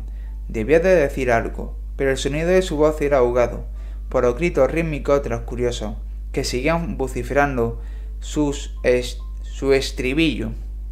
El látigo, el látigo. La muchacha se llevó ambas manos al costado izquierdo, y en su rostro de muñeca aterciopelado como un melocotón apareció una extraña expresión de dolor y ansiedad. Sus ojos azules parecieron aumentar de tamaño y brillar más intensamente, y de pronto, con dos lágrimas, eh, dos lágrimas rodaron por sus mejillas. Volvió a orar, inaudiblemente. Después, con un gesto rápido y apasionado, tendió los brazos hacia el salvaje y avanzó un paso. El látigo, el látigo. Y de pronto los curiosos consiguieron lo que tanto deseaban Ramera. El salvaje había corrido al encuentro de la muchacha como un loco. ¡Zorra! había gritado y empezó a azotarla con su látigo de cuerdas de nudos. Aterrorizada, la joven se había devuelto, disponiéndose a huir, pero tropezó y cayó al suelo. Henry, Henry, gritó. Pero su atizado compañero se había ocultado detrás del helicóptero, poniéndose a salvo. Con un rugido de excitación y placer, la línea se quebró y se produjo una carrera convergente hacia el centro magnético de atracción. El dolor es un horror que fascina. ¡Quema, lujuria, quema! ¡Oh, la carne! El salvaje rechinó los dientes. Esta vez el látigo cayó sobre sus propios hombros. ¡Muera, muera! Arrastrados por la fascinación del horror producido por el espectáculo del dolor e impelidos íntimamente por el hábito de cooperación, por el deseo de unanimidad y comunión que su condicionamiento había hecho arraigar en ellos, los curiosos empezaron a imitar el frenesí de los gestos del salvaje, golpeándose unos a otros cada vez que ésta azotaba su propia carne reverde o aquella encarnación de la torpeza carnal que se retorcía sobre la maleza, a sus pies, Muera, muera, muera, sigue gritando el salvaje. De pronto alguien empezó a cantar. Orgía porfía. Y al cabo de un instante todos repetían el estribillo y bailaban. Orgía porfía. Puertas y más puerta, pegándose unos a otros al compás de seis por ocho. Orgía porfía. Era más de medianoche cuando el último helicóptero despegó. Obnubilado por el soma y agotado por el prolongado frenesí de sensualidad, el salvaje yacía durmiendo sobre los brazos. brazos. El sol estaba muy alto cuando despertó. Permaneció echado un momento, parpadeando a la luz, como un mochuelo sin comprender. Después empezó a recobrar, a recordar. Se cubrió los ojos con una mano. Aquella tarde el enjambre de helicópteros que llegó zumbando a través de Hossback formaba una densa nube de 10 kilómetros de longitud. ¡Salvaje! llamaron los primeros en llegar. Mister Salvaje. No hubo respuesta. La puerta del faro estaba abierta. La empujaron y penetraron en el interior. A través de un arco que se abría en el otro extremo de la estancia podían ver la escalera que conducía a las plantas superiores. Justo bajo el arco vieron unos pies que se balanceaban. Mister Salvaje. Lentamente, como dos agujas de brújula, los pies giraban hacia la derecha. Norte, nordeste, este, sudeste, sur, sudoeste. Después se detuvieron y al cabo de pocos segundos giraron, con idéntica calma hacia la izquierda, sudoeste, sur, sudeste, este.